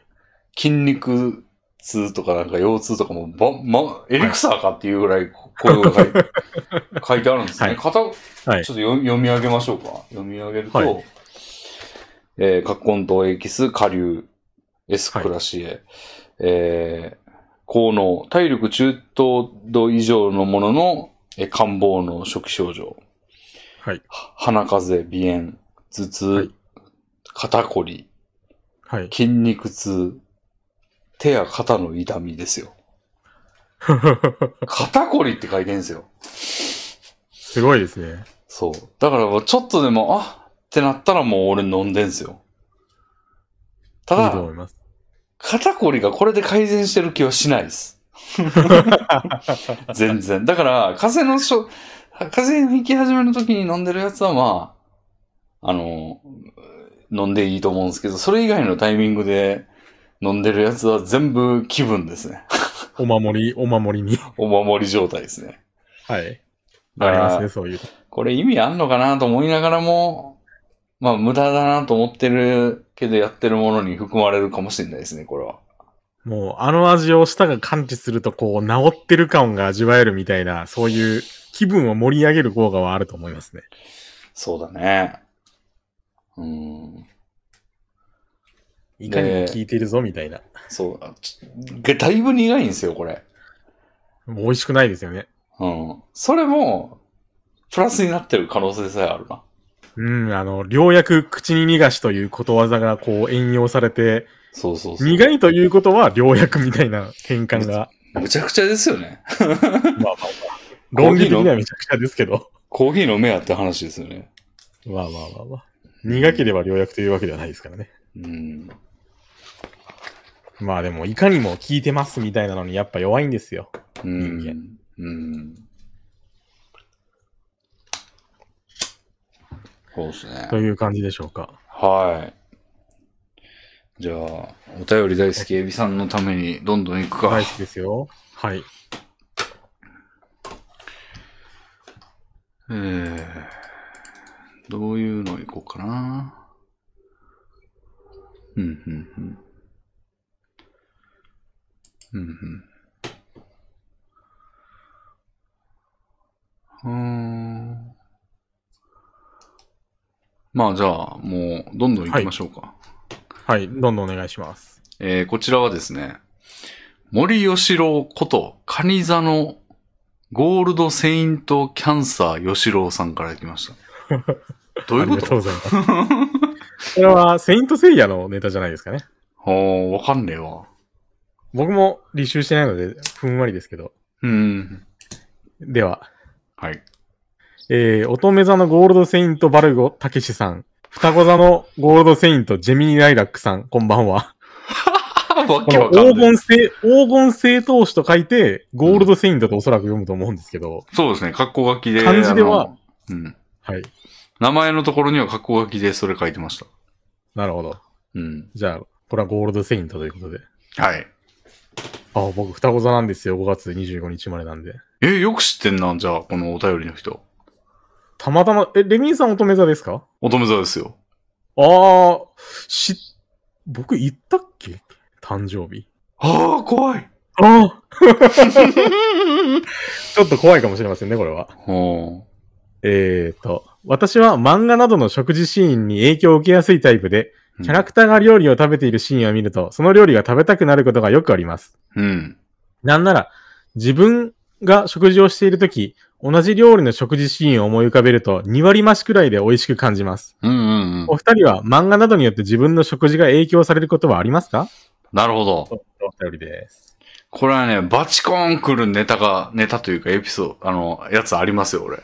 おー、何ですか俺は、カイジの焼き鳥食ってるシーンが大好きなんですよ。あー、いいですね。うん。カイジが地下で焼き鳥うしうしって食ってるシーンを見、牛のあれ。そうそうそう。あれ見ながら、俺もコンビニで焼き鳥買ってきてビール飲んでましたもん。あー、僕も焼き鳥まではありました。ビールは飲めないんでやりませんでしたが。うん。あれ見ながら食ってると、カイジはこの一回しか食べれないのに、俺は何回でも食べれる、うしうしし。いやもう、倍うまいですね、きっと。うんこれ後ろぐらい趣味じゃないですか、ちょっと。まあ、さすがにカイジ君は現実にはいないと思うので、いいんじゃないでしょうか。後ろぐらい趣味ありましたね。探せばあるもんですね。うん。人間あるものですよ。うん。なんで、それはね、大学の時よくやってましたね。あー、いいですね。やっぱ、やりますよね。うん。僕はですね、漫画によ、漫画などによって自分の食事が影響されるっていうか、僕が料理好きになったのって、クッキングパパっていう漫画の影響なんですよ。ああ、言ってましたね。なので、うん。まあ、影響されるっていうか、人生が影響、食事側に影響されてしまったので、うん。もうたびたびありますね。ああ。あの、クッキングパパ、今、160ぐらい、まあ、ちょっとうろ覚えですけど、出てるんですよ。うん。お何周もしてますからね。すげえ出てんな。うん。もうかなり長いんですよ。あの、ああ。最初、小学3年生ぐらいだった主人公、あの、息子がいるんですけど、主人公の。うん。今、もう大学卒業して、イベント会社に勤めた後、辞めて、うん。あの、レストランで働いてるぐらいですから、じ、時間経過するんですね。かなりしてます。全然してますよ。20年ぐらい経ってますよ。へえ。作中ですら。うーん。なるほど。クッキングパパ、俺もアニメ結構見たことありますね。えー、僕アニメはい一度もないんですよね。 ああ、本当漫画だけで。なんかね、アニメやってて、はい。なんだろう。アニメ劇場、なんか夏休み子供アニメ劇場とかでやってたんかなえー。なんか主題歌が、なんか料理の歌なんですよ。あー、それは聞いたことあります。なんか明太子コンビーフみたいな。あー、わかります、わかります、わかります。キスキスキスキスフライ、フライドチキン、キンピララッキョとかいう。ありますな。うん。ネトフリで、そういう曲だけ聞きました。あ、本当はい。あの歌はね、印象的でしたね。確かに記憶に残りますよね。うん。お料理行進曲みたいな感じで。キャベツはどうしたばりの印象を俺の中に生んでますね、あれは。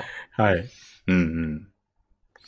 えー美味しそうなんですかクッキングパパの料理。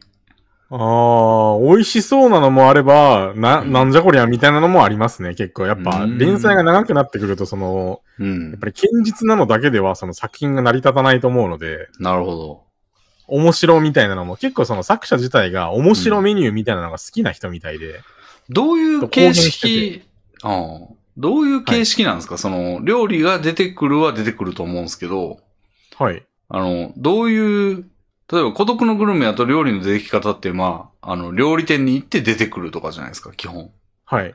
で、食べて、なんか、これがいいんだよ、みたいな感じの感想を心の中で思うっていうところが、まあ、面白みじゃないですか。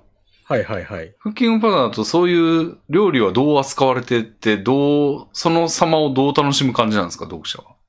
うーん、結構群像劇の側面がありまして、うんうん。その主人公、荒岩和美っていう、あの、顎のでかいサラリーマンですけど、うん。だけじゃない、他の人にも結構スポットライトが当たるって、その人の生活、人生と料理が関係してる。例えば、へえあ。の、結婚してる人が、その、妻の実家に帰って、妻のおばあちゃんがもう寝たきりになっちゃってると。うん。を喜ばせてあげたくて、その、おばあちゃんに習った料理を頑張って作るとか、うーん。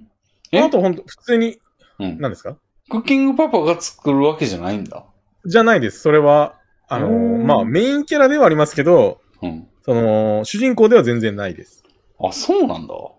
はい。へえ。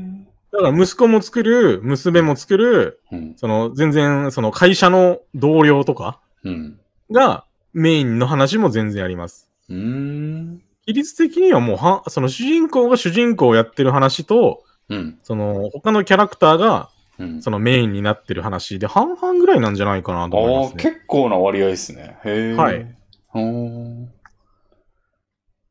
なるほど。全然名前もないキャラクターが、その、本当にその輪しか出てこないキャラクターが料理して、うん。みたいなのもありますよ。へえ。なるほど。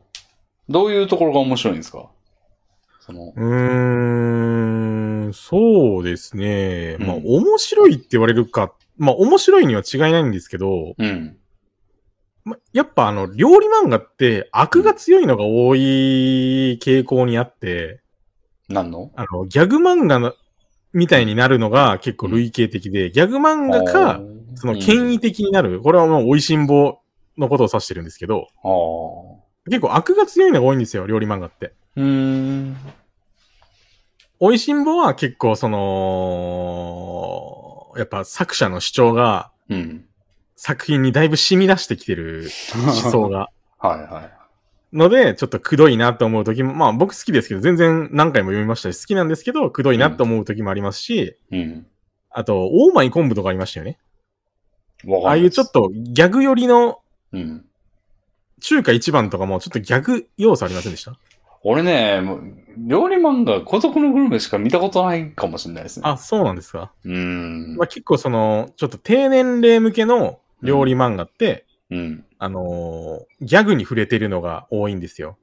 ほう。で、今は、あのん今は料理漫画が大流行りしてるんで、うん。結構骨太な料理漫画もたくさんあるんですけど、うん。当時は、あのークッキングパパが唯一、その悪のない正統派というか、正統派というわけでもないですけど、その、うん飲みやすい料理漫画だったんですね。うんだから、面白いというか、うん。面白くなくないと言った方が正しいというか、わわかりますかねうーん。いやー、でもなんかやっぱパンチを求めたくなっちゃうから、ちょっと、どう楽しむんだろうっていうのはあるんですよ ね。うーん、もう僕は人生と共にあった漫画なので、パンチとかは全然求めてない、実家のような安心感と言いますか、安定感と言いますか、うん。なんか、料理にかこつけて思想を押し付けてきたりしないし、なんか、笑いを取ろうと、ちょっと料理を存在に扱うみたいなこともないですし、うーん。なるほど。はい。で、まあ、料理以外の、おい、群像劇としても、まあ、そこそこ面白い。美味しそうなんですか出てくるやつ。美味しそうなのもあれば、何これっていうのもあります。え、でもそれで、料理を、料理を良くするようになったきっかけがそれってことですよね。えっと、序盤の方は、結構、その、す僕はどちらかといえば序盤の方が好きですね。うん。で、序盤は、その、正統派、正統派でもないですけど、うん。あの、1980年代とかの漫画だと思うんで、うん。そもそも料理っていうのが、ああの、男性が料理するっていうのが一般的じゃなかったなるほど、なるほど。時代の漫画なので、うん。なんでしょうね。してるしてなることはがし、してることが変わっ、それ自体が変わってることっていうそう引です、そうです、そうです。きがあったわけですね、当時としては。気もありましたし、その、はいは解説、その読者も、い。うん。その、まあ、男性に寄せてるわけじゃないんですけど、やっぱ男性主人公なので、うん。その女性一辺倒で、結構料理漫画って女性向けを狙ったのって、うん。お多くはないか。うーん。まあ読者を限定してないうん。感じがうん。心地よかったうん。んですね。で、最初の方いはや特にその、練られた料理、練られた料理っていうか、うん。その万人受けするような料理が多かったんですよ、最初の方は。うん。で、目新しいような、その、なんでしょうね、漫画家のうん。い。内面から出てきてるうん。美味しい出汁を味わえてる、味わえたんですよ。うん。で、やっぱシリーズがついてくると、うん本人の出しだけではうん。成立しませんから、うん。こうなんか面白というか、うん。その、勉強によって得たのかなっていううん。のが出てくるんですね。うん。だかいら、や序盤は、あ出汁の味がしてよかったです。いや、あの、そうですね。はいまあ、クッキングパパの魅力というより、その、出てき、はいなん、それが料理をするに結びついた理由が知りたいんですよね。序盤はすごい真似し、真似したくなるような料理が多かったです。えー、っと、例えば、僕がこれ高校時代に作ったんですけど、作った時うん真似して作ったんですけど、うん。うん。あの、トマトをくり抜いて、中に、あの、コロッケの中身を詰めるんですよ。芋とほかうひき肉とかね。うん、で、それに衣をつけて、うんコロッケとして揚げると。うんなんか、楽しそうじゃないですか。うん楽しい、美味しそうじゃないですか。とかうんうんうんそういう、なんか、いかにも、普う通、んちょっと、普通ではないんだけど、真似できるぐらいの、うん本当に程よい料理が最初は多かったですね。おうそれでやってみたいと思ってやるようになったってことですかそうです。ああ。中学生ぐらい、小学生ぐらいかな小6ぐらいかうーなんなるほど。はい。で、なんか特、美味しそうというよりは面白そうって感じなんですね。楽しそうが一番近いですね。楽しそうか。うーん。はいなるほど。今でも全然、その作中のメニューで、あ、これやってみようと思ってやることありますね。うーん。なるほど。はい。うまそうとね。いううん。うまそう漫画は、でもまあ、孤独のグルメぐらいなんですけど、はい。まあ、料理を大、あの、メインに扱ってる漫画で読んだのは。でも、はいあれも別に、うまそうっていうわけじゃは感じなかったんですよね、俺は特に。なんか面白いなっていう、その、こんな食ってる時にいろいろ思うみたい な感じが面白くて、まあでもなんか確かにあーまあそういう、わからんでもないというか、わかるな、みたいなところもありつなるほどなつるで、ほどまあ面白かったって感じで、うんあれに影響を受けて食べたいなって思ったことは特にはないんですよね。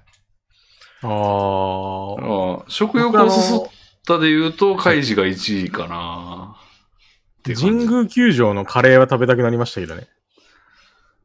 何やっけ、それ。なんかウインナーが乗ってるカレーで、あの、大汗をかきながら、その、球場で応援しながらカレーを食うみたいな。ああー、あっ一巻の最後の方にあったと思うんですけた。ど。はいはいはいはい。ああ。俺、あれが良かったな。あの、なんか、ど、江ノ島やっけあの、ああ、サザエ丼のやつですかサザエ丼やっけなんか海鮮丼食ってなかったっけ海鮮でしたサっけザエかなサザエか、それ。サザエだったような。うん。あ、でも俺、そそれ影響受けたかもな。なんか、その後、ランダム駅っていう企画で江ノ島行きましたからね。い、はい。あ、それで行ったんですか、や、それで行ったわけじゃない。あれは、あの、駅、駅がランダムに出たから行ったんですけど。はい。でも、しらす丼食いてえとか思ってたけど、まあでも、はいしらすはい関、はいはいしらす関係ねえか。あの、孤独のグルメは関係ねえか。孤独のグルメあれ、あれか、わさび丼じゃありませんでしたえ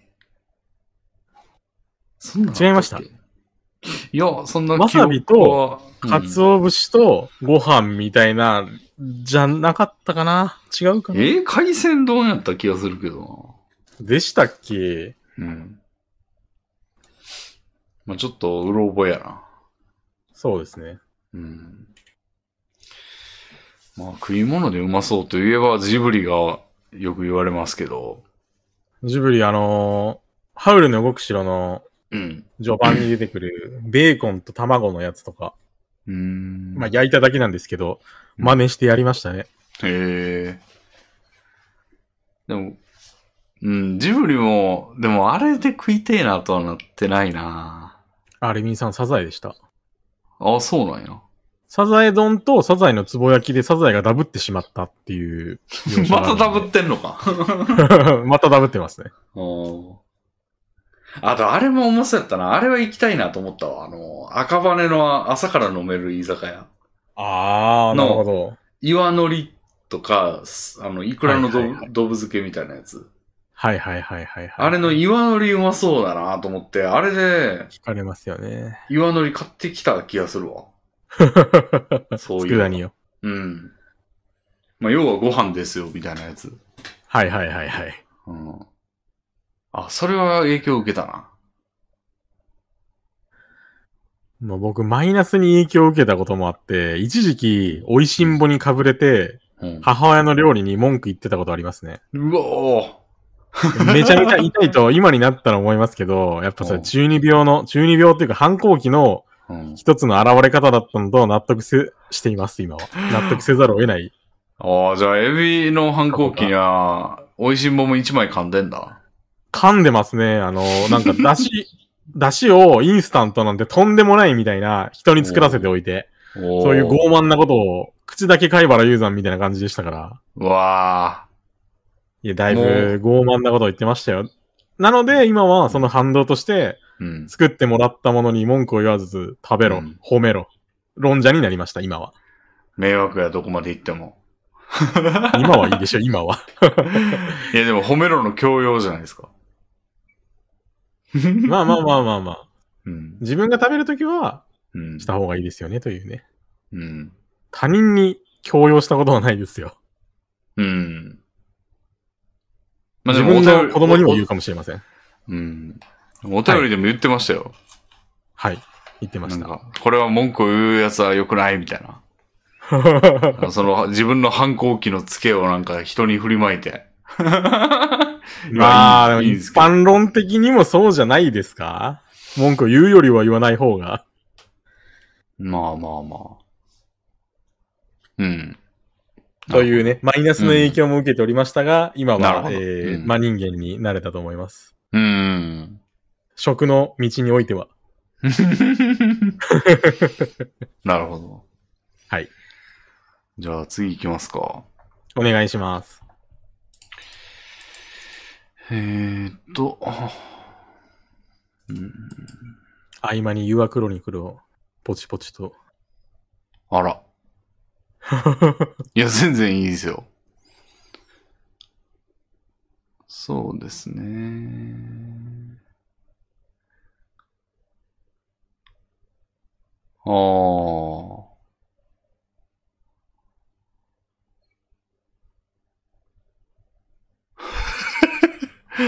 むちゃくちゃ言ってんな、こいつ。なんですじゃかあお叱りの手紙でも別に僕は構いませんが。いや、全然ね、お叱りじゃないですよ。はい。むしろ、エビさんが大好きなやつですよ。なるほえーこちらはレビンおじたん大チュキさんからいただきました。 ど。あ、いつもありがとうございます。ありがとうございます。これ、いつもとか言うと良くないんですかねあの、定食屋とかで名前、名前じゃないや。顔を覚えられると、生きにくくなるみたいな、があるみたいですから。まあ、お任せしますよ。お便りもいつもありがとうございますとか良くないのかもしれないな。いやあり俺がはとうござい全ます然、俺は全然言いますけどね。またか、みたいなな。るほど。 またかとは言わないですけど。 嫌そうじゃないですか、それは。いや、いつもありがとうございます。ご愛顧ありがとうございます。うん。えー引っ越しを検討、あ、レビンさん、エビアレックさん、大好きです。え、ありがとうございます。おー。おー。えー引っ越しを検討中とのことなので、ぜひ福岡に住んでみてほしいです。うん。男性であれば、市内でも家賃は安く、広いところに住めるようです。男性であれ女ば性だと、女性だと高くなるってことあの、あれか、セキュリティを気にしなくていいってことかなうーん。あ、私は防犯面を気にしてオートロックマンションに住んでました。猫か 1K で5.3万円程度でした。うん。博多、天神周辺に住めば飲食店はよりどり緑です。うん。私は偏食なのであまり恩恵は受けてないのですが、美味しいものがたくさんあるとよく言われます。うん。電車もバスも多いので利便性がいいです。うん。地下、地下鉄で福岡空港まで行けますよ。うん。綺麗な女性が多いとも言われていますね。へー美容系のお店も充実してるからかなーと思ってます。うん。お二人とも大好きなので、一緒に福岡に引っ越してきてほしい です。ご検討いただきますと幸いです。なるほど。ここがめちゃくちゃ言ってんなと思って、 俺。レビンさん、福岡行きますか福岡って、俺九州行ったことないんですよね。僕、あー僕、あの、受験で行きましたね。あのーなんかの、どっかの大学の受験が、うん最寄りが福岡だったんで行って、まあ見事に落ちたんですけど、そうん。うん。あの、福岡駅の地下のラーメン屋が、あのー豚骨のラーメン屋がすげえうまくて、え、駅のラーメン屋でこんなうまいんだと思った記憶あります、ね。へーなるほど。確かにラーメンはイメージありますね。はい。で、これ、前述のクッキングパパは舞台が福岡なんですよ。うん。だからへ僕、ー並々ならぬ憧れが、聖地巡礼的憧れがありまして、あの、なる屋ほど台とかも、屋台街みたいなのがあるんですけど、その、うん。うん。福岡の屋台が有名、夜店、夜店でもない、まあ屋台か。うん。が有名なのもありますし、うん。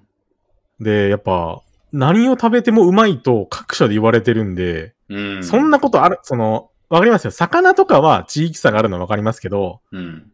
肉であるかなとちょっと思うんですけど、でも、うんそういう描写が結構なされてるんで、まあ実際にあるんでしょうね、何か。理由が。うまい。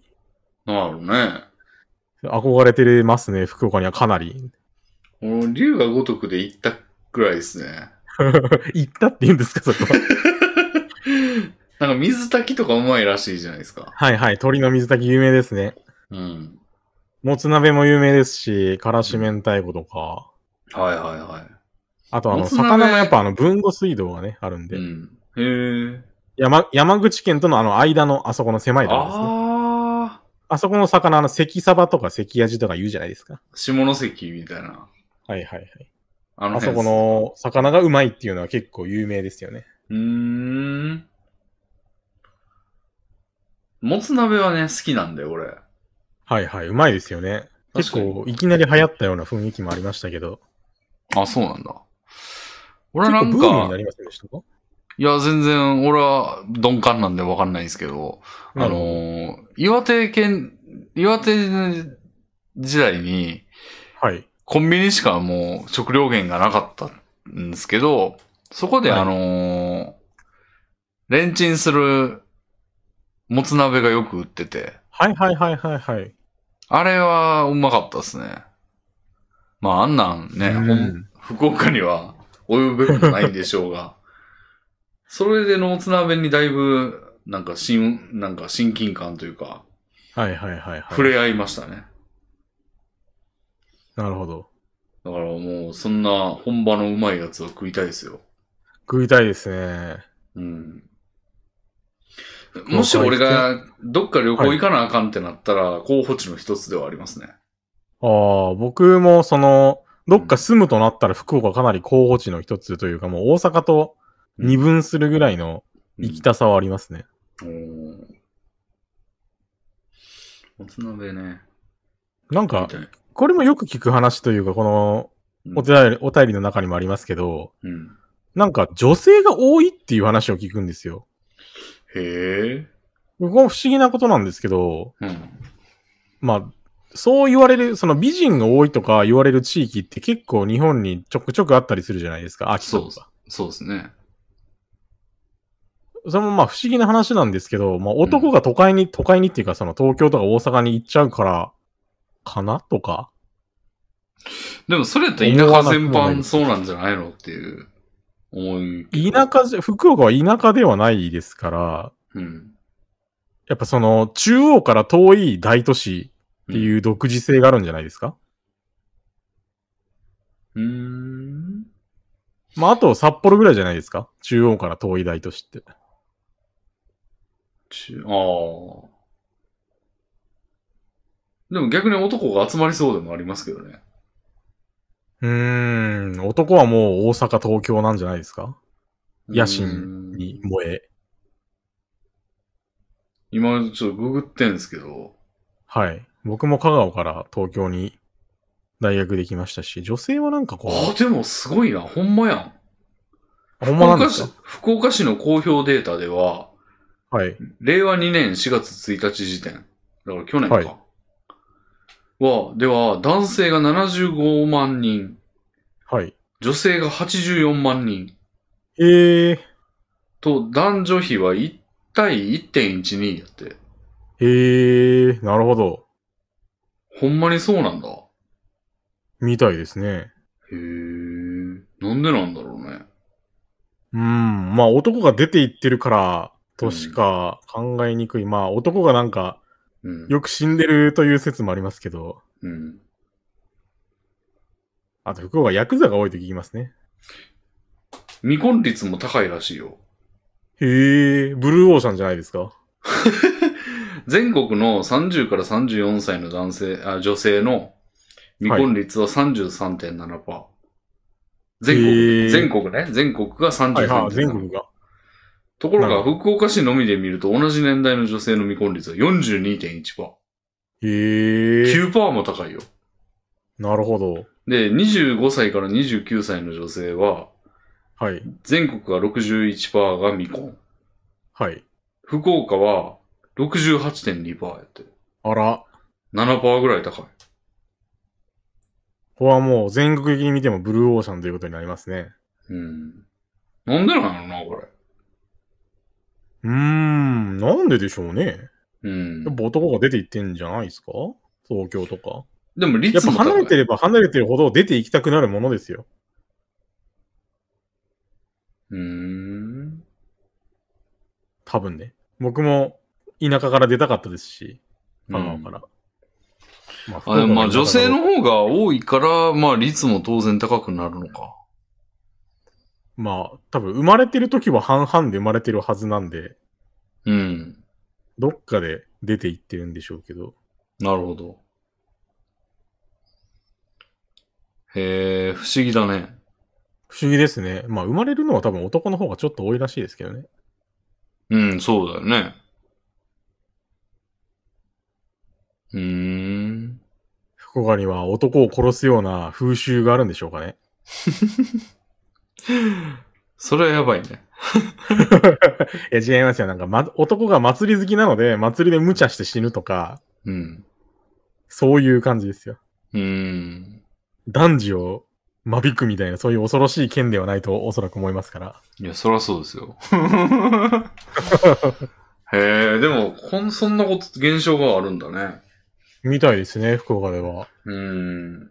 いやー、そういうの聞くと、ぜひと思いますが、まあ僕、その、どこに住んでても女性に縁はないので、うん。まあでも飲食店が多いというのは単純に僕はもう魅力、あ、魅力魅力ですね。うん。なるほどね。福岡、ありかもしれないですね。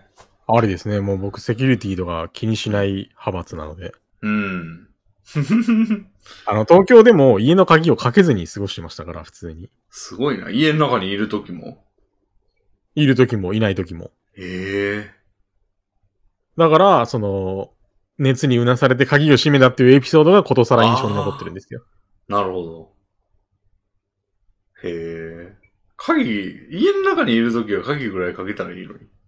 すぐやん。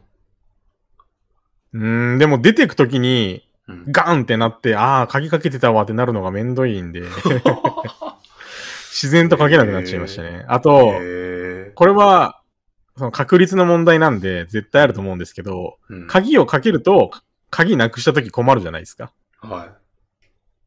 なんで。ノーガード戦法ですね。ああ。そういえば鍵や、鍵を開けるスキルを持ってるからもう、鍵なくても開けれ る。さすがに道具なしで分けられませんよ。鍵なんかしても無駄だっていうし潜在意識が あるあるのか。だいぶ強いですね、それは。あーもう、なんなら、うん。そのい僕、同じマンションに2回住んだことあるんですよ。は大学時代住んでて、うんうん。で、鍵屋は栃木でやってたんで引っ越して、うん。で、東京に戻ってきた時に、また同じマンション住んだんですよ。はあ。で、1回目は、その、大学時代は2回。うんあのーで、帰ってきてからは1階に住んでたんですけど、1階に住んでた時でも、うん。あのー玄関も開けてますし、うんあのー窓、外に面してる窓窓っていうか扉、うんベランダに出るための扉も鍵かけてませんでした。へえ。もうだから、直通でしたね。すごいな。 ノーガードでした。ずーっと。 入入られてもマジで、取られるものとかないですもん。まあでも言うてね、ホットクック取られますよ。まあ僕の玉取られるぐらいですかね。そうは言うけどな。うん、パソコン。ンを担いで逃げる人以外は多分来ないと思いますから。うん。金目のものといえばね。うん。なるほど。えーじゃあ、レミンさん、福岡住みます いや、俺は柏に住むんですよ。一緒に引っ越していただい、引っ越してほしいというね、ご要望なのでね。東京から出ないです、俺は。あ、でも出るんか。千葉県行くから。 いやー、ちょっと金棒になりますね。東京の。うん、まあ、仕方ないですよね。はい。一生リモートなら、ぜひ福岡にね。確かにね。一生リモートが約束されてるならいいけど、そんな状況はありえないからな。まあでも、これからその、レビンさ んの勤務形態も、その、うん。スクールが大当たりした場合は、スクールだけでやっていくようになれれば、どこに住んでもいいんじゃないですか。うーん。まあね、それでやっていけるならそうですけど。変わるかもしれませんね。でも、スクールだけをなりわいにしてたら絶対古びていくやん、知識が。まあ確かに最前線にいないですから ね。そう。なんかあの人10年前のやつ喋ってるよ、みたいなことになったら。まあでも、初学者はそんなことわからないのでは確かに。じゃあもう、そういう需要も逆に言ったら、今、あの、ファクトを言う必要もないというか、その、 今もなんか、まあ踊りを踊れば就職できますとか言ってたらいいんじゃない の それはもう、もっともらしいことの肉付けに使わないと。いやーファクトうん。なるほを。ど。 まあ、でも僕は福岡、ぜひ、有力視してますね。うん。じゃあ、エビさんだけでもね、ちょっと行っていただいてもいいかもしれません。とりあえずは高松。そうです。とりあえず高松、まあ今も高松なんですけど、高松の真ん中の方に引っ越す、一う旦はね、ん。うんあの次に大阪か福岡かといったようなうん。なるほど。感じでおります。はい。では、続いていきましょう。はい、お願いします。そうですね。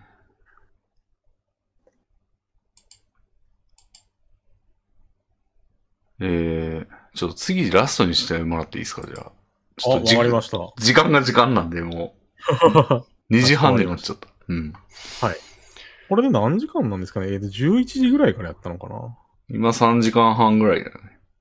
あら、だいぶキャンペーンが効いてますね。そう。ちょっとね、短く数出していこうかなという。はい。じゃあ、ラストはどんな感じでいこうかな。あ、これいこうかな。はい、お願いします。ちょっと長いですが。はい。えー、ロマさんからいただきました。ありがとうございます。あざっす。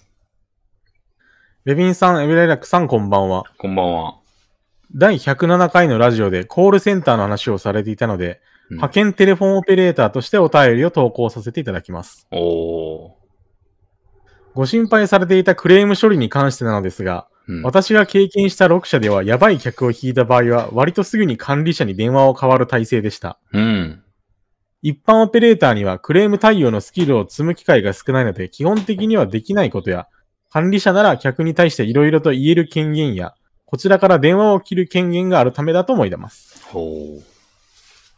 えー、切れるんだ管理者は。うーん。てか、オペレーターは切る権限ないんだ。なるほど。なるほどな。えー喋る量が多くても、多くても大丈夫で、おしゃべり好きな、おしゃべり好きなら、総合受信窓口がおすすめです。へえ。携帯会社の総合窓口にいたのですが、うん。数ヶ月間の研修で知識を詰め込み、お客様からの問い合わせに対して解決に進んでいく仕事になります。数ヶ月もあんだ。長い、やっぱもうすべての知識をここでやられるんでしょうね。おー。すごいな。基本的にお客様とのコミュニケーションにより要望を明確にし、解決に向かうことを目指すので、感謝されることが多く満足感も高いです。うーん。喋る量が少ない方がいいなら、テレアポのコールセンターがおすすめです。うーん。与えられた顧客リストに対してシステムがひたすら電話をかけ続け、客が電話に出たら決まったセリフで引っかかる客を探す作業です。はこれが僕の想想。像してるテレアポですね。え、勝手にかけられるんだ。へえ。すごいですね。なんかディストピア感ありますね。 そうやね。えー今の時代はフリーダイヤルからの電話に出ない人も多いですし、出ても名乗った瞬間に切られることが多いです。うーん。なので、話せる人が現れるまでぼーっとしているか、ニュースサイトを閲覧したり、周りの人とおしゃべりしているだけで肉体的負担はほとんどありません。へえ。客に対してうまいこと営業をかけられて、制約やアポを取れた時には達成感もあります。おうおうおう私としては、座っておしゃべりしているだけの未経験でできる一番楽な仕事だと思いますし、うん。コールセンターには数が多いので、気に入らないところはすぐにやめて、点々とできます。うんうん。お電話を担当する以上、その分野にはそこそこ詳しくなりますので、新しいことを学んで、あら、飽きたらやめて、点々とするたの、たん点々とするのも楽しみ方としてはありだと思います。うーん。正社員は多忙発給なのでおすすめはできません。うん。正社員にならなくてもいいなら本当におすすめの職業なので、ぜひご検討されてみてください。なるほとのことでなるほどなな。えー、すごいなんか知らなかったことがいっぱい書いてある。この自動でかけられるのちょっと怖いな自動でかけられるって知ってましたいや、知りませんでした。いや、俺も知らなかった。びっくりしたんですけど。なるほど。でも確かにそうですね。それでいいの か。トイレ休憩はいや、さすがにできるんじゃないその中断みたいなのを言えるんじゃないですか、何回かは。おー。やもべう、席で心臓発作で死んでもずっとかけられてるみたいなのが、ちょっと今思い浮かんできま した。ディストピアの想像しすぎ、しすぎですよ。あと、あの、何は金融道で、うんあの、入社した、あの、灰原が入社したところが、うん。最初に、うん手に、あの、受話器をくくりつ、あの、ガム手でくくりつけなさせられて、おあの、延々、あの資金、あのーなんだ、なんですか、融資のご要望ありまへんかみたいな電話を一生かけるっていう仕事をしてたんですよ。へえ。でそれをちょっと思い出してましたけど、自動でかけられるんですね、今は。そんなんあったっけありましたよ。マジか。え、俺何が金融道結構読み返してるけど覚えがないな、それ。あれそうですかでもあの作者の漫画ではあると思うんですけどね。うん。とにかくかけろみたいな。うんで。もそれは見た。なんか、お、す初日から引っ掛けるとは、やるな、みたいなことをく、はい。桑田に言われてるシーンを思い出した。うん。そう、ほとんどそれです。うんちょっと僕が違って覚えてるのかな。うん。どうなのね。テレアポってのは、はい。どういうことですかテレアポってよく聞くけど、なんか違うんですかやっぱアポイントメントを取るのが、まあ、つまりうん電話営業じゃないですか、これは、テレアポは。コールセンター単。おー品だと、うん。その、相談窓口みたいなところもコールセンターといえばコールセンターですけど、ああ。これテレア さ、ポは本当に営業の一部分、はい。いや、これなんかその、決まったセリフを言う感じなんでしょ割と。これ。みたいですね、書定いてあ型る。文を。もうマクロ組みたくなりますよね、これいうのね。声マクロ組みたいですね。声マクロ組みたいですよね。もうなんか冒頭の定型句のところだけは録音しといて流し、うん。で、そこで終わってもまだ話し続けてくれそうなら肉声でやるとかも全然良さそうですよね。まあ、そんな裁量がないと思いますけど。うん。まあでも、人間の体もマクロみたいなもので、うんどんどん慣れていくんじゃないですか、その定型文を言うのに。ああ、もう何もの、脳は何にも使ってないみたいな。はい。なるほど。カチャってなったら、お世話になってます、何々です、みたいな感じの定型句 を。この度こういうこういうキャンペーンがございまして、みたいな、勝手に口をつくようになるんじゃないですかね。おー。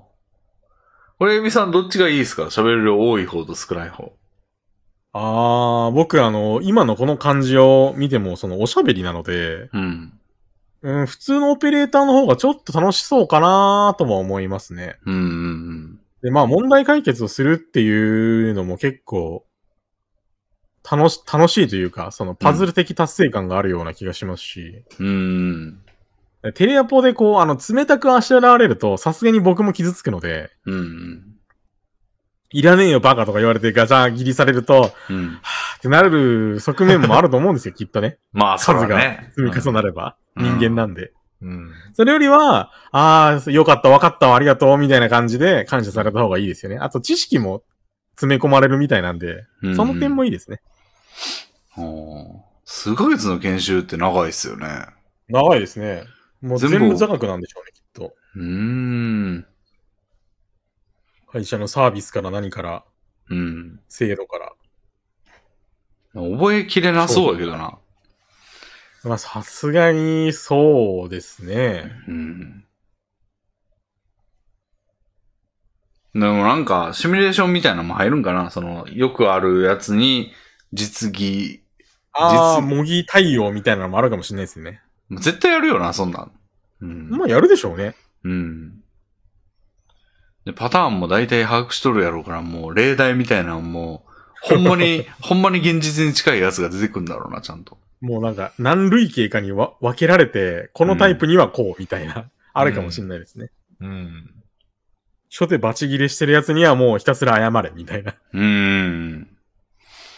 でも、あの、前は、あの、ギャーギャー言うクリ、あの、やべえクレームタイプのやつは精神やむんじゃないのとか言ってたけど、割と、この人だって6社も経験してるのに、全部、その、ちゃんとすぐに変わる体制やったらしいし、うんうんうん。メンタルのケアというか、保護というか、バリアみたいなのはちゃんと設けられてるんですね。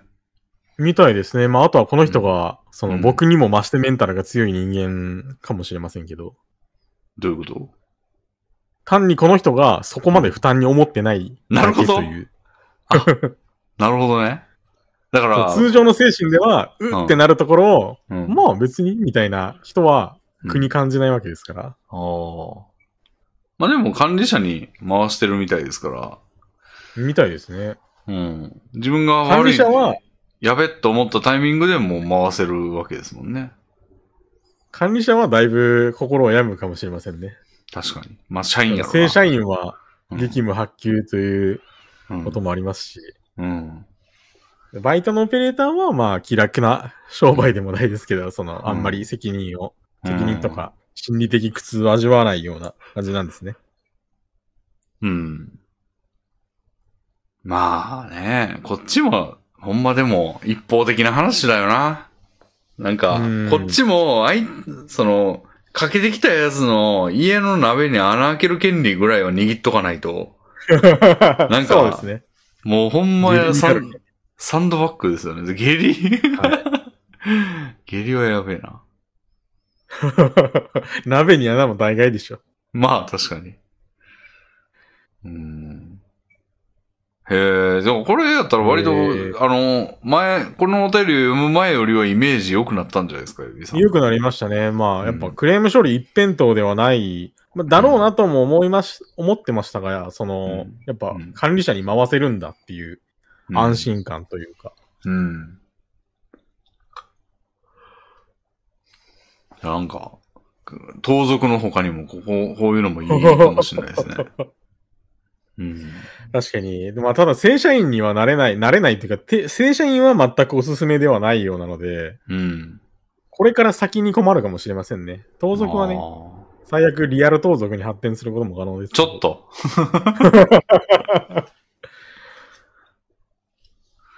そうですね。へえ。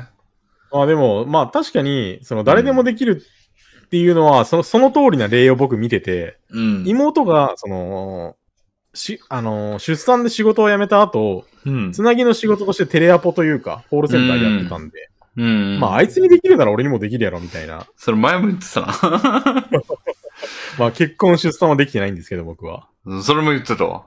はい。そこれは、これはレビンさんが言ってました。ああ。うん。なんで、まあ、未経験でできる一番楽な仕事っていうのは、その通りなのかもしれませんね。うん。なるほど。どううんいう、どういうのがあるんですかね、こういうのって。あの、業種としては、その、まあ、まず携帯電話とかやったら絶対あはいるじゃないですか、こういうの。ああ、まあ、携帯、僕が世話になったのであげると Amazon にもありましたし、お Amazon カスタマーサービスもありましたし、あとうん家電、家電っていうかパソコンとかうん。のトラブルシューティングここにかけてねみたいなところにも、あとあのロジクールとかうんうんも多分世話になったことがあるので、うん。うん。まあそういう、そのなんだろう、家電系、うん。電気製品系のところにはもうまんべんなくあるうんような気はしてますし、うん。うん。まあやっぱ、カスタマー相手、客相手の企業はどこもあるんじゃないでしょうか。ソシャゲとかは、電話窓口ないイメージなんですけど、あー、さ最近増えてますよね。何どこにもその電話番号載ってなくて、電話番、電話してこないでくれよな、みたいな。お問い合わせフォーム限定でーす、みたいな。ああ。電話を排除してるので、かなり増えてますね、最近は。うん。だって、電話かかってきたら絶対やばいもんな。 ソシャゲなんそうかなんで。すよね。踊れーみたいなんばっかりやも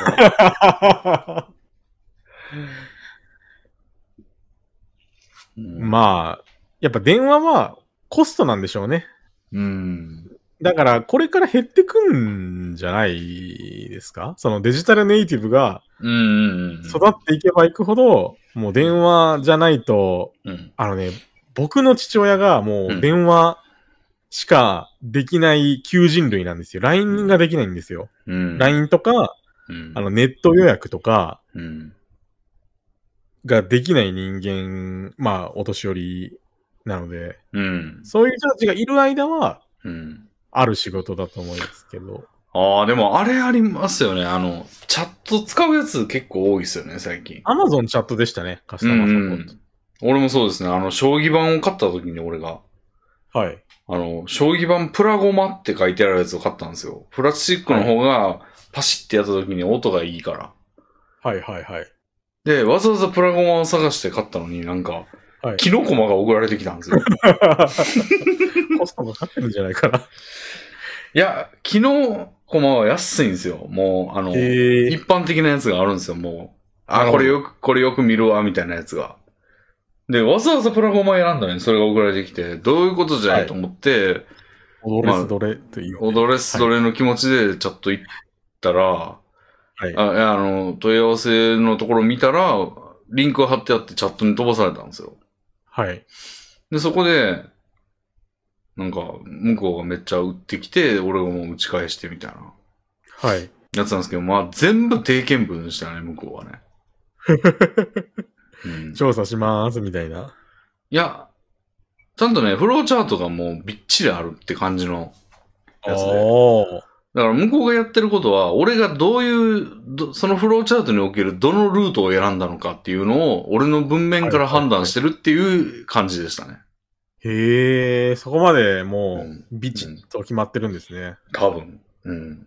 僕の時、なんか Kindle、あ Kindle の Unlimited っていうサービスに加入してうん。たんですけど、なんか突然読めなくなって、理由がわかんなくて。うん。それで最初チャットでやってたんですけど、うん拉致あかんなと、まあ向こうもなったのが電話で世論みたいな感じで電話で結局解決したんですけど、なるほど。うん。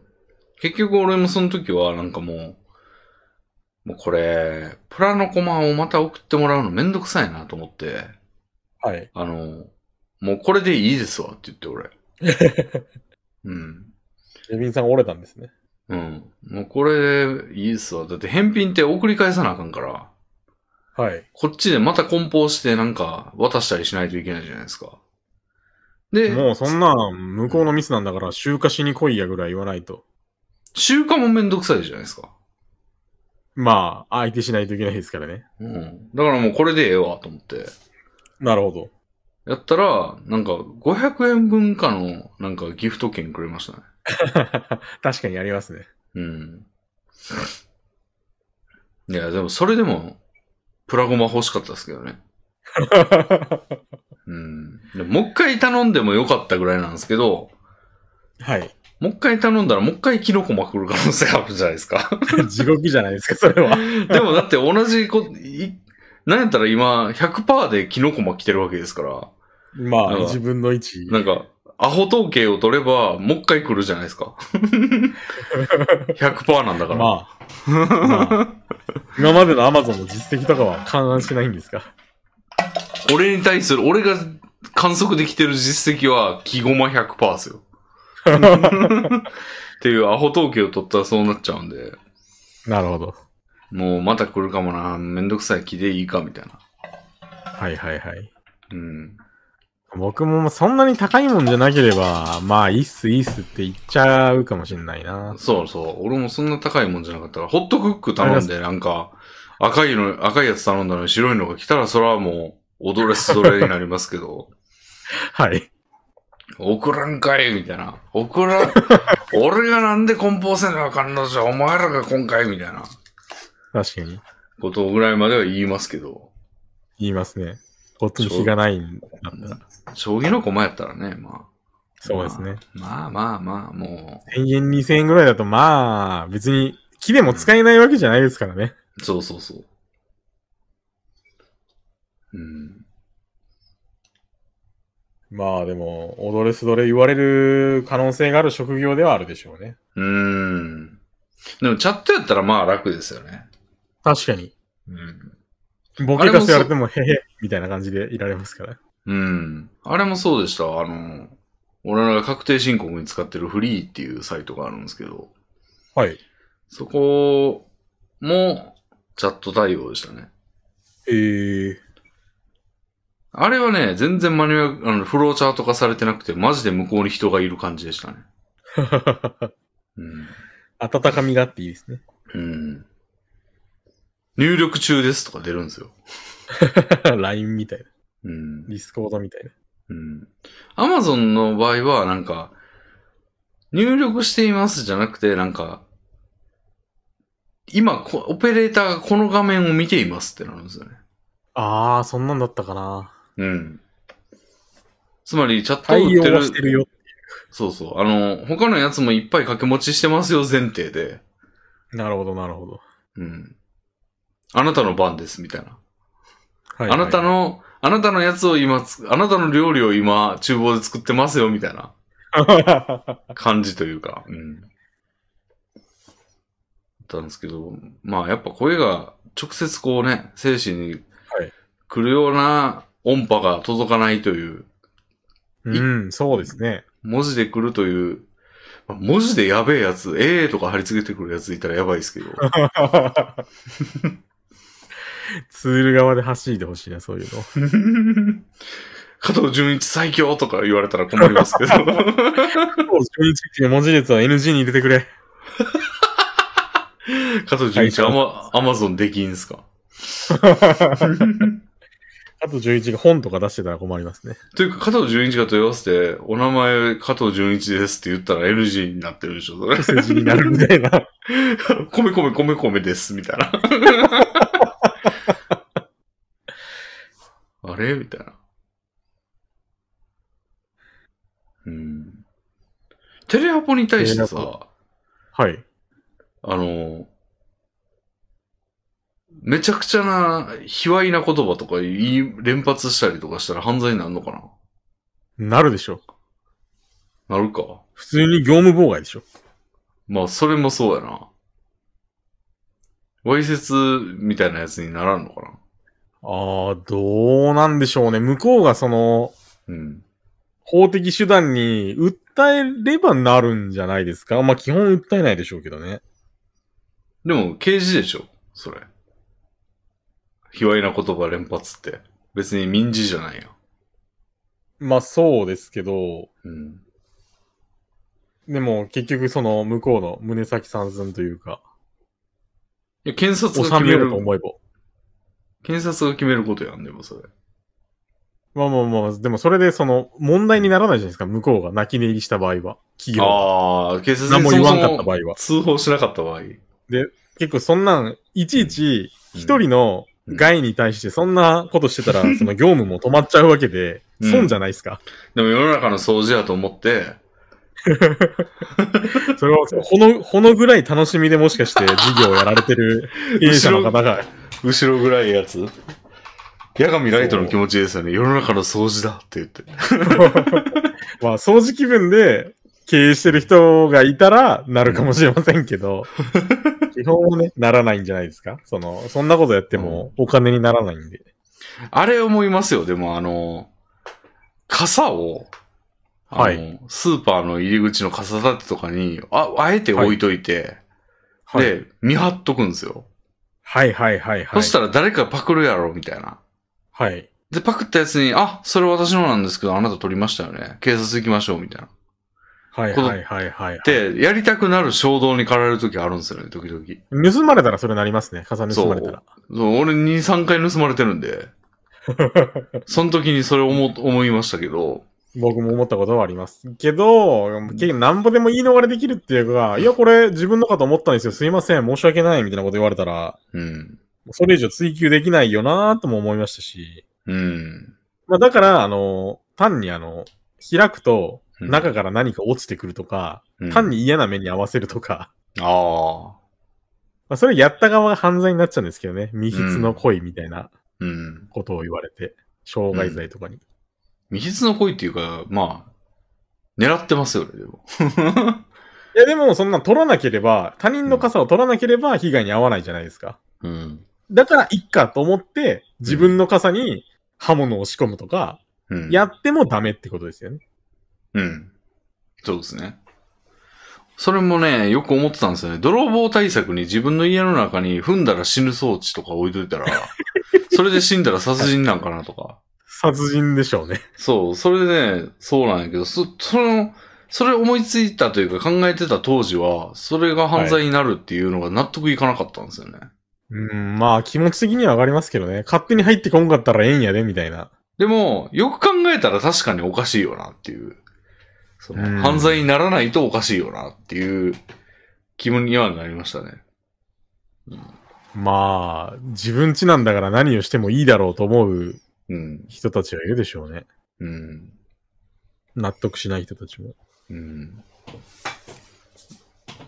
いや、でも俺は、エビさんに電話かけて、なんか、エビさんにじゃないわ。エビさんが勤めてるコールセンターに電話かけて、チンコ、チンコとか言ってた ら、エビさんはブラックリストに入れるんですかね、俺を。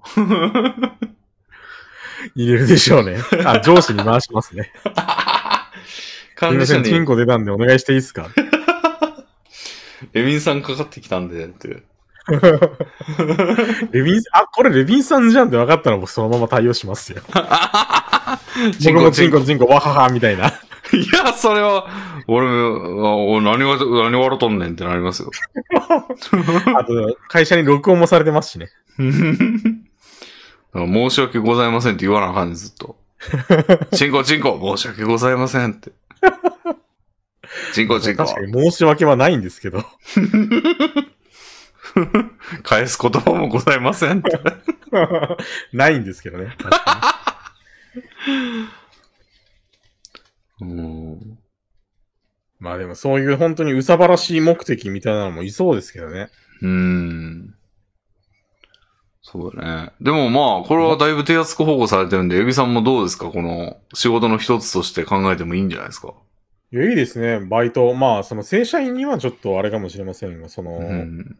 間を埋めるものとして。うん。まあ、言うたら腰掛けとして。はい。うん。。いいと思い、いいと思いますというか 本当のマスターシーフになるため のは腰掛けとして。い。うん。いいかもしれません。抜け人みたいな、盗賊ギルドから抜けた 後の、キャリアの腰掛けに。追われてんです ね。追われてて、で、コールセンターにその電話かかってきたらやばいですね。おい、怖いエビ、お前抜けただろ、みたいな。どん、元の組織が怖いですよ。どんな巨大組織なんだ。 申し訳ございませんって言うんですよ、その時。返すこともございませんって。言いますよ、そうなったら。命拾いし ますよ。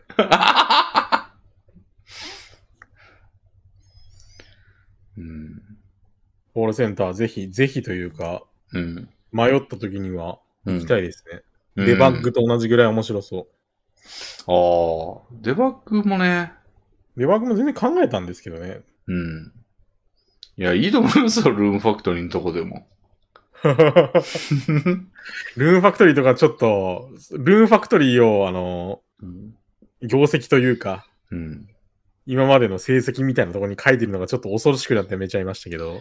まあでもあれは知名度の問題なんでね、やっぱ、あの、今日俺たまたまというか、あの、ゲームソフト売上ランキングみたいなの見てたんですよ。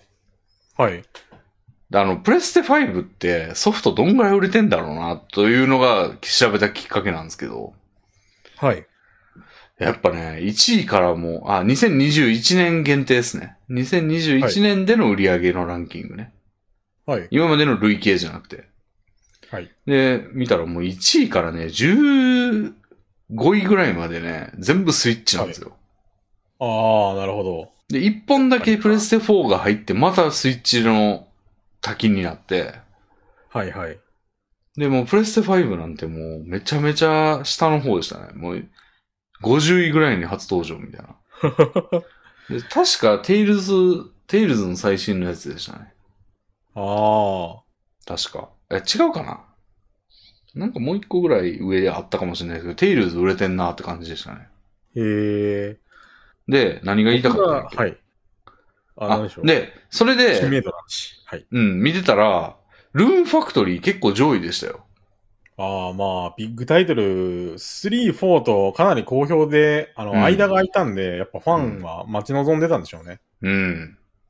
結構ね、僕は3 12で万、したが12万本ぐらいとかでそ、れが多いのか少ないのかわかりませんけど。あ、でもね、多い方というかもう40位ぐらいやった気がしますね。なるほど。うん、2021年で売れたゲームソフト40位ってなかなかすごないですかまあ確かに。うん。だから、やっぱ、その実績のところに書くだけのことはあるというか、 まあ確かに、あ、これやったんだと思われやすくは、その、 うん。 実際にルームファクトリー5プレイしてたら、おーあの会社が許さんぞみたいになるけど、なりますけど、うん。その知名度という点では、うんルーンファクトリーを書くのは正しいというか、そうです。理にかなってると。うん。まあ、それはわかります。はいで、今日ちょうどね、その、うちの元社長の人と喋ってたんですけど、はい。その話もしたんですけど、はい。やっぱ、デバッグ会社が原因、バグが多いゲームの、の原因が、まあ、デバッグ会社にあるこ確率ってだいぶ低いなっていう結論になりましたよ。あ、そうなんですか。やっまあぱ、そういうもんバグまみれでうん出すメーカーが悪いぞと。デベロッパーが悪いぞと。そう。だからデバッグ会社は、だってめちゃめちゃちゃんとバグチケット大量に上げてたかもしれないですよ。全部無視しただけで、デベロッ パーが。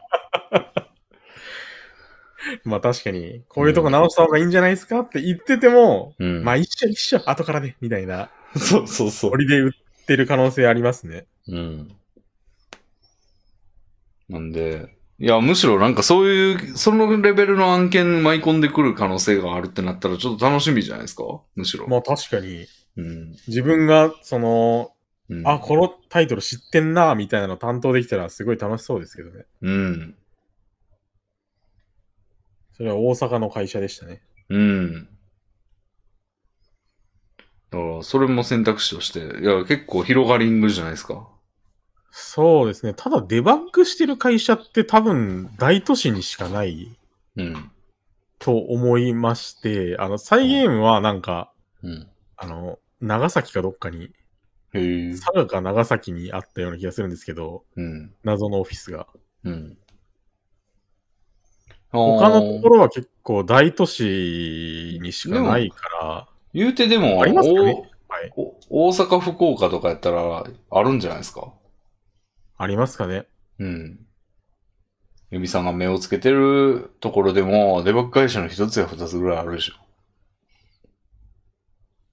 あるでしょうね。うん盗賊ギルドよりは多いだろうな。東族ギルド四国で一つでしたっけそうです。あの、ひまあ、ギルド自体は多分あるんだと思うんですけど、社員を募集してたのはもう僕の古巣のとこだけだったんで。うん。なんで、それに比べたら文句は広いかもしれませんね。そうですね。うん。はい。という感じですかね。じゃあ今日は。はい。はい。では、まあ、言うて4時間やってますけど、うん。まあ、このぐらいの分量がなんかスッキリしていいかもしれないですね。一口ツーショットということで。おかしいけどな。一口の量は個人差がありますが、うん。あの、疲労困憊せず話せていいかもしれませんね。そうですね。 8時間はね。うん。なんでね、その一気に喋るとね、なんか、その、なんていうの、イベントが、こういうのがありましたよ、ポイントが少なくなるというか、その、はいはい。もっとこまめにしてった方がいろいろあるかもしれないんで、そうですね。ままあ、短めで頻度上がるかはちょっとわかんないですけど、まあ、そういうつもりでいます、俺は今。わかりました。はい。じゃあ、今日はありがとうございました。ありがとうございました。またお願いします。またお願いします。では、さようなら。さよなら。